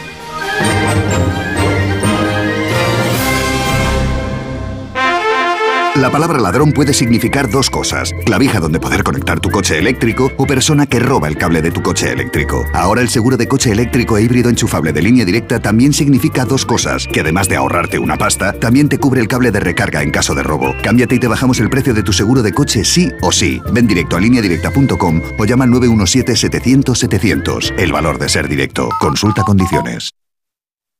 ¿Qué tal, vecino? Oye, al final te has puesto la alarma que te recomendé. Sí, la de Securitas Direct. La verdad, es que es fácil que puedan colarse al jardín saltando la valla. Y mira, no estábamos tranquilos. Lo sé. Yo tuve esa misma sensación cuando me vine a vivir aquí. Protege tu hogar frente a robos y ocupaciones con la alarma de Securitas Direct. Llama ahora al 900-272-272. Recuerda, 900-272-272.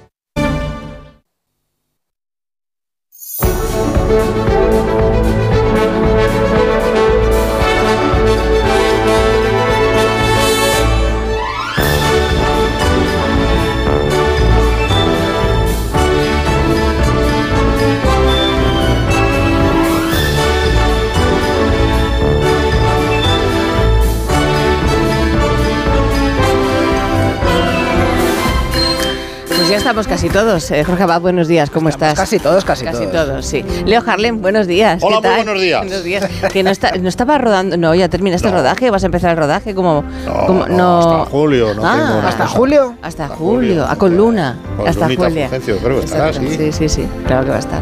Y no creo, no está.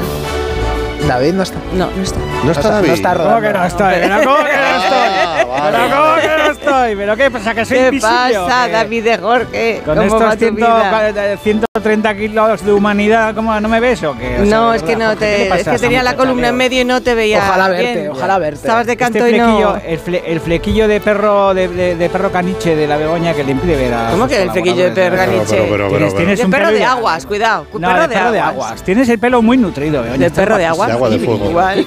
Qué brillo, qué tez, como de qué Fulay. tez. ¿Te echas Oilo Fulay? Oilo o qué? Fulay, Oilo- Camay, Camay. Fulay, sí. Leo, ¿te acuerdas del Oilo, ¿Cómo Oilo no, no me voy a acordar de Hilo Fulay? ¿Qué es eso? Yo, Era una ¿puedo crema de belleza, sí, Fulay. Yo, yo de No. niño le pegué un trago una vez al Oilo Fulay, Sí, porque es que olía tan bien. Que ¿Pero era crema o era un líquido? ¿Qué Era era? crema. No, era- Era era- crema era una líquida. crema. Ah, vale. Y, Blanca y- rosa. y te acuerdas del jabón Camay? rosa, Camay. ¿Cómo no voy a acordar el jamón Camay? Pues claro, joder. Pero si vosotros no, si vosotros sois de la época del lagarto, o sea, ¿qué me estás Jamón ¿Cómo que el contando? lagarto? También. Ahí está, el lagarto todavía, ¿eh? Llamaban reptil. Del Joder, fíjate, si somos, fíjate si somos viejos que cuando venía el practicante a inyectarnos la inyección en casa, mi madre hervía las jeringuillas de. Claro. Y eran de metal. Y eran de metal. Claro. Sí, Qué que bonitas, antiguos, ¿eh? cómo brillaban. ¿Qué tiempos? ¿Qué Sí, que tiempos? qué tiempos antiguos? Y no, y no enfermábamos como ahora, ¿eh? ¿Qué- Vaya que no. verdad? Bueno, perdona. Bueno, sí, Sarampión, varicela, Sí, pero no había rubeola, Paperas. Lo que pasa es que la, la, la inyección esa que te ponía el practicante que te dejaba cojo para una semana, Sí. me Sí, gustaría tío. conocer la composición con detalles. Porque yo creo que eso era un cóctel de todo. Eso tenía que tener de todo. Penicilina, analgésico, antiinflamatorio. Orujo. Sí. orujo, restos de caldo gallego. Sí. Había de todo. Licor, café, todo. Pues fíjate que llevo, es que me tengo aquí el guion, ¿Qué? ¿vale? Y, Claro. y- y llevo, claro, que llevo escuchando Hay al que Sina leer. y a la. Torre. Eh, ¿dónde está Sina? ¿Que ha ido al desde baño? ¿Qué le ayer pasa? ha ido al baño. Es que de Ahora, ahora viene, ahora vuelve. En un momento ¿Qué está, vuelve. con al o qué le pasa al Pasa que es que ¿Qué ha entrado en el baño nuevo, no? que el baño nos han hecho un baño súper moderno. creer. Sí. Maravilloso. Sí, arrimas, arrimas la mano y sale agua sí, Sí, sí. sin tocar Cuando nada. sale O sea, después. es la repanocha. Tiene chorrillo. Sí, Japonés. Sí, también. Eh, pues eso que, que lo que pasa es que te fallaba un poco los picaportes, ¿no te has dado cuenta? Sí, a veces de lo más básico. que fallaban un poquito, no están Claro. engrasados todavía. Bueno, el caso es que ya vendrá. Que mm, pues Que no eso, tiene que puertas. Rafa y que No Alsina echamos de sí tiene tampoco, puertas. eh, Si no, quiere, si no quiere que no venga, eh, al Sinetti no venga, si, eh, ¿me entiendes? O sea, Pues sí, que no pedido, ya que está en el baño, pues se la quede. compra, que vaya a la compra, que vaya, que vaya a cambiar No la cita compre coche, algo qué sé, de- que de cosas jamón que o algo así. sí, jamón, que eh, llevo escuchando a Sina y a Rafa La Torre, que Sí. no hay forma de seguir con el guion, diciendo eh, lo de la digestión electoral. eh, mm, Toda la semana, lleva, Claro, ¿eh? por lo de las elecciones gallegas. Y he pensado que por qué no hacemos la digestión, pero de verdad, que en lugar de votos, pues sea una digestión mucho más agradable, si os parece a vosotros. eh. De empanada de pulpo, por ejemplo. Oye, empanada, qué bueno. De vieiras gratinadas. De bacalao. con, con grelos. De ternera. De caldo gallego. De Soubiña, de Raso.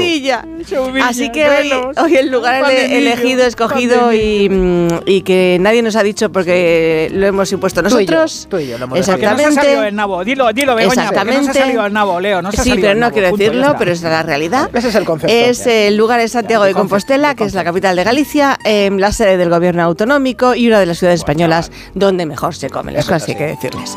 Además, si comer en Galicia siempre es, como diría David de Jorge, siempre es una fiesta, ¿no? Más lo, más lo es en febrero. Em, Troula. em, como esta es, es una sección muy elevada y en homenaje a, a mi muy querido David. eh, traigo aquí una cita de uno de los novelistas, poetas y gastrónomos pues, más importantes de Galicia que escribía así sobre uno de los productos más típicamente gallegos ¿eh? y de los que estamos ahora en temporada. Así que adelante, don Álvaro Cunqueiro. El mejor día para comer la lamprea es por febrerillo loco o los primeros días cuaresmales. En un mediodía frío, en un comedor pequeño y caliente, cuatro amigos que sepan estar callados hasta los postres, que no fumen hasta el café. Por la ventana se verá llover y se oirá cómo pasan los hombros del viento rozando los cristales. Qué maravilla. No es la voz de Cunqueiro, Ah, eh, claro, pero es de nuestro Qué bonito compañero es el Pablo. final ese. Ese final lo he copiado yo muchas veces, lo Sí. de viendo llover por la ventana mientras los hombros del viento rozan los cristales. Es que un precioso. ¿eh? Sí, sí, Ah, eh, qué, Qué tema bonito. grande. Libros cuando hablaba él, Leo. Jorge, ¿os acordáis? No sé si os acordáis de verle en la tele de crío. No, pero yo no era mucho... Joder, pues ahí, eh, pues ahí ¿A quién dice? muy chulas entre- A Cunqueiro. hay ¿A Cunqueiro? A Cunqueiro en la tele.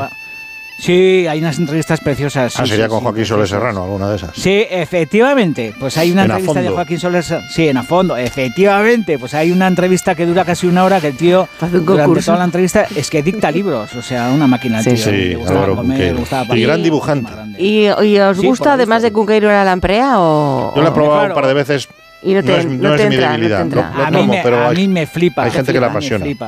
Habla Vale, con Me David. flipa. Sí. Me encanta. es- Pues- la salsa ligada con la sangre, Eso con la sí. verdura. Es muy rico, tío. La lamprea es un producto extraordinario. Sí, me encanta, me flipa. Pues La para comer lamprea. Cunqueiro decía, Cunqueiro decía que la salsa era como la canela del mar. Y es cierto que como es un bicho de barro, la sabe como a canela marina la, la Ujú. salsa de la Sí. lamprea. Es que me estoy poniendo cachondo. Me Poco de. Galicia, me voy Santiago Sí, Compostela. canela marina, Gabriel de tío. Cunqueiro, Tampoco hace me falta cachondo, mucho Jorge. hablarte de nada para que te lo pongas. Estoy Que digo que, mm, que para comer estas cosas tan maravillosas que mejor pues que nos llamen los oyentes de Santiago de Compostela.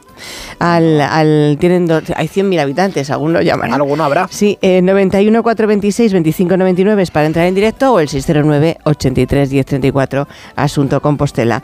Por si nos quieren dejar un mensaje de esos fantásticos de que se come de bonito, bueno y estupendo. dónde? ¿Y dónde? ¿Y dónde? ¿Y dónde? ¿Y dónde? Sí. ¿Y dónde? Hay ¿Y muchos dónde? sitios en Santiago Mm. para comer, ¿eh? Además está Joder. la- tenemos una, a una gallega cogiendo el teléfono. Que pasa que es de No Orense. Ay, Sí. por Dios, la Marisol, la Es Marisol. de Orense, me que dicen en- que se llevan fatal con el. Santiago, no pique. puede Ahí ser. hay algo, ahí hay algo. Pero bueno, ¿cómo es esto? Pues, eh, pero bueno, en Onda Cero Galicia, en Onda Cero Santiago de Sí. Compostela, tenemos a Sí. nuestro compañero Ramón Castro. Y Ramón, ¿cómo estás? Buenos días, compañero. Muy buenos días, ¿cómo estáis? Hombre, Hola. que todo el mundo ahí te conoce porque eres el presentador, lo digo para el resto de. España, es el presentador junto a, a María Tejero de Más de Uno Compostela, con la realización técnica, déjame que lo diga Ramón, de Carlos Otero. Ah, Hombre, Hombre, el gran Carlitos. Carlos Otero. El Carlitos. Oye, ¿qué, qué, tal, ¿qué tal comes? ¿Qué tal comes tú en la vida, Ramón? Bueno, bien, yo pro- eh, procuro comer ¿A la bien. gallega comes? Hombre, no podía ser de otro xeito, no podía ser de otra forma. A la gallega. Aparte, ahora es que estamos en la época de cocidos, ¿eh? en esta época de, de entroido, pues eh, no pueden faltar el cocido, no pueden faltar esos postres como las orejas o las filloas, ¿eh? que son los postres típicos de estas, de estas fechas de, de carnaval. ¿eh? Vale, ¿y a ti qué se te da bien hacer? ¿Tú cocinas o no? Yo poquito, ejerces? la verdad. Vaya. Mm, No mucho. Yo soy más de más de comer y como mucho por los ojos que, que de cocinar, pero... Y, me- y pero- me- y pero- meter los platos en el lavavajillas, Ramón. ¿Te has hecho la cama esta mañana, Ramón? ¿Te has hecho la cama esta mañana? Me he hecho en la ¿Sí o no? cama y soy, soy más de fregar con las manos más que con las lavavajillas, ¿eh? que Ah, sé fregar también, muy bien. ¿eh? Yo también, tío, yo también. Sí, yo también Sí. soy de esos. Sí, Sí sí, que es verdad. Somos unos viejos, Sí. tío. No, es que es totalmente distinto. Es una sensación, a mí me relaja mucho fregar No, además cachorros. que da un poco de grima, ¿no? Meter los cacharros sucios en el lavavajillas. Y que no quedan- y que no quedan bien. Yo para es- yo cuando tengo una mano la- lavo primero y luego ya meto, o sea que es absurdo lo que Sí. hago. Yo para, para mí, con todos mis respetos, el lavavajillas todavía necesita mucho para perfeccionarse. Sí, ¿verdad? Mucho. Es- Está muy No se puede sobrevalorado además. Claro, claro. Sí, así es. Oye, que Ramón, ¿que dónde nos recomiendas ir a, a mandado comer, a cenar, a tapear allí en Santiago de Compostela? Bueno, pues mira, eh, en cualquier lugar de Santiago siempre vais a comer fenomenal. Se está poniendo muy de moda, sobre todo en los últimos años, el entorno del mercado de abastos de, de Santiago. Es el segundo lugar más visitado de, de la ciudad. Después de la catedral, pues todo el mundo va a la plaza de abastos. No solamente turistas, eh, también muchísimos compostelanos y muchísimos gallegos, pues en el entorno de la plaza de abastos, que además tiene una nave dedicada a hostelería, pero en el entorno del mercado de abastos hay pues una oferta gastronómica espectacular. A- Además de las famosas calles de toda la vida de los vinos, que son la Rúa do Franco y la Rúa da Raíña, que es en donde también en los últimos tiempos, yo me acuerdo cuando era pequeño, iba con mi abuelo, allí iba, aquello se denominaba ir de tazas, las tazas, Tazas. del Franco, que se tomaba esas tazas. ¿Pero porque os tomabais caldos o porque tomabais...? No, vino, Ah, no, por- no, no, pero el vino se toma tazas. en taza, vale. Vi- Viño do Ribeiro, era Ah, Viño do Ribeiro tacita de- blanca. Pero ahora, ahora cambió bastante, ahora Ya no. hay una cantidad de... No, porque ahora eh, tenemos eh, una oferta espectacular gastronómica con unos chefs que tenemos en Santiago increíbles. Y eso seguro que David los conoce muy bien, porque eh, la oferta gastronómica y de restauración en Santiago pues eh, ha sido espectacular en los últimos años, gracias... em, pues al grupo Nove que ha iniciado quizá un camino eh, fabuloso y aquí pues ya te digo por el entorno del mercado de abastos Rúa do Franco, Rúa da Raíña pero también en diferentes puntos barrios y parroquias de Santiago encontramos casas de comidas espectaculares ¿eh? Mm, Oye, ¿y la tasca así más antigua cuál sería? La de Santiago de Compostela. ¿Tú sabes? Bueno, hay, hay bastantes. Una de ellas, por ejemplo, sería Ogato Negro, que es muy, muy famosa. Lleva Yo he ido muchísimos mucho, años. yo voy mucho ahí. Yo Cuando voy a también. ¿Verdad que Santiago sí? siempre voy allí. Yo también Ogato he ido, Negro. tío. Ogato Ogato Negro. Negro. Sí, señor. Bueno, ¿Y por qué se llama Gato Negro? ¿Sabes tú por qué se llama? Porque es una administración de lotería. No, pues si no le preguntamos al señor. Fíjate que Marisol nos va a buscar No, al señor de, sí. de Ogato Esa Negro. fachada verde, sale- además tienen el gato Señor o señora, porque oye, puede ser, no lo sé. Tiene Marisol, ¿tienes, a, ¿tienes a, al señor a de Joan, ¿no? Ogato Negro? Sí, ¿lo tenemos? ¿A Joan? Sí, a Joan. Joan. Costoya. Buenos días, ¿cómo estás? No, no, no, no está, no está. No, hay que esperar un momento, claro. Que es que he sido muy rápida. De repente le digo a Marisol, ponme al señor del gato gato negro. yo Y, ah, pues mira, no ya está, negro. fíjate, jo, qué rápida es. Marisol. Eh, Joan, buenos días, ¿cómo estás? Buenos días, ¿qué tal? Buenos días. eh, que, pasa, que te estoy chaval? llamando de tú porque eres muy joven. eh, Desde luego. No, que dice Leo que no. Que no, pues sí, hombre, que sí, que yo también te digo. No, que joven como yo, Ah, digo, por que eso, joven que como es yo. como tú. Que, mm, Sí, que- hombre, año arriba, año abajo, por ahí andamos. vale. que ¿Qué tiene de especial el gato negro? Porque es, es muy antigua, ¿no? Es la tasca más antigua de Santiago, ¿o no? Sí, actualmente sí. Nosotros es una taberna que la montó mi tatarabuelo allá en el año 22. O sea, que ya hace 102 años ya de esto. Entonces, al final, tiene un poquito la, la antigüedad y la solera. Y luego, lógicamente, pues que somos una taberna tradicional. Que seguimos con ese vino de Ribeiro del que hablaba, y de las tazas, con todas esas cositas. Pero habréis hecho alguna remodelación desde hace tantos años, ¿o no ha hecho falta? Pues, a ver, remodelación ninguna. Realmente lo que se hizo fue adaptarse a los tiempos de ahora, pues con los baños, con la cocina, Claro, con claro. pues, las- lo que es la- las instalaciones. Sí. Pero el local sigue todo como, como siempre, con la piedra en el suelo, con las banquetas de madera, la barra de madera, el mármol blanco, Qué tradicionalmente. bonito. Qué bonito. Qué ¿Y cuál es vuestro plato estrella? ¿Qué se come Ramón cuando va para allá? Bueno, a ver, mira, aquí pues tenemos el, el hígado encebollado, que es uno de esos platos que, que la gente viene a comer y buscarnos de muy lejos.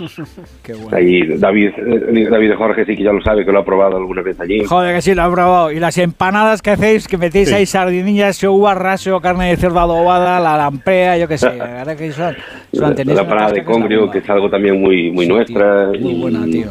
Sí, sí, sí. Los tocos en su tinta marisco. también.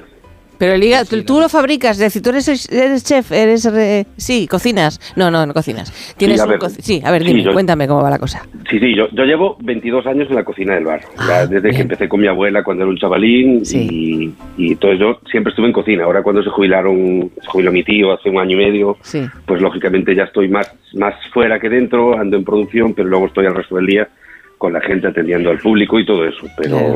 Pero sí, sigo cocinando y está mi mujer conmigo que también es la que está haciendo las empanadas. Ahora, Ah. ahora mismo estará terminando de hacerlas, las de hoy, un poquito así para compartir el trabajo entre los dos. ¿Y de, qué- de qué tenéis las empanadas? Pues hoy en concreto, eh, Pregúntale, son de ¿cómo se bonito. Sí, ¿Cómo se llama tu mujer? mi mujer Verónica. Pues ver- pregúntale a Verónica. Pero un A ver, grito. ¿qué tenemos Verónica, ¿qué, qué son las empanadas? Pues mira, hoy, hoy la está haciendo de soba, de soba de sarnita gallega y de, y de bonito. Bueno. Son las que hay hoy. Fantástico. Luego ya... Vaya régimen. Madre mía. Totalmente. Qué rico. Qué rico. Oye, Y- Joan, cuéntanos esa leyenda, cuéntanos esa leyenda de que en la barra de Gato Negro han estado John Malkovich y Marlon Brando. Cuéntale Normal. a la gente, joder. ¿pero ¿Qué me estás contando? ¿Pero qué maravilla es esta? Cuenta, cuenta, cuéntalo. Y si es mentira, invéntatelo, invéntatelo, Joan. El otro día en mi casa está Bruce Willis. Sí, ¿no? He puesto la jungla de cristal y ahí estaba.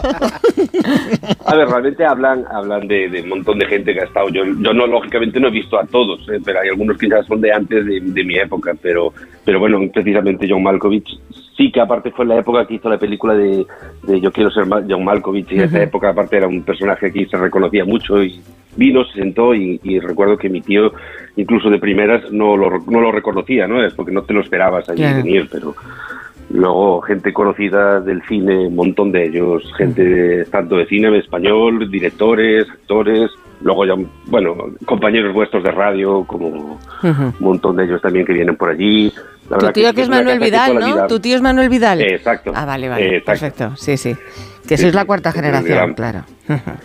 Sí, bueno, su mujer es la cuarta, pero, pero sí, al final es, es el que estaba ahí cara al público, mi tía es la que estaba en la cocina. Ujú. Y es el que todo el mundo conoce y que es un- el número uno, el number one, Claro. como decía él siempre. Oye, ¿y las, y las recetas han ido pasando de, de unos a otros? ¿Habéis mantenido siempre el mismo criterio haciendo la comida? Sí, excepto pequeños detalles de adaptarse a, a lo que hay hoy en día, sí, realmente fue mi bisabuela la que empezó con las recetas, la primera de cocina. No, mi tatarabuelo, el que empezó con el bar, empezó más con tema de vinos y embutidos, y ella fuera, que era una gran cocinera, empezó con las recetas. Y desde aquella seguimos haciéndolo más o menos igual. Que supersticiosos no sois en casa, ¿no? Nada de nada, no Vale. todos los gatos nos encantan. Vale. ¿Y por qué o gato negro? ¿Cómo fue aquello?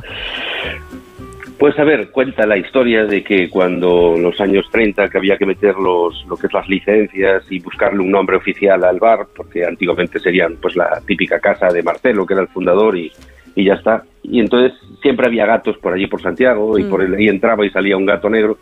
Y ese día, pues justo cuando estaban poniendo el nombre, con los compañeros y amigos de mi tatarabuelo, andaba un gato por allí y dijeron, ¿pero por qué no le pones gato negro? Y yo, pues venga, el gato negro. Y quedó Y así quedó, como Sí, sí. como el nombre casual del animadito que estaba por allí de visita ese día. Si, hubiera, veni- si hubiera venido el del Garbutano, pues ahora sería o bombona.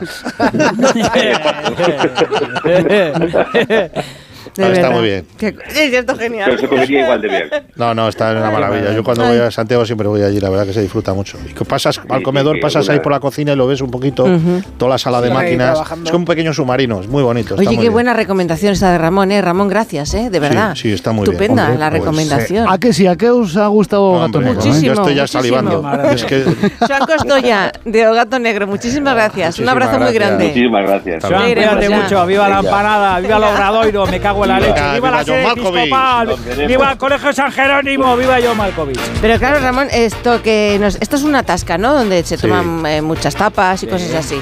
sí. A ver, en plan un restaurante. en Oye, plan- pero tasca no lo dirás en plan despectivo. No, Tasca no, no, no. Ah, Palabra tasca hay, es ¿eh? una de las O sea, más tasca es hermosas que hay en la vida. Es lo máximo a lo que Tasca. se puede aspirar, es que además no hace falta poner nada. más. Taona, bodeguilla, todas esas Ya. palabras son maravillosas. Bar, no de Eh, fútbol. pero ahora queremos ir a un restaurante, si nos importa. Vale, que nos- vamos a dar tiempo a Marisol a que llame, no vamos a ser como antes, que somos de pena. Que, ¿A dónde nos recomiendas ir? Eh, Pues- dime, para darle Pues, las claves a Marisol. Pues mira, eh, si hemos estado ahora por el entorno de la Rúa do Franco y Sí. Rúa da Raíña, nos vamos Sí. a alejar un poquito del centro Vale. y yo os propongo una de las casas, yo no una no, la casa de comidas más antigua de Galicia. ¿Qué os parece? Va, ¿Y cómo se llama? Pues eh, se llama Restaurante Paz Nogueira, está en el barrio de Ocastiña Iriño. Vale. Eh, es un Barrio lugar de de Castiña Iriño, Marisol, un lugar de, Sí. de- ¿Sabes el número? Para que así le es más fácil a ella. El número de teléfono de la calle, no, no, no tienes. No, bueno, no Eh, importa. Si pregunta cualquiera y le dicen, Sí, no, a seguro. ver, aquí en Santiago dices el Paz Nogueira, vamos, de toda la vida. Pues es un está. lugar de referencia Vale. no solamente para compostelanos y para muchísima gente que viene a Santiago. Eh, Es que es centenaria, ¿eh? es la más antigua, esta casa de comidas más antigua de Galicia. Has ¿eh? cogido las cosas más viejitas. Me gusta. Mejor. Me gusta. ¿Verdad Ramón. que sí? Sí, y aparte se come de fábula. Vale. De fábula. ¿eh? Ya Marisol está en ello. Venga, vamos a dejarla unos minutos, pero es que ya sabéis que en Robin Food proponemos diferentes formas de cocinar todo- todos los días que está él y nunca fallan las patatas, que nos ofrece patatas hijolusa para guisar, cocer, freír al horno, como guarnición al microondas. Amamos lo que hacemos y por eso amamos las patatas de patatas hijolusa.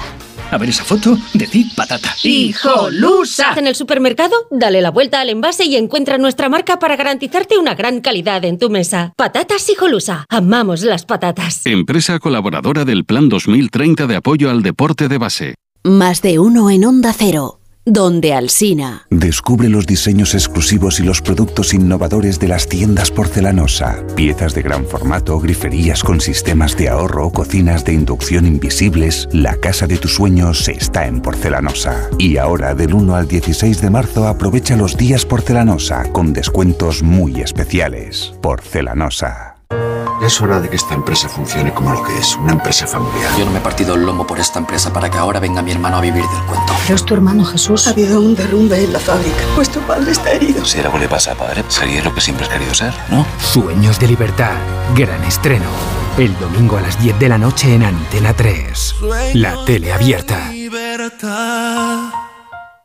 Hace nada eras un bebé. Y mírate, todo un hombre. Con tu trabajo, tus amigos, tu casa. Ay, estoy muy, muy orgulloso de ti, hijo mío. Gracias. ¿Puede arreglar la cisterna o...? Tengo que encargar una pieza, pero sí, hijo mío, sí. Por 17 millones de euros uno se hace padre de quien sea. Ya está a la venta el cupón del Extra Día del Padre de la ONCE. El 19 de marzo, 17 millones de euros. Extra Día del Padre de la ONCE. Ahora cualquiera quiere ser padre. A todos los que jugáis a la 11, bien jugado. Juega responsablemente y solo si eres mayor de edad. Cuando Elena abrió su paquete de Amazon, sintió mariposas en el estómago. Tecnología de cocción rápida y modo grill. Y con esa air fryer, Elena consiguió cumplir sus sueños culinarios por un precio de rechupete. Cinco estrellas de Elena. Productos estrella a precios estrella. Empieza a buscar en Amazon hoy mismo. Arturo Valls de camarero. ¿A qué gano el natural? Ponme un colacao. ¿Caliente como un agosto en Sevilla o frío como la mirada de un exnovio? Evidentemente frío. Como mandes, que aquí cada uno lo pide a su manera. Marchando tu colacao. Una maravilla no es solo un lugar, una maravilla es poder viajar. Si voy a soñar, sueño con viajar. Escuchar las olas, perderme bolas. Si no encuentro el camino, me van a buscar. Cuando viajo sin prisa, el tiempo se para. ¿Cómo me las maravillaría yo? ¿Cómo me las maravillaría yo? Maravíllate con hasta 600 euros de regalo en el corte inglés y sin gastos de cancelación. Consulta condiciones. Reserva ya tu gran viaje y maravíllate con viajes el corte inglés. ¿Cómo me las maravillaría yo? ¿Cómo te las maravillarías? En Alquiler Seguro sabemos que cada cliente es único. Por eso estamos orgullosos de ser la primera empresa del sector en recibir la certificación AENOR de compromiso con las personas mayores. Horario preferente, más de 50 oficinas a tu disposición, gestores especializados y mucho más para que la edad no sea un obstáculo en tu alquiler. Alquiler Seguro, la revolución del alquiler. Las ofertas solo tres días duran tres días. El primer día las consigues, el segundo las consigues y el tercero también. El cuarto pues no y el quinto tampoco. Por eso hay que aprovecharlas en estos tres días y llevarte, por ejemplo, unos jamoncitos de pollo por solo 3,75 euros el kilo. En tienda web y app. Solo hasta el jueves en Supercor, Hipercor y Supermercado El Corte Inglés. ¿Qué necesitas hoy? Precios válidos en Península y Baleares. Si padeces insomnio, estrés o ansiedad por tener muchos préstamos, podemos ayudarte. Llevamos 15 años mejorando la vida a miles de personas como En Agencia Negociadora encontrarás personas empáticas capaces de solucionar lo que tú no puedes, negociando con los bancos para que ya, el próximo mes, tengas un único préstamo y pagues hasta un 80% menos que ahora. Sin moverte de casa rápido y discreto. Si tienes casa en propiedad, llama gratis al 900-900-880. 900-900-880. Te cambiará la vida. Grupo Reacciona.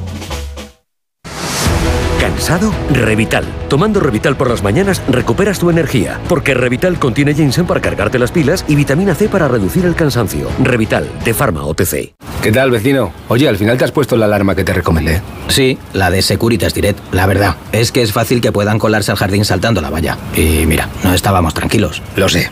Yo tuve esa misma sensación cuando me vine a vivir aquí. Protege tu hogar frente a robos y ocupaciones con la alarma de Securitas Direct. Llama ahora al 900-272-272. Recuerda, 900-272-272.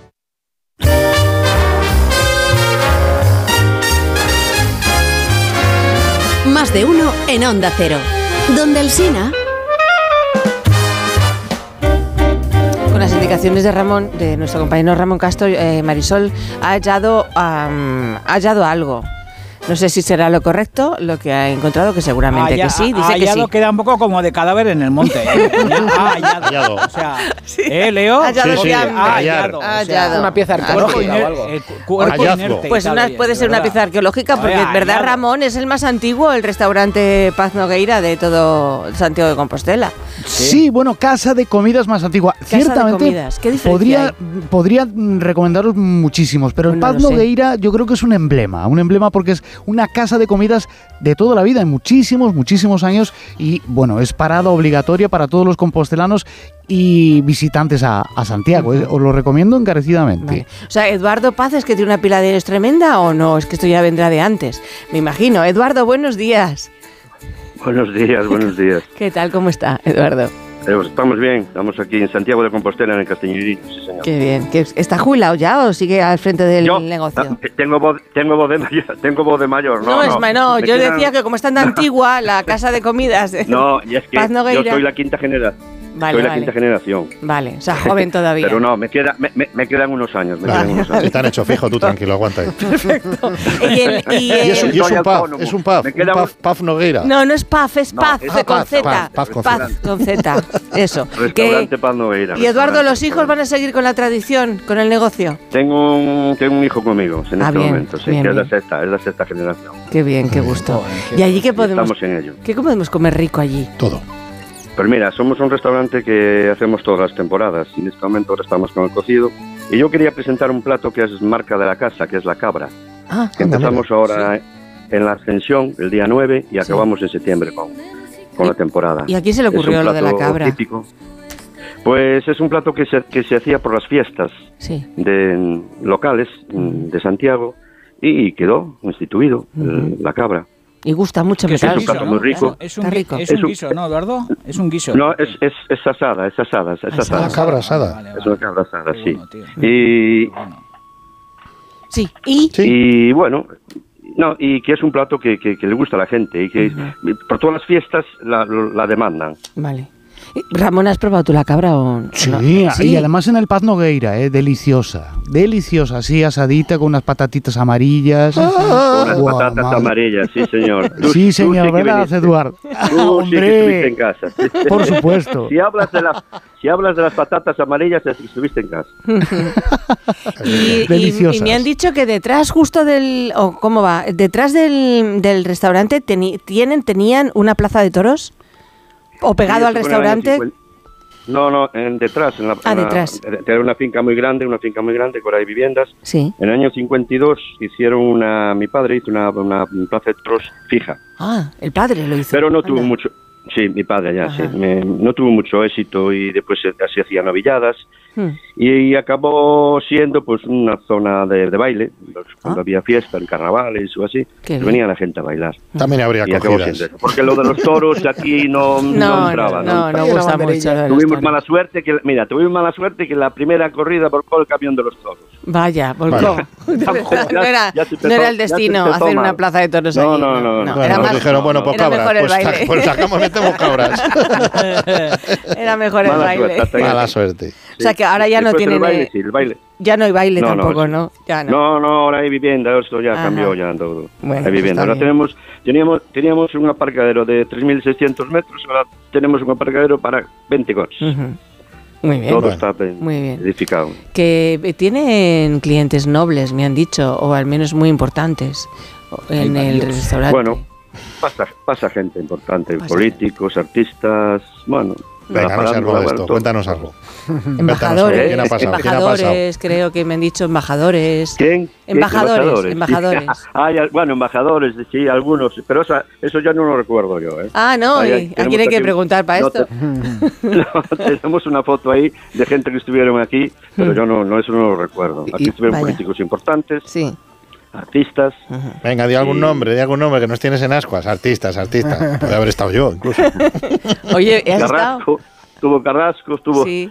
Eh, es, es- no sé, muchos en estos momentos. ¿Carrasco quién? ¿Lobo Carrasco? ¿Lobo Carrasco? No, no, Hombre, Rosador Manuel, Pedro. Será Manuel. el de Operación Manuel. Carrasco. Ah, Manuel Carrasco. Ah, Joder, me iba yo a Pedro Manuel Carrasco. Soy un boomer, Qué soy un boomer de verdad. Pepe Pedro Legrand. Carrasco, ¿qué, ¿qué te pasa? Eduardo es más ¿Qué joven que tú, me parece a mí. Sí, Sí, sí. Sí. Así es. Y si, va, bien. y si va David de Jorge, puede comer tortilla de patata porque lo suyo. ¿Con cebolla o sin cebolla? Bueno, Bueno, no sé, David, tú verás. Hombre, en, Gali- hombre, en Galicia con cebolla, yo creo. Con dos cebollas. aquí- Allí no, soy- no, allí- aquí allí sin de cebolla. sin cebolla. Sin cebolla ahí. sin cebolla, Sí, y sí, muy sí. poco hecha, ¿Qué me seguro. Sin dices? cebolla. Sí, Sin cebolla, sin cebolla. pero sí, bueno, sí, sin eso es cebolla. una aberración. Yo me la voy a Perdón. comer, yo me la como No. igual, ¿eh? Yo también me la como igual. No, la sí. A mí Aquí me- se hace sin cebolla. El que la quiera, Ya, pero ahí es por, por tener el, el sabor eh, genuino de la patata gallega, me imagino, ¿no? Sí, y el huevo de corral. Claro. Eso sí. Huevo amarillo también. Con esa patata. Yo soy muy amarillo, patata yo amarilla, soy- la cabra amarilla, el toro amarillo, todo yo soy muy- amarillo. Yo soy muy de Nécola, Eduardo, muy de Nécola, tío. La Nécola buena, qué buena es una Nécola La buena, bien llena de esas. eh, Sí. Mira, qué es, maravilla. si una ¿Eh? te- un macho, un macho, un macho, una nécola, te sale bueno, eso es un, es Eso un caviar metido en la boca. Sí, Que y el- estamos y el hablando ser humano también, si sale un macho bueno. estamos hablando estamos hablando de Paz Nogueira como un lugar muy grande. O sea, hacéis cosas enormes, ¿no? Bodas, comuniones. Mira, fuimos los pioneros en hacer bodas. Mm, qué bueno. Eh, sí, el, más, el restaurante más antiguo en hacer bodas, Sí. Santiago. Ujú. Y ahora, ahora, pero no tenemos aparcadero, ya estamos metidos en la ciudad, tenemos, ya tenemos los comedores, seis comedores, de los cuales solo usamos dos. Vaya. De lo grande Porque ahora nos todo, ¿no? dedicamos- Claro. No, porque no tenemos aparcadero, Ujú, y entonces la gente ya, no puede claro. una boda que vaya a aparcar Claro, a tres así es, kilómetros. así es. Pero de todas formas, de todas formas trabajamos mucho al diario, mucho. Pues me alegro mucho, y ya el habéis fin de- semana, Ya habéis Más. hecho, ya habéis hecho, los ¿Eh? que vienen detrás que arren, que ya Te tengo que despedir, Eduardo. detrás que arren, como Un beso padre, grandísimo arren, lo de Restaurante Paz. Nogueira. Muchas gracias. Un Abrazo. besazo enorme. Chao. Ramón, Abrazo, compañero nuestro, Ramón Castro, un beso enorme también para ti, compañero, y gracias por guiarnos Ramón, por. Santiago de Compostela. Un honor, un besazo enorme. Chao. Gracias. David, uh, hasta el viernes. Leo, hasta te toca el jueves. cascarla, ¿no? Menuda sí, despedida, pues sí, adiós. cascarla, venga, no te quiero adiós, hablar más. Adiós. El jueves. Adiós, Adiós, hasta el adiós, jueves. te quiero, Jorge. Adiós, David. boleto de las Sinete, a 11, Sinete, no vuelvas. las 10 en Canarias. Más de uno en Onda Cero. Donde Pues pon la alarma, haz el café, date una ducha, vístete, coge el bus, espera, sigue esperando, anda hasta el trabajo, trabaja, mira el reloj, trabaja un poco más. Si a ti también se te hacen largas las mañanas, Elena Gijón te la resume. Noticias Mediodía, el mejor resumen de la actualidad matinal con conexiones en todos los lugares donde se producen las noticias.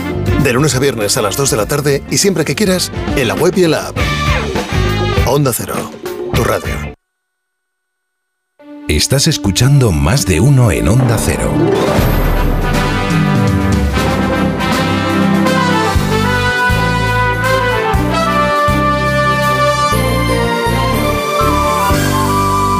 Alsina.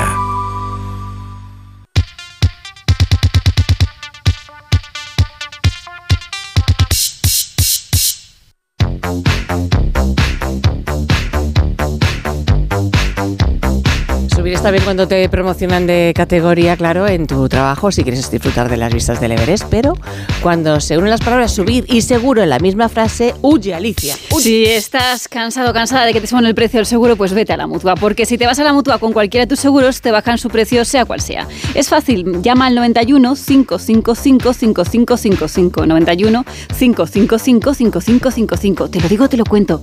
Vete a la mutua. Consulta condiciones en mutua.es.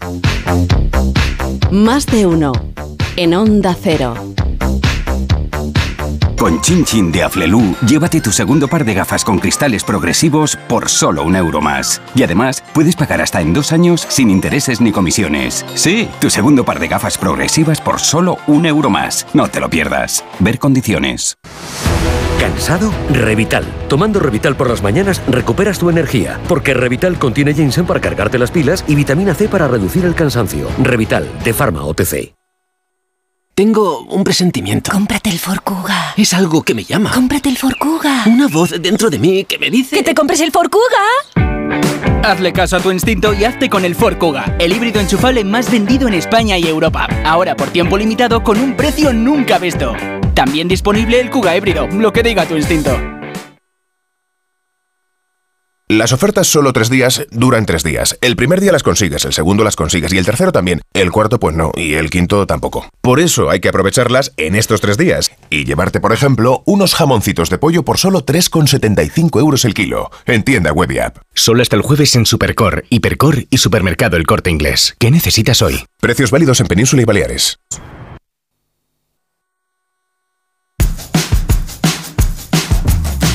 Más de uno en Onda Cero, donde Alsina.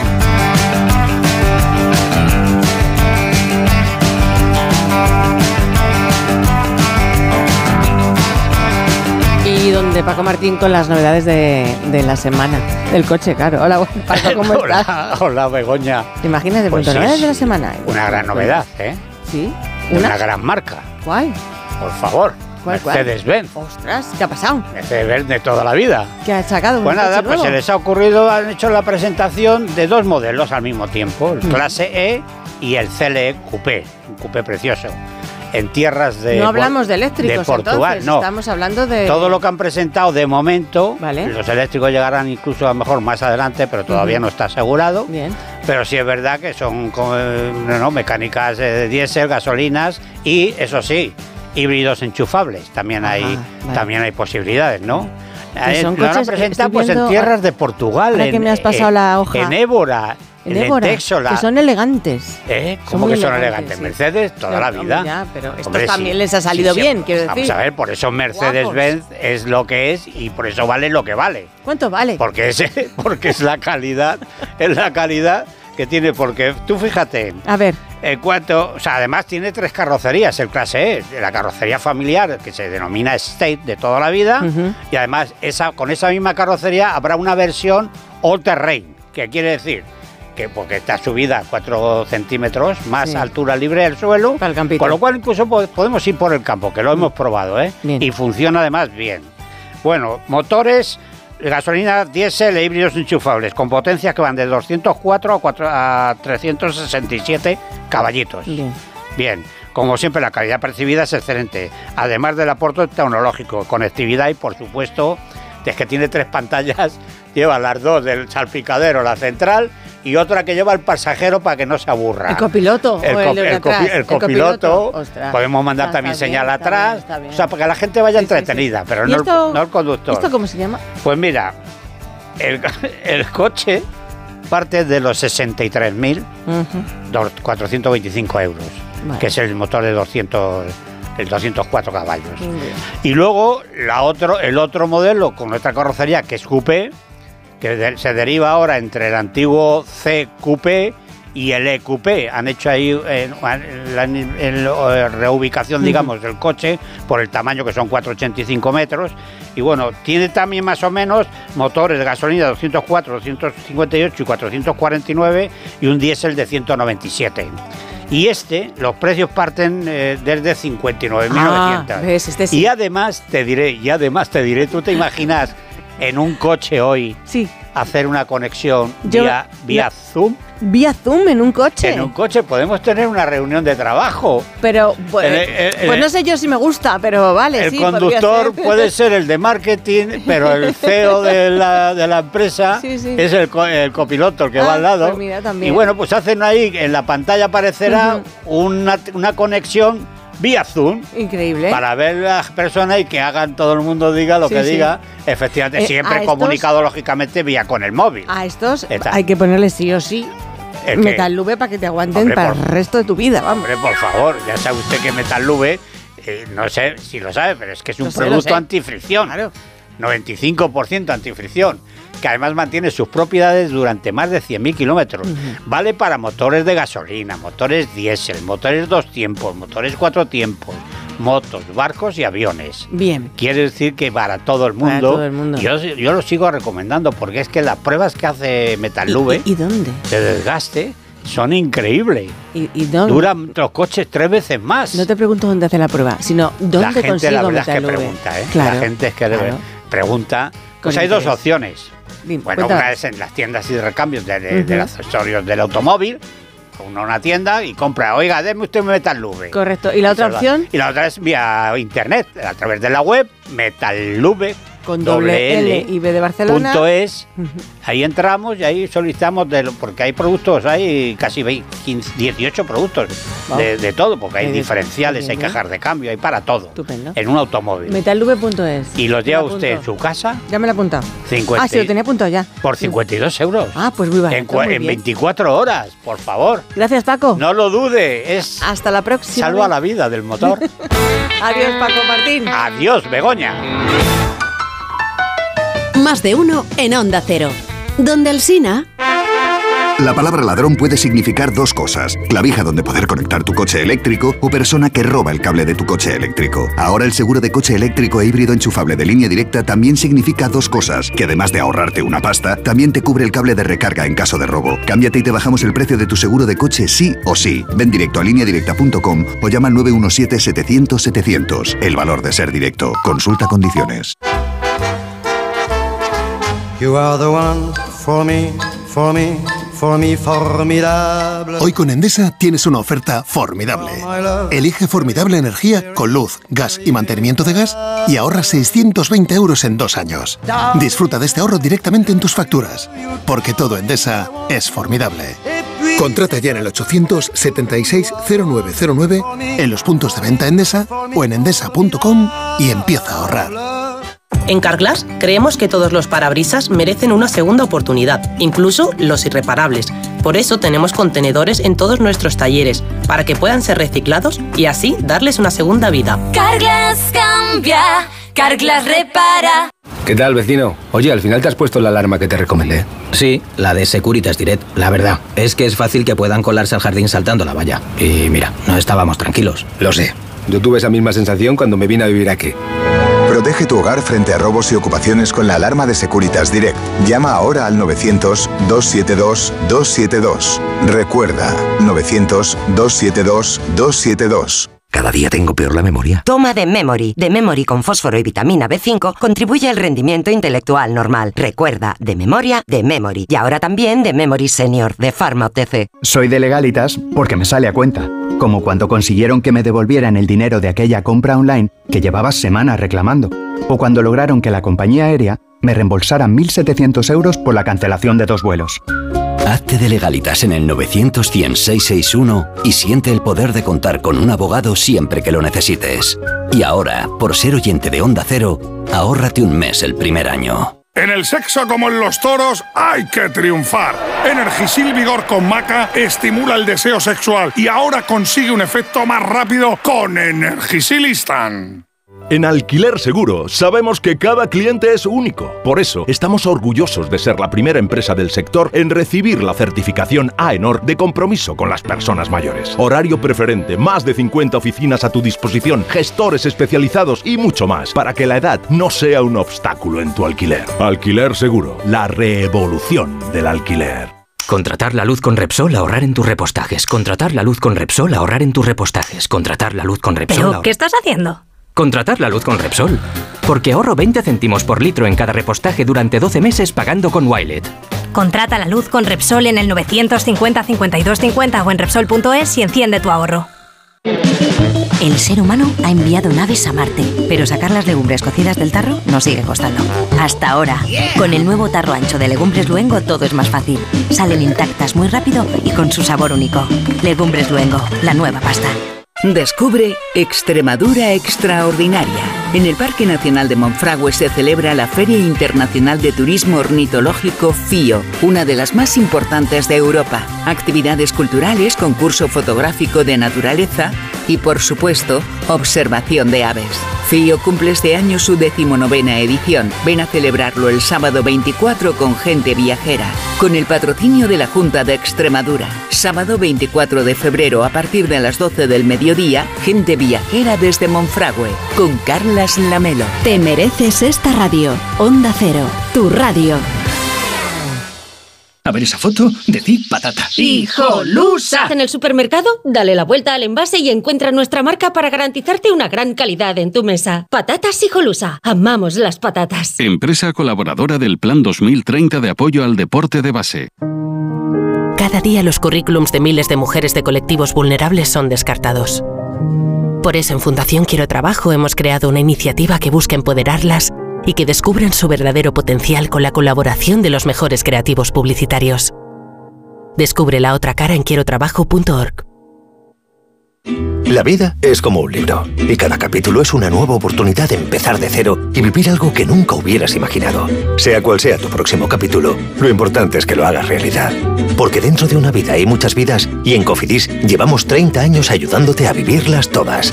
Entra en cofidis.es y cuenta con nosotros.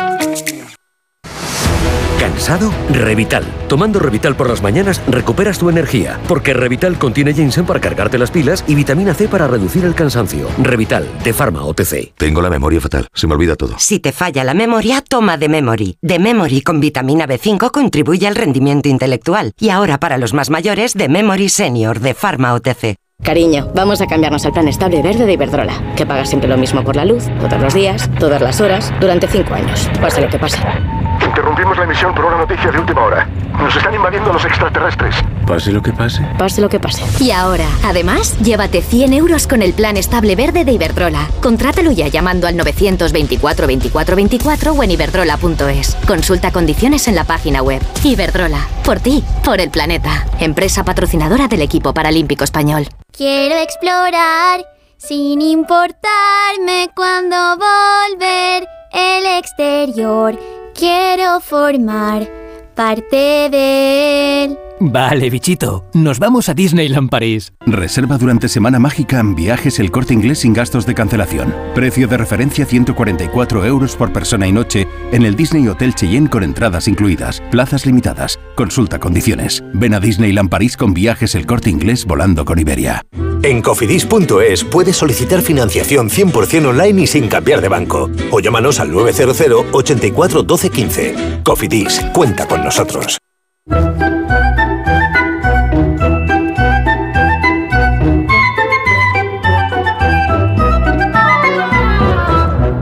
Cosas de médicos en Onda Cero. Donde Alsina.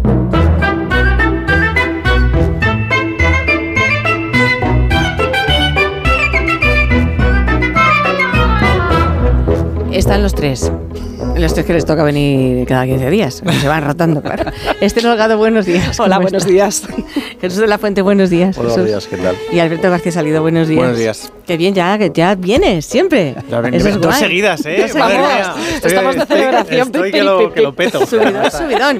A ver qué os vea el ombligo. ¿Lleváis puesta ombligo. la tirita? ¿La lleváis? El ombligo. Esther, no, la llevas, Esther. ¿Cómo Yo es es que en posible? el ombligo intento ponerme pocas cosas. El mío es postizo. El- el que el ombligo. Sí, sí, el mío es postizo. ¿Qué Fuera significa? Pues yo tuve una infección de- del ombligo. ¿Ves? Por eso me pongo pocas cosas en el ombligo. 18, 19 años. Se Sí. ve que... Ah, pues ya eres mayor, Se para puede uno tener Sí, sí, infecciones. sí. Para ahogarte en el ombligo. Estaba pensando de neonato, una Bueno, falitis. me contaron que... Hiciste un piercing. Exacto, confiesa. No, que va, que va. Me contaron que se ve que cuando cortaron el cordón, pues dejaron algún resto. Eso me Joder, y contaron, te- ¿eh? estuvieron Antes de que- 18 años hasta que te salió Pues la sí, infección del resto. Un día me empezó a supurar y nada, me, me vieron, me vio un cirujano y me dijo, nada, esto hay que quitarlo. Y Ah. Tenías mal el USB. Y entonces, ¿cómo luego, lo tienes pues- listo? O sea, todo Eh, ello. no, no, no, no. Una tableta, hecho una les, tableta. Les pasó por la cabeza. Me dijeron que mi ombligo era un. Habían doblado como la piel para darle forma a ombligo, porque cuando estaban en la mesa de, de quirófano, eh, vieron que me dejaban sin ombligo y entonces les parecía Bueno. una tripa súper rara, diciendo, pero ¿cómo vamos a dejar a este hombre? Hicieron una especie como de, plie- de Serías Adán. pliegue. Adán, tú sabes, ¿no? Eso- Bueno, eh, si queréis podemos hablar de ese tema Puede de, ser un temazo, de el- que el- Adán y Eva no pueden tener ombligo. Claro, por eso lo digo. Claro, no Bueno, que tener ombligo. que Claro. tampoco pasa. Nos acabamos mía. de cargar no sé cuántos siglos de, historia artística nada. de pintura, Claro, pero es verdad, esa- esos, Igual que esos tatúan- cuadros están mal hechos, no, Igual no que rigor. tatúan la areola y el pezón los pacientes que, que tienen mastectomías y Claro. reconstrucción y demás, vamos, que es espectacular como queda. Tatúan un ombligo y te digo yo Sí. que vas a meter el dedo ahí pensando que tienes, que tienes que tiene- profundidad. No, el mío tiene profundidad de verdad, lo que pasa es que es un tiene pliegue de piel. Es un pliegue de piel. Tiene pelillo ahí. Claro. ¿Por qué, por qué estamos Pero hablando del hacen- ombligo de Jesús? O sea, No lo sé, No, pero fíjate, porque- fíjate que a mí me sirvió mucho para fardar. Porque, claro, hay una cicatriz y entonces yo cuando Ostras, intentaba. era Una bala. ¿Sabes qué pasa? Que ligar, Me han dado en el ombligo. ligar en los pueblos de Cuenca es muy complicado. Sí, Me han ¿no? hecho pupa. Entonces, Entonces yo decía que tenía ahí una cicatriz que la había conseguido defendiendo a una persona. Entonces eso no veas ¿eh? oye, No veas tiraba. Yo puedo hacer un comentario pediátrico, pediátrico, pediátrico No, pero por ejemplo, eh, lo que dice el ombligo, como por- va por ahí el cordón umbilical, eso enchufa con el cuerpo del niño y va por una vena que transcurre eh, cruzando el hígado y es por ahí por donde se alimenta el, el bebé, en, la Sí. barri- en el útero de la madre. Vamos a hablar con propiedad. Sí. Pero eso cuando naces, esa- ese caminito se tiene que ocluir y se convierte en un ligamento, ¿no? Ajá. Entonces, eh, ¿qué pasa? Que al nacimiento, cuando eh, te cortan el cordón, um- el cordón umbilical, tienes que tener precaución de que eso no se infecte, porque tiene un- una carretera muy directa a la circulación, ¿no? Al torrente sanguíneo del bebé. Claro. Entonces, por eso a los, a los papás y a las mamás, que esto se encargan más las madres, pero los papás tenían que hacerlo también, les, les habla mucho de la Sí, higiene y tal, que con agua, jabón y tal, y olerlo, y, y es un motivo de consulta de, oye, al bebé, mira, se le ha puesto el ombligo raro, eh, y, y muchas veces te lo llevan, y lo que tienes que hacer es eh, olerlo, que es muy curioso, lo hueles. A podridos. Si huele a Claro, podridos cuando está exacto, mal la exacto. cosa, O ¿no? si se pone rojo alrededor y muchos papás dicen, tienes que ingresar a mi bebé de mm, dos semanas o diez Por días por tontería. por Pues esta no es una tontería. Y es por eso, porque es una infección que puede ser potencialmente grave. Entonces, cuando has dicho lo del ombligo, digo, Jesús, pues nada, de cuando era este, pero ya con 18 años. Pero. Jesús va retrasado. No. Que no Sí, es que seas fue retrasado. a que vas neonatología. retrasado. Pero es que todo esto venía por una cosa que ha salido en X. En X, X, en, en X, X. en X, en X, es- pone X, ¿no? En X, que, mm, que, que lo narra así la, la, Ah, ya. la A ver, señorita. espérate. ¿Por qué me pongo una tirita en el ombligo cada vez que voy a sitios con mucha gente? Hace unos meses eh, sentía que cada vez que iba a sitios como restaurantes, centros comerciales, al centro de la ciudad, mi energía se descargaba por completo. Me sentía Madre muy mía. incómoda, muy pesada, muy cansada. Así que me recomendaron ponerme una tirita porque a través del ombligo podemos absorber la energía ajena. Yo interpreto que en esos momentos tenía la energía muy bajita, estaba mucho Si más queréis ya la desvanecemos, o sea, no es, mucha vergüenza, no ¿no? es necesario seguir escuchando el tema. Pero y esto Me he va, quedado sin palabras. Esto va y alguien se lo cree y se pone, bueno, que tampoco Me he es quedado, malo ponerse pero una tirita, en el tirita, tirita Mientras Esponja, sean estas tonterías tirita patrulla canina, que ¿Quién son cosas dice? inocuas, ¿Quién- una quién persona, no hagas sangre. pues una, una, sí, una señorita. Será una influencer. una influencer. ¿no? Como sí. es Una influencer. Da lo mismo, no importa. pero si os decía yo que cuando faltaban psiquiatras en este país lo decía por algo. Pues Si lo malo es que lo- hola, No, pero si el problema es que esto genera tendencia, Claro, es que es sí. lo que a mí me preocupa. Madre mía, una tirita en el. Pero bueno, también puede ser efecto placebo ahora que lo decís. Hombre, si Uno funciona, piensa que se pone una tirita y, y me levanto a las 6 de la mañana y empiezo a producir como una loca. El día que, el día que descubra a esta mujer el esparadrapo y las, Pero vamos. Ojo los alérgicos, los por favor. de clorexidina, estos que hay ahora que es un antiséptico fenomenal, pero vamos. Yo estoy flipado ahora mismo. Me No sé, parece, es que no, siempre- sé estoy sin palabras. Todas Es que las- sin palabras. todas Pero habrá cirugía de. Me imagino que cirugía estética de ombligo tiene que haber, Sí, ¿no? hay, Porque hay algunos sí, ombligos seguramente. que Sí, seguro que salen un poco raros. de- hay cirugía reconstructiva cuando haces alguna Sí. intervención que, que requiere mm, recuperar, Sí. Eh, porque la imagen corporal es muy importante y parece una tontería, pero tener el ombligo en su sitio Sí. y con una forma, eh, mm, no sé Por cómo menos- decir, normativa, Sí, es importante para no verlo, sobre personas, todo, porque ni- claro. ni, te das cuenta ni Yo lo sinceramente no creo. Por ejemplo, que eso Jesús seguro que Pero, sabe más. Mm. pero de verdad lo de los tatuajes, yo nunca he visto a nadie ¿eh? con el ombligo tatuado, me refiero a tatuado con la forma de ombligo, o sea, estoy A hablando mejor sí lo has médicamente. visto, pero no has tocado. Pero no, pero es verdad que es que es increíble. Yo de verdad que a veces Sí. cuando exploro a pacientes mías eh, y veo estas areolas y esos pezones y cuando les exploro digo, pero si es que están tatuados, es que es brutal porque parece realmente que es, es, es real. Con lo cual seguro que con el ombligo pueden hacer lo mismo. Estas gente son unos Una artistas. cosa importante del ombligo, hay que decir que es que hay que lavarlo también. Sí. Hombre, claro. Por favor.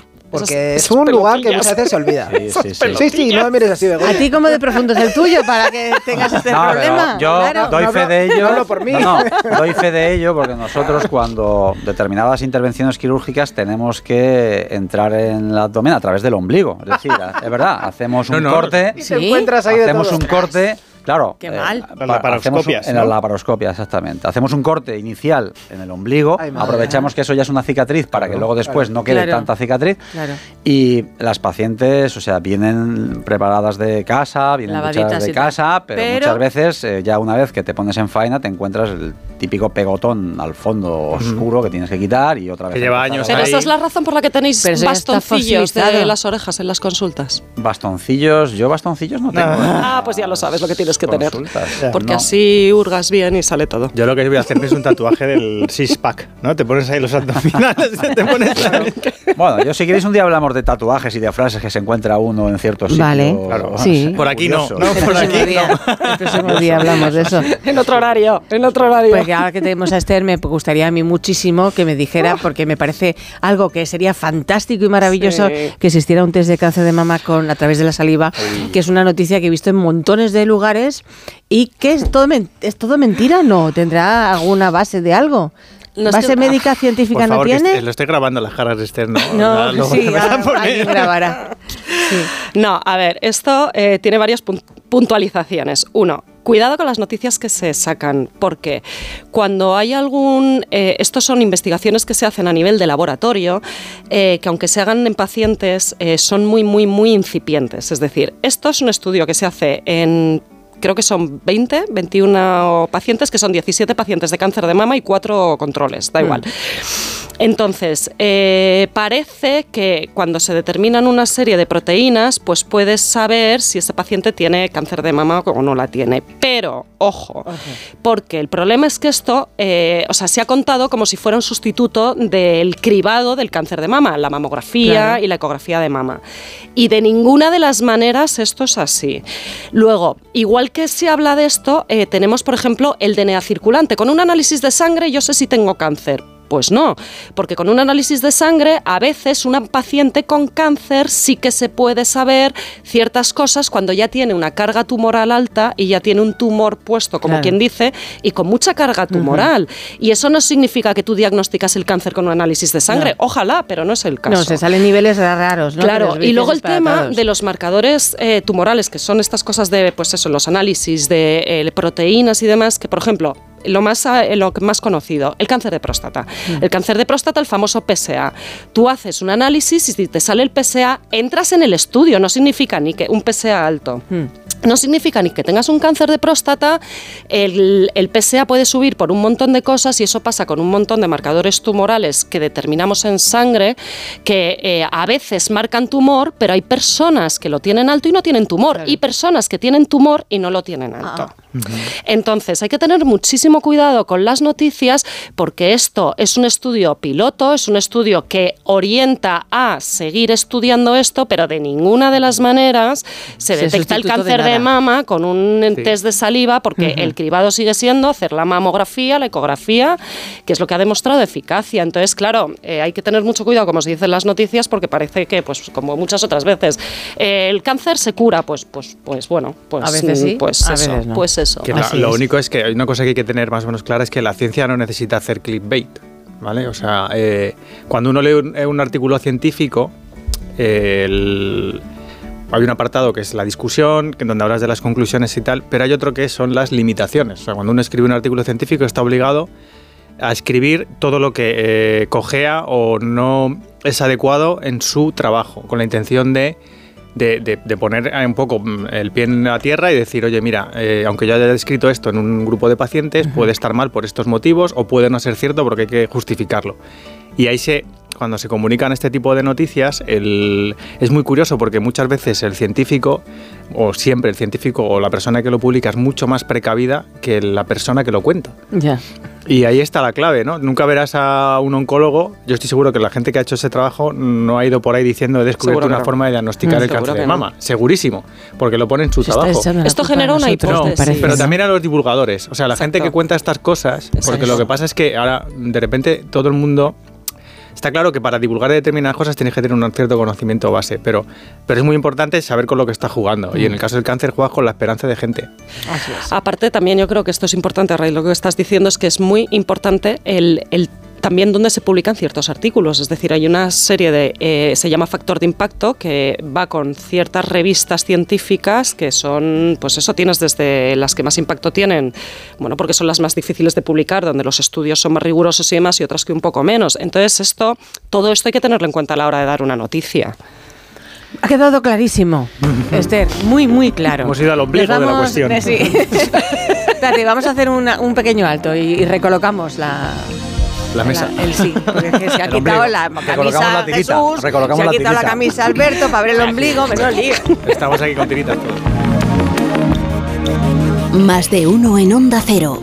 Donde Alsina. Hay dos tipos de motoristas, los moteros que disfrutan la carretera como nadie y los mutueros, que hacen lo mismo, pero por menos dinero. Vente a la mutua con tu seguro de moto y te bajamos su precio sea cual sea. Llama al 91 555 5555.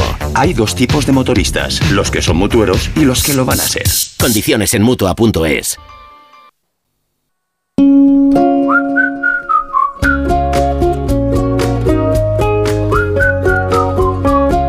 Alicia, seguro que el número al que más llamas es al de legalitas, ¿a que sí?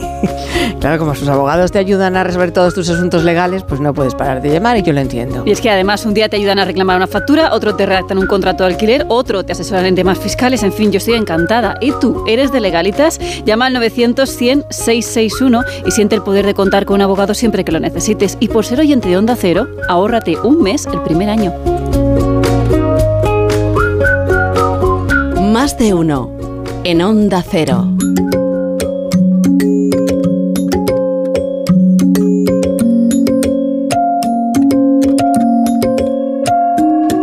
Está Cancho ultimando su pieza, su historia de... eh, pero antes quería, queríamos todos dar la enhorabuena a Esther. Enhorabuena, Esther. Porque está muy Enhorabuena, orgullosa. Esther. Está muy orgullosa. Eh, Enhorabuena, Esther. Está muy orgullosa. ¿Sabéis por qué? Sí, sí, Sí, pero, sí, pero que ah, lo cuente o sea, ella. Ah, vale, cuéntalo.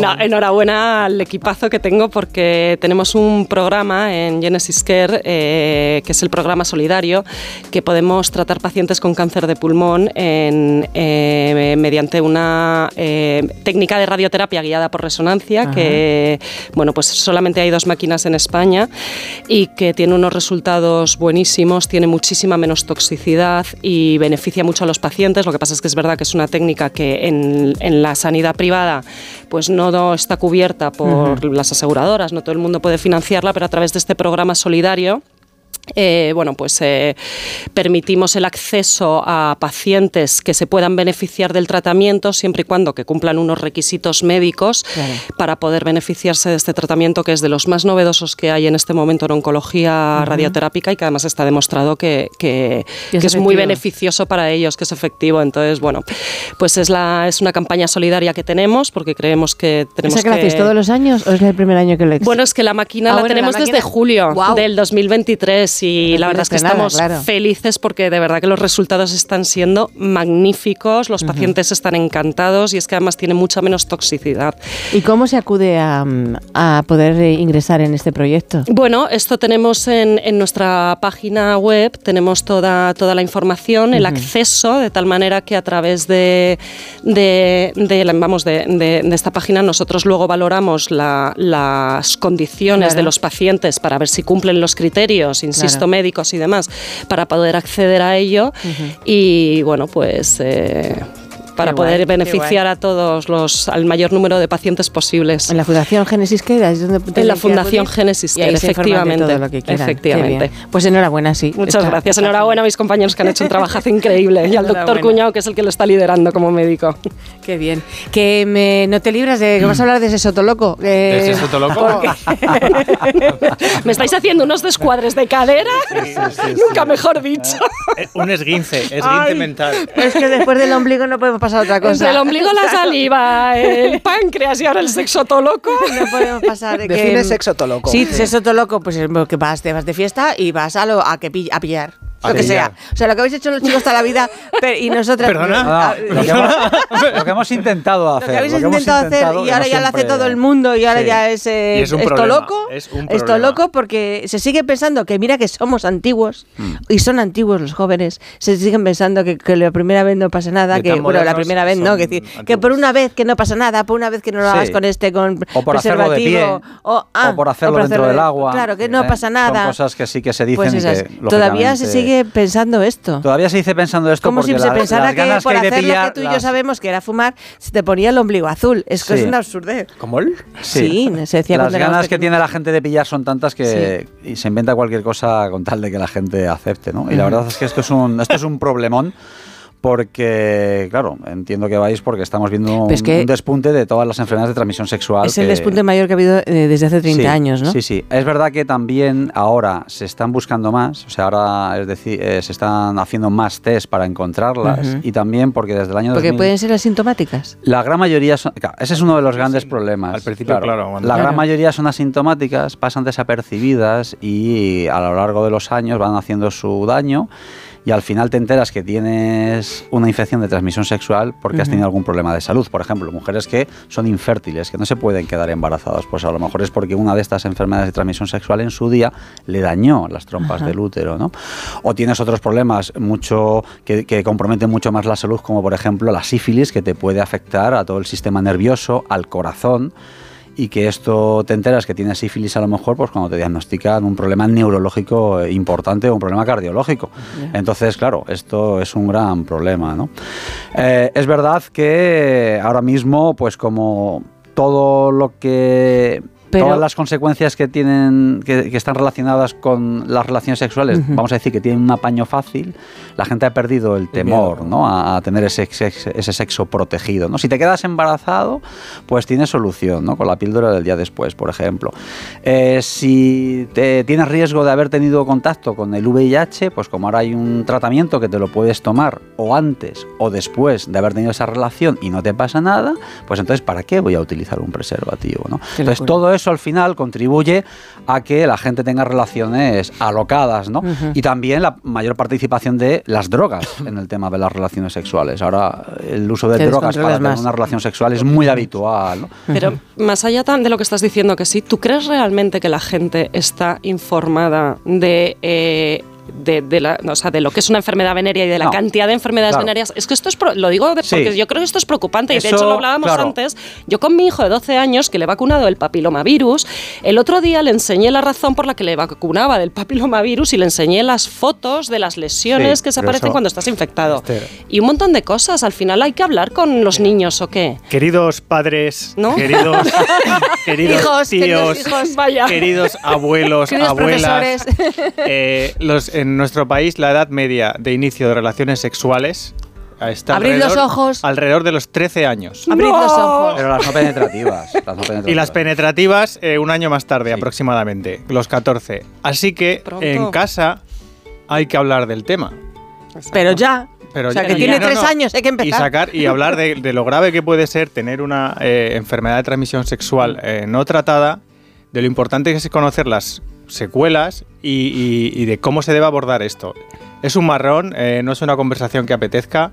Yo, mi hijo, se está, el mayor se está aproximando a esa edad y nos da mucha pereza, pero es Pero forma parte, hacerlo, Pues lo forma hago parte sin de nuestra- eh, lo digo de verdad, ¿eh? Y hay otra cosa Y muy reportaje gráfico. una cosa muy importante que dice Esther es eh, de educación sexual hay que hablar. Sin Eh, duda. y mm, la conversación que van a tener con nosotros eh, va a ser muy distinta a la que puedan tener eh, con sus amigos Sí. o en el colegio con sus profesores. Pero de esto, de este tema hay que hablarlo porque eh, nos vamos a encontrar con ello. Igual que lo hemos hecho nosotros, lo van a hacer nuestros hijos. Y que luego Hay que- ven en internet cosas muy raras. Sí, hay que Exacto. Como que las águilas se quitan el pico y las garras de por vida y hasta y así luego pues, se vuelve a crecer y le sale y pueden llegar hasta los 70 años. Sí, el otro día me, me quedé Madre fascinada Pero de eso era un bulo que estaba en Sí. montones de páginas, en montones de sitios porque vino mi hijo diciéndome, "Oye, Las las águilas. Las águilas. Bueno, cosas como lo de la tirita. Sí, Sí, pues igual, pues igual. Sí, dejarme un minuto simplemente porque quiero, quiero volver a lo que estaba comentando Un minuto tienes, sí. Alberto y Esther, que esto es muy importante, ¿no? Tenemos, es una, esto requiere una acción conjunta para, Mm. para mejorar esta, esa, esa enseñanza afectivo-emocional sexual. Lógicamente a nivel de las escuelas, lógicamente a nivel, a casa. nivel de casa. Hay que quitar el mito, antes que hablábamos también de esos mitos, ¿no? Hay que quitar el mito de que hablar de relaciones sexuales de una forma reglada, bien, eh, con, con propiedad, va a incitar a la gente a tener relaciones sexuales. Eso es mentira. Lo que va a hacer es que la gente que las va a tener las tenga más seguras. Podríamos hacer un día una, un- una tertulia de Sí. estas para Sería- enseñar ¿no? a los sí. jóvenes que no nos van a estar escuchando, Sí. sino a los padres Sí. y a los Sí, abuelos sería- y a los sería- tíos. sería importante. fantástico, de Es verdad. como- ¿eh? claro, loco luego- para todos. Y luego fijaros Exacto. también que Sí. hay que optimizar recursos. Yo hace poco leí que solamente el 30% de los servicios de urgencias hospitalarios en España, solamente el 30% tiene un protocolo de manejo de una infección de transmisión sexual. ¿no? Con lo cual eso también es muy importante. Es decir, hay que unificar criterios, unificar tratamientos, crear centros específicos. Por ejemplo, en la Comunidad Valenciana tienen muchos centros de infecciones de transmisión sexual. Pues en. Madrid. ¿Te parece, callo. Jesús? Sí, porque está llamando a la puerta y Venga. solo dispone de medicamento. Eh, eh, nos- me cuenta mm, Cancho un ínfimo porcentaje de enfermedades raras. Así que en Historia de con Javier Cancho, el extraño caso de las hermanas Hempel.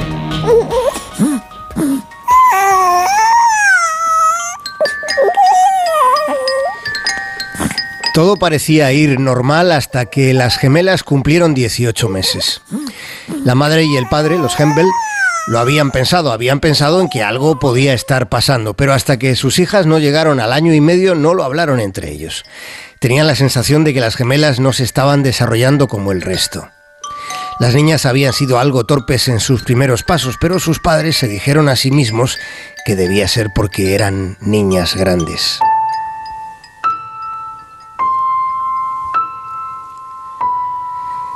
¿Hay algo peor que la incertidumbre? ¿Hay algo peor que la incertidumbre de unos padres sobre la salud de sus hijos? En ocasiones el diagnóstico empeora incluso la incertidumbre. Después de esperar con angustia, les dijeron que sus hijas padecían NPC, la abreviatura con la que se conoce la enfermedad hereditaria Niemann-Pick tipo C. Los médicos también les dijeron que con toda certeza sus hijas morirían antes de cumplir los siete años. ¿Cómo asumes una, una revelación tan aniquiladora? Las gemelas padecían una especie de mal de Alzheimer en la infancia. Nacen bien, pero progresivamente van empeorando. Almacenan colesterol del que sus cuerpos no se pueden deshacer. El cerebro empieza a ahogarse en colesterol que no sale del interior de las células. Esa situación causa una degeneración neurológica progresiva y no había tratamiento. ¿Cómo manejar una tristeza tan descomunal, tan paralizante? Aceptar el destino, un destino proyectado por la ciencia, parecía necesario para no añadir más padecimiento. Pero no lo hicieron. No aceptaron que sus hijas fueran a morir antes que ellos.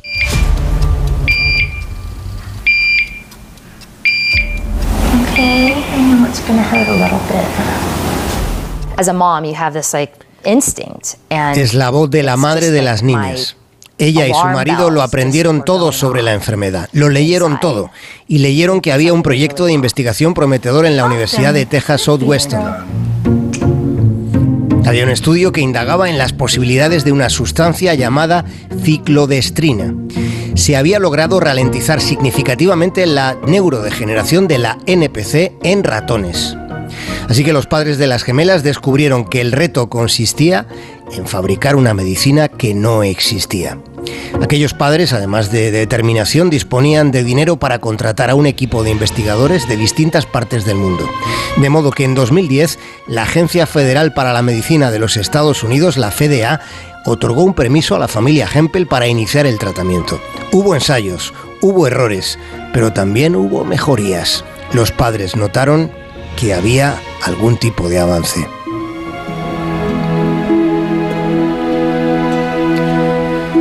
Pero las gemelas Hempel murieron en julio del año 2018. Tenían 15 años. Se fueron con unos minutos de diferencia. Habían ingresado en un hospital después de que un virus hubiera invadido los pulmones de ambas niñas. Aunque la Newman-Pick tipo C no figuraba en los informes de defunción, no aparecía, esa enfermedad subyacente fue clave en el desenlace. Los ensayos clínicos que aceleraron los Hempel son una esperanza para una enfermedad extremadamente rara en la que sigue precisándose investigación. No la hay porque son pocos padeciendo males muy grandes. No la hay porque desde una percepción económica de la vida no es rentable.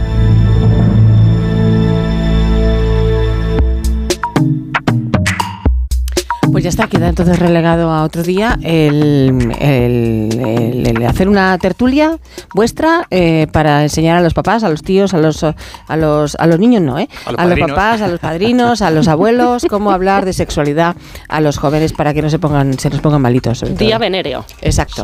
De eso todo loco. Podría haber sido el día de San Valentín. El día de San Valentín es el Día Internacional de las Infecciones de ¡Hala! Tenemos que esperar un año, no, hombre. Sí. No, que Por eso algunos le llaman Día de San. Valentín. Pues Jesús, que ha sido un placer como siempre. Igualmente. Alberto, un me placer pongo la inmenso. tirita y me voy. Enhorabuena, enhorabuena de nuevo a tu, a tu equipo, Esther. Muchas gracias, Muchísimas gracias a placer. vosotros. Que nos vamos al boletín de las 12, de las 11 en Canarias. Más de uno. En Onda Fre aquí en Onda Cero con Elena Gijón. De nuevo, buenos días España. Protagonista, Luis del Olmo. Luis del Olmo era un enamorado de su trabajo. Protagonistas nosotros en acción. Abrió un camino que todos los demás seguimos. Le he respetado y le respetaré siempre. Información, opinión, entretenimiento. Para la radio cambiar es más que vivir. Sus principales virtudes yo creo que es sin duda la innovación, la independencia. Una parte de lo que entendemos por radio se la inventó Luis del Olmo. Te agradezco que recuerdes la historia de protagonistas. Una serie documental escrita y dirigida por Diego El mérito es de ustedes, amigos oyentes. Aquí están protagonistas. Cada lunes, un nuevo capítulo de este podcast en la web y en la app de Onda Cero.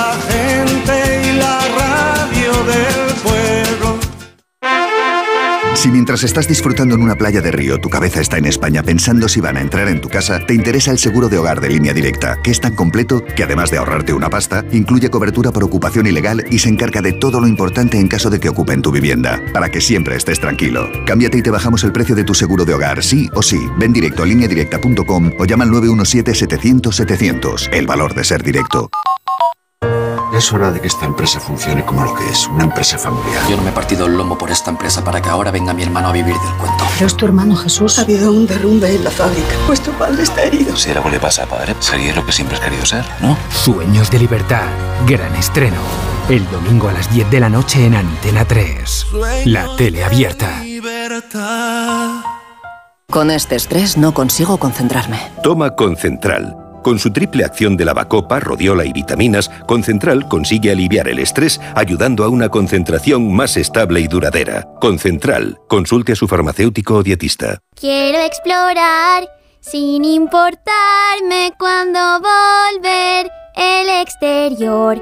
Quiero formar parte de él. Vale, bichito. Nos vamos a Disneyland París. Reserva durante Semana Mágica en viajes el corte inglés sin gastos de cancelación. Precio de referencia 144 euros por persona y noche en el Disney Hotel Cheyenne con entradas incluidas. Plazas limitadas. Consulta condiciones. Ven a Disneyland París con viajes el corte inglés volando con Iberia. Cariño, vamos a cambiarnos al plan estable verde de Iberdrola, que paga siempre lo mismo por la luz, todos los días, todas las horas, durante cinco años, pase lo que pase.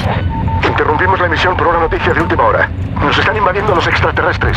Pase lo que pase. Pase lo que pase. Y ahora, además, llévate 100 euros con el plan estable verde de Iberdrola. Contrátalo ya llamando al 924 24 24 o en iberdrola.es. Consulta condiciones en la página web. Iberdrola, por ti, por el planeta. Empresa patrocinadora del equipo paralímpico español. En el sexo como en los toros hay que triunfar. Energisil Vigor con Maca estimula el deseo sexual y ahora consigue un efecto más rápido con Energisilistan. Con Chin Chin de Aflelu, llévate tu segundo par de gafas con cristales progresivos por solo un euro más. Y además, puedes pagar hasta en dos años sin intereses ni comisiones. Sí, tu segundo par de gafas progresivas por solo un euro más. No te lo pierdas. Ver condiciones. Con este estrés no consigo concentrarme. Toma Concentral. Con su triple acción de lavacopa, rodiola y vitaminas, Concentral consigue aliviar el estrés ayudando a una concentración más estable y duradera. Concentral. Consulte a su farmacéutico o dietista. Pasan los años y los huesos y articulaciones no son lo que eran. Artrohelp Forte, gracias a su fórmula, es un excelente suplemento para huesos, articulaciones y cartílagos. Pide Artrohelp Forte de Laboratorios Marnis en herbolarios, farmacias y parafarmacias. Más información en Me encanta. Eh, ¿La tenéis con capucha? ¿La sartén? ¿Con capucha? Eh, tapa, tapa, tapa. Con tapa. Hasta el 29 de febrero llegan las rebajas del hogar del corte inglés. Hasta el 50% de descuento en menaje de cocina. En tienda web y app, el corte inglés. Dos candidatos, dos partidos, una campaña cuesta abajo y sin frenos. El argumentario de campaña. Pero no tiene nada nuevo, ¿no? Sí, en lugar de todos pone todes. Qué desastre de político. Políticamente incorrectos. Repite conmigo. Libertad. Libertad. Libertad. Libertad. O sea, hasta que no sepan ni lo que significa. En cines el 23F. En CaixaBank sabemos lo importante que es tener a alguien cerca, en la isla más remota del mundo y aquí, cerca de ti. Por eso estamos presentes en más de 2.000 municipios para promover la economía rural. Impulsamos el empleo de los jóvenes con la formación profesional dual y apoyamos a los emprendedores con más de 100.000 microcréditos al año. CaixaBank, tú y yo, nosotros. En Carglass te ofrecemos el mejor servicio y de forma respetuosa con el medio ambiente. Por eso, nuestros talleres cuentan con contenedores específicos para reciclar los parabrisas sustituidos y otros cristales y así darles una segunda vida. Carglass cambia, Carglass repara. ¿Qué tal, vecino? Oye, al final te has puesto la alarma que te recomendé. Sí, la de Securitas Direct. La verdad, es que es fácil que puedan colarse al jardín saltando la valla. Y mira, no estábamos tranquilos. Lo sé. Yo tuve esa misma sensación cuando me vine a vivir aquí. Protege tu hogar frente a robos y ocupaciones con la alarma de Securitas Direct. Llama ahora al 900-272-272. Recuerda, 900-272-272. Una maravilla no es solo un lugar. Una maravilla es poder viajar. Si voy a soñar, sueño con viajar. Escuchar las olas, perderme bolas. Si no encuentro el camino, me van a buscar. Cuando viajo sin prisa, el tiempo se para. ¿Cómo me las maravillaría yo? ¿Cómo me las maravillaría yo? Maravíllate con hasta 600 euros de regalo en el corte inglés y sin gastos de cancelación. Consulta condiciones. Reserva ya tu gran viaje y maravíllate con viajes el corte inglés. ¿Cómo me las maravillaría yo? ¿Cómo te las maravillarías? Tú.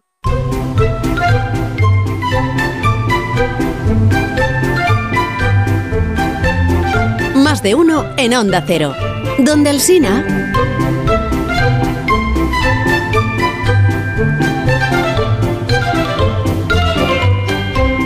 Con José Mi Rodríguez Siere. Buenos días, José. Hola, buenos días, ¿qué tal? Muy bien, ¿cómo estás Hola, tú? Jorge, buenos Hola, días. Josemi. Tan ricos los croissants. ¿a Si sabíais quién es, mm, quién era Ira de Festa. Yo muy por encima. La, la princesa rebelde le llamaban. Bueno, Rebelde era una señora maravillosa. Ahora mismo acabo de colgar que estaba hablando Queda con Tomás Terry, que era su íntimo amigo en España, uno de sus íntimos amigos en España, junto con Casas Tiria de Jerez y con una serie de gente. He coincidido tanto con ella en Marbella, hemos coincidido en Marruecos. Ella viajaba todo el tiempo. Pues nada, me ha contado. Ella era hija, de Clara Agnelli. ¿Os suena lo de Agnelli o Sí, no? sí, sí, El imperio sigue. Fiat. Exacto. Hmm. Y de un príncipe mm, que se llamaba Tas- Tasilio de Fürstenberg. Y entonces ella se casó con el príncipe Alfonso de Hohenlohe, Pero tenía 15 años. con 15 Fíjate, años. qué. Luego tuvo una historia fascinante que dio la vuelta al mundo con un brasileiro amigo de mi padre ¿Qué me tu padre? que se llamaba Baby Piñatari. Este Baby Piñatari, que era un multimillonario, Hombre de novela. ella se largó con Baby Piñatari. Sí. Fíjate lo que es la vida, que después de los años conozco a un señor sudamericano que estaba casado con una brasileira Hmm. que había sido ¿El qué? Que había sido la, hermana la hermana de Baby Piñatari. Fíjate. Y ese señor sudamerica- sudamericano, cuñado de Baby Piñatari, Sí. Pretendió a María Teresa Campos, que es Qué- lo que no sabe nadie. que es lo que no sabe nadie. Que es lo que no sabe nadie, con una historia truculenta de amor en Sevilla. En fin, una cosa muy graciosa y que durante mucho tiempo, luego Teresa también estuvo con él, estuvo en Nueva York y tal. Pero eso es otra historia que no viene a cuento. Pero que hablas Entonces de, esta- de esta Ira von Fürstenberg porque es que ha von fallecido. Se ha muerto, se ha caído hace unos días, se volvió a caer y ayer se murió en Roma, en su casa, como consecuencia de la primera y de la segunda caída, por lo que me ha contado Tomás Terry, que habla- había hablado con su hijo Hubertus. Ella tuvo dos hijos, el mayor se murió en una cárcel en Indochina o por ahí, o en Tailandia o en un sitio de estos.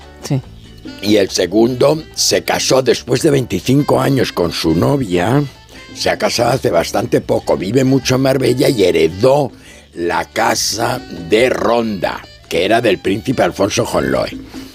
Esta señora, de repente, eh, ella viajaba sin cesar por el mundo entero y compró en Madrid la casa, el- la- no la casa, el piso, porque se ha dicho, el pala, compró el palacio. No, es que ella, ella a un edificio le llamaba palazzo, que es una cosa muy Italiana, típica sí. italiana, ¿no?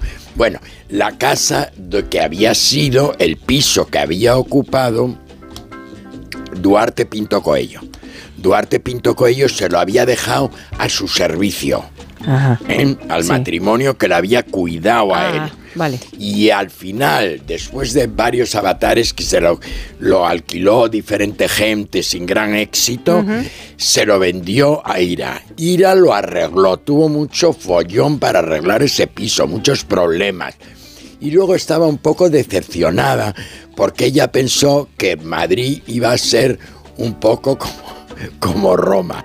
Entonces ella salía elegantísima, vestida de no Chanel, por aquel barrio, por el barrio que yo creo que aquello es, se llama, ¿cómo se llama aquello? ¿En qué zona es? Me- cerca de, de la Latina, es eso, ¿no? Que no la dónde Latina, está, yo dónde el creo. Pues un ¿eh? barrio muy ¿Que pintoresco. ¿Dónde está el piso? En la Latina. Cerca de Lucio, por ahí, está en la calle, La calle- no me acuerdo ahora cómo se llama la calle, yo sé ir en coche, Sí. pero vamos, esa, esa parte de la Sí, latina. el barrio de la y Latina. claro, creo que le decían cosas Claro. y le decían cosas. Y entonces era- yo era un me he reído mucho con ella cuando me la había contado.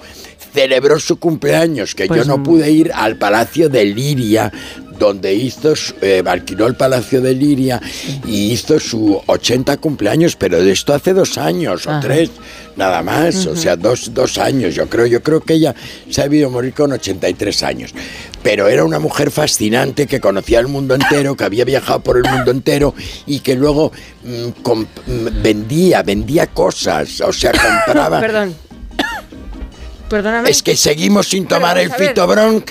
Es que sigues sin tomar el fitobronc. Es que vamos O a sea, ver, es que el vas a efecto no tener- es inmediato, es digo que yo, vas a ¿no? Que tener tengo que tomarlo tres o machacado. cuatro días es que vas a tener machacado ¿Por qué? a todo a toda la audiencia con Sí, esa tosta tan sí. horrorosa que tienes. Sí, Dale sí, algo, por dame favor, algo, No, dame. ¿Sabes lo que pasa? Si es Dame. que yo creo que esto no tiene origen en eso, tiene otro origen en otra No tiene cosa. origen en Algo otra que cosa. inhalas. No inhalo nada o que raro. aspiras. No aspiro nada El raro. humo que aspiro a aspiras. muchas cosas, pero el no humo a que eso. aspiras. Fitobron, que es Ah, lo que hay que tomar, sí, que se lo te sé, olvida siempre porque que hay que tienes la tomarlo de forma cabecita muy, un poco seguida, perdida. ¿no? Fitobron Vale. de Laboratorios Bio 3. Escucha por lo menos Se escucho, sí, sí. A la persona que Sí, te va a explicar lo que es. Vaya tos. No sé si he cogido frío o un catarro, pero esta tos me está matando y los niños están igual. Con la llegada del frío y la contaminación aparecen los resfriados y la tos. Si te preocupan la tos y la irritación, no lo dudes. Consulta a tu farmacéutico. Bio3 Fitobronc es un jarabe balsámico con sustancias vegetales activas y miel que ayuda a suavizar y despejar la garganta. Bio3 Fitobronc, jarabe adultos y jarabe niños, actúa para toda la familia. Este invierno confía en tu farmacéutico y en Bio3.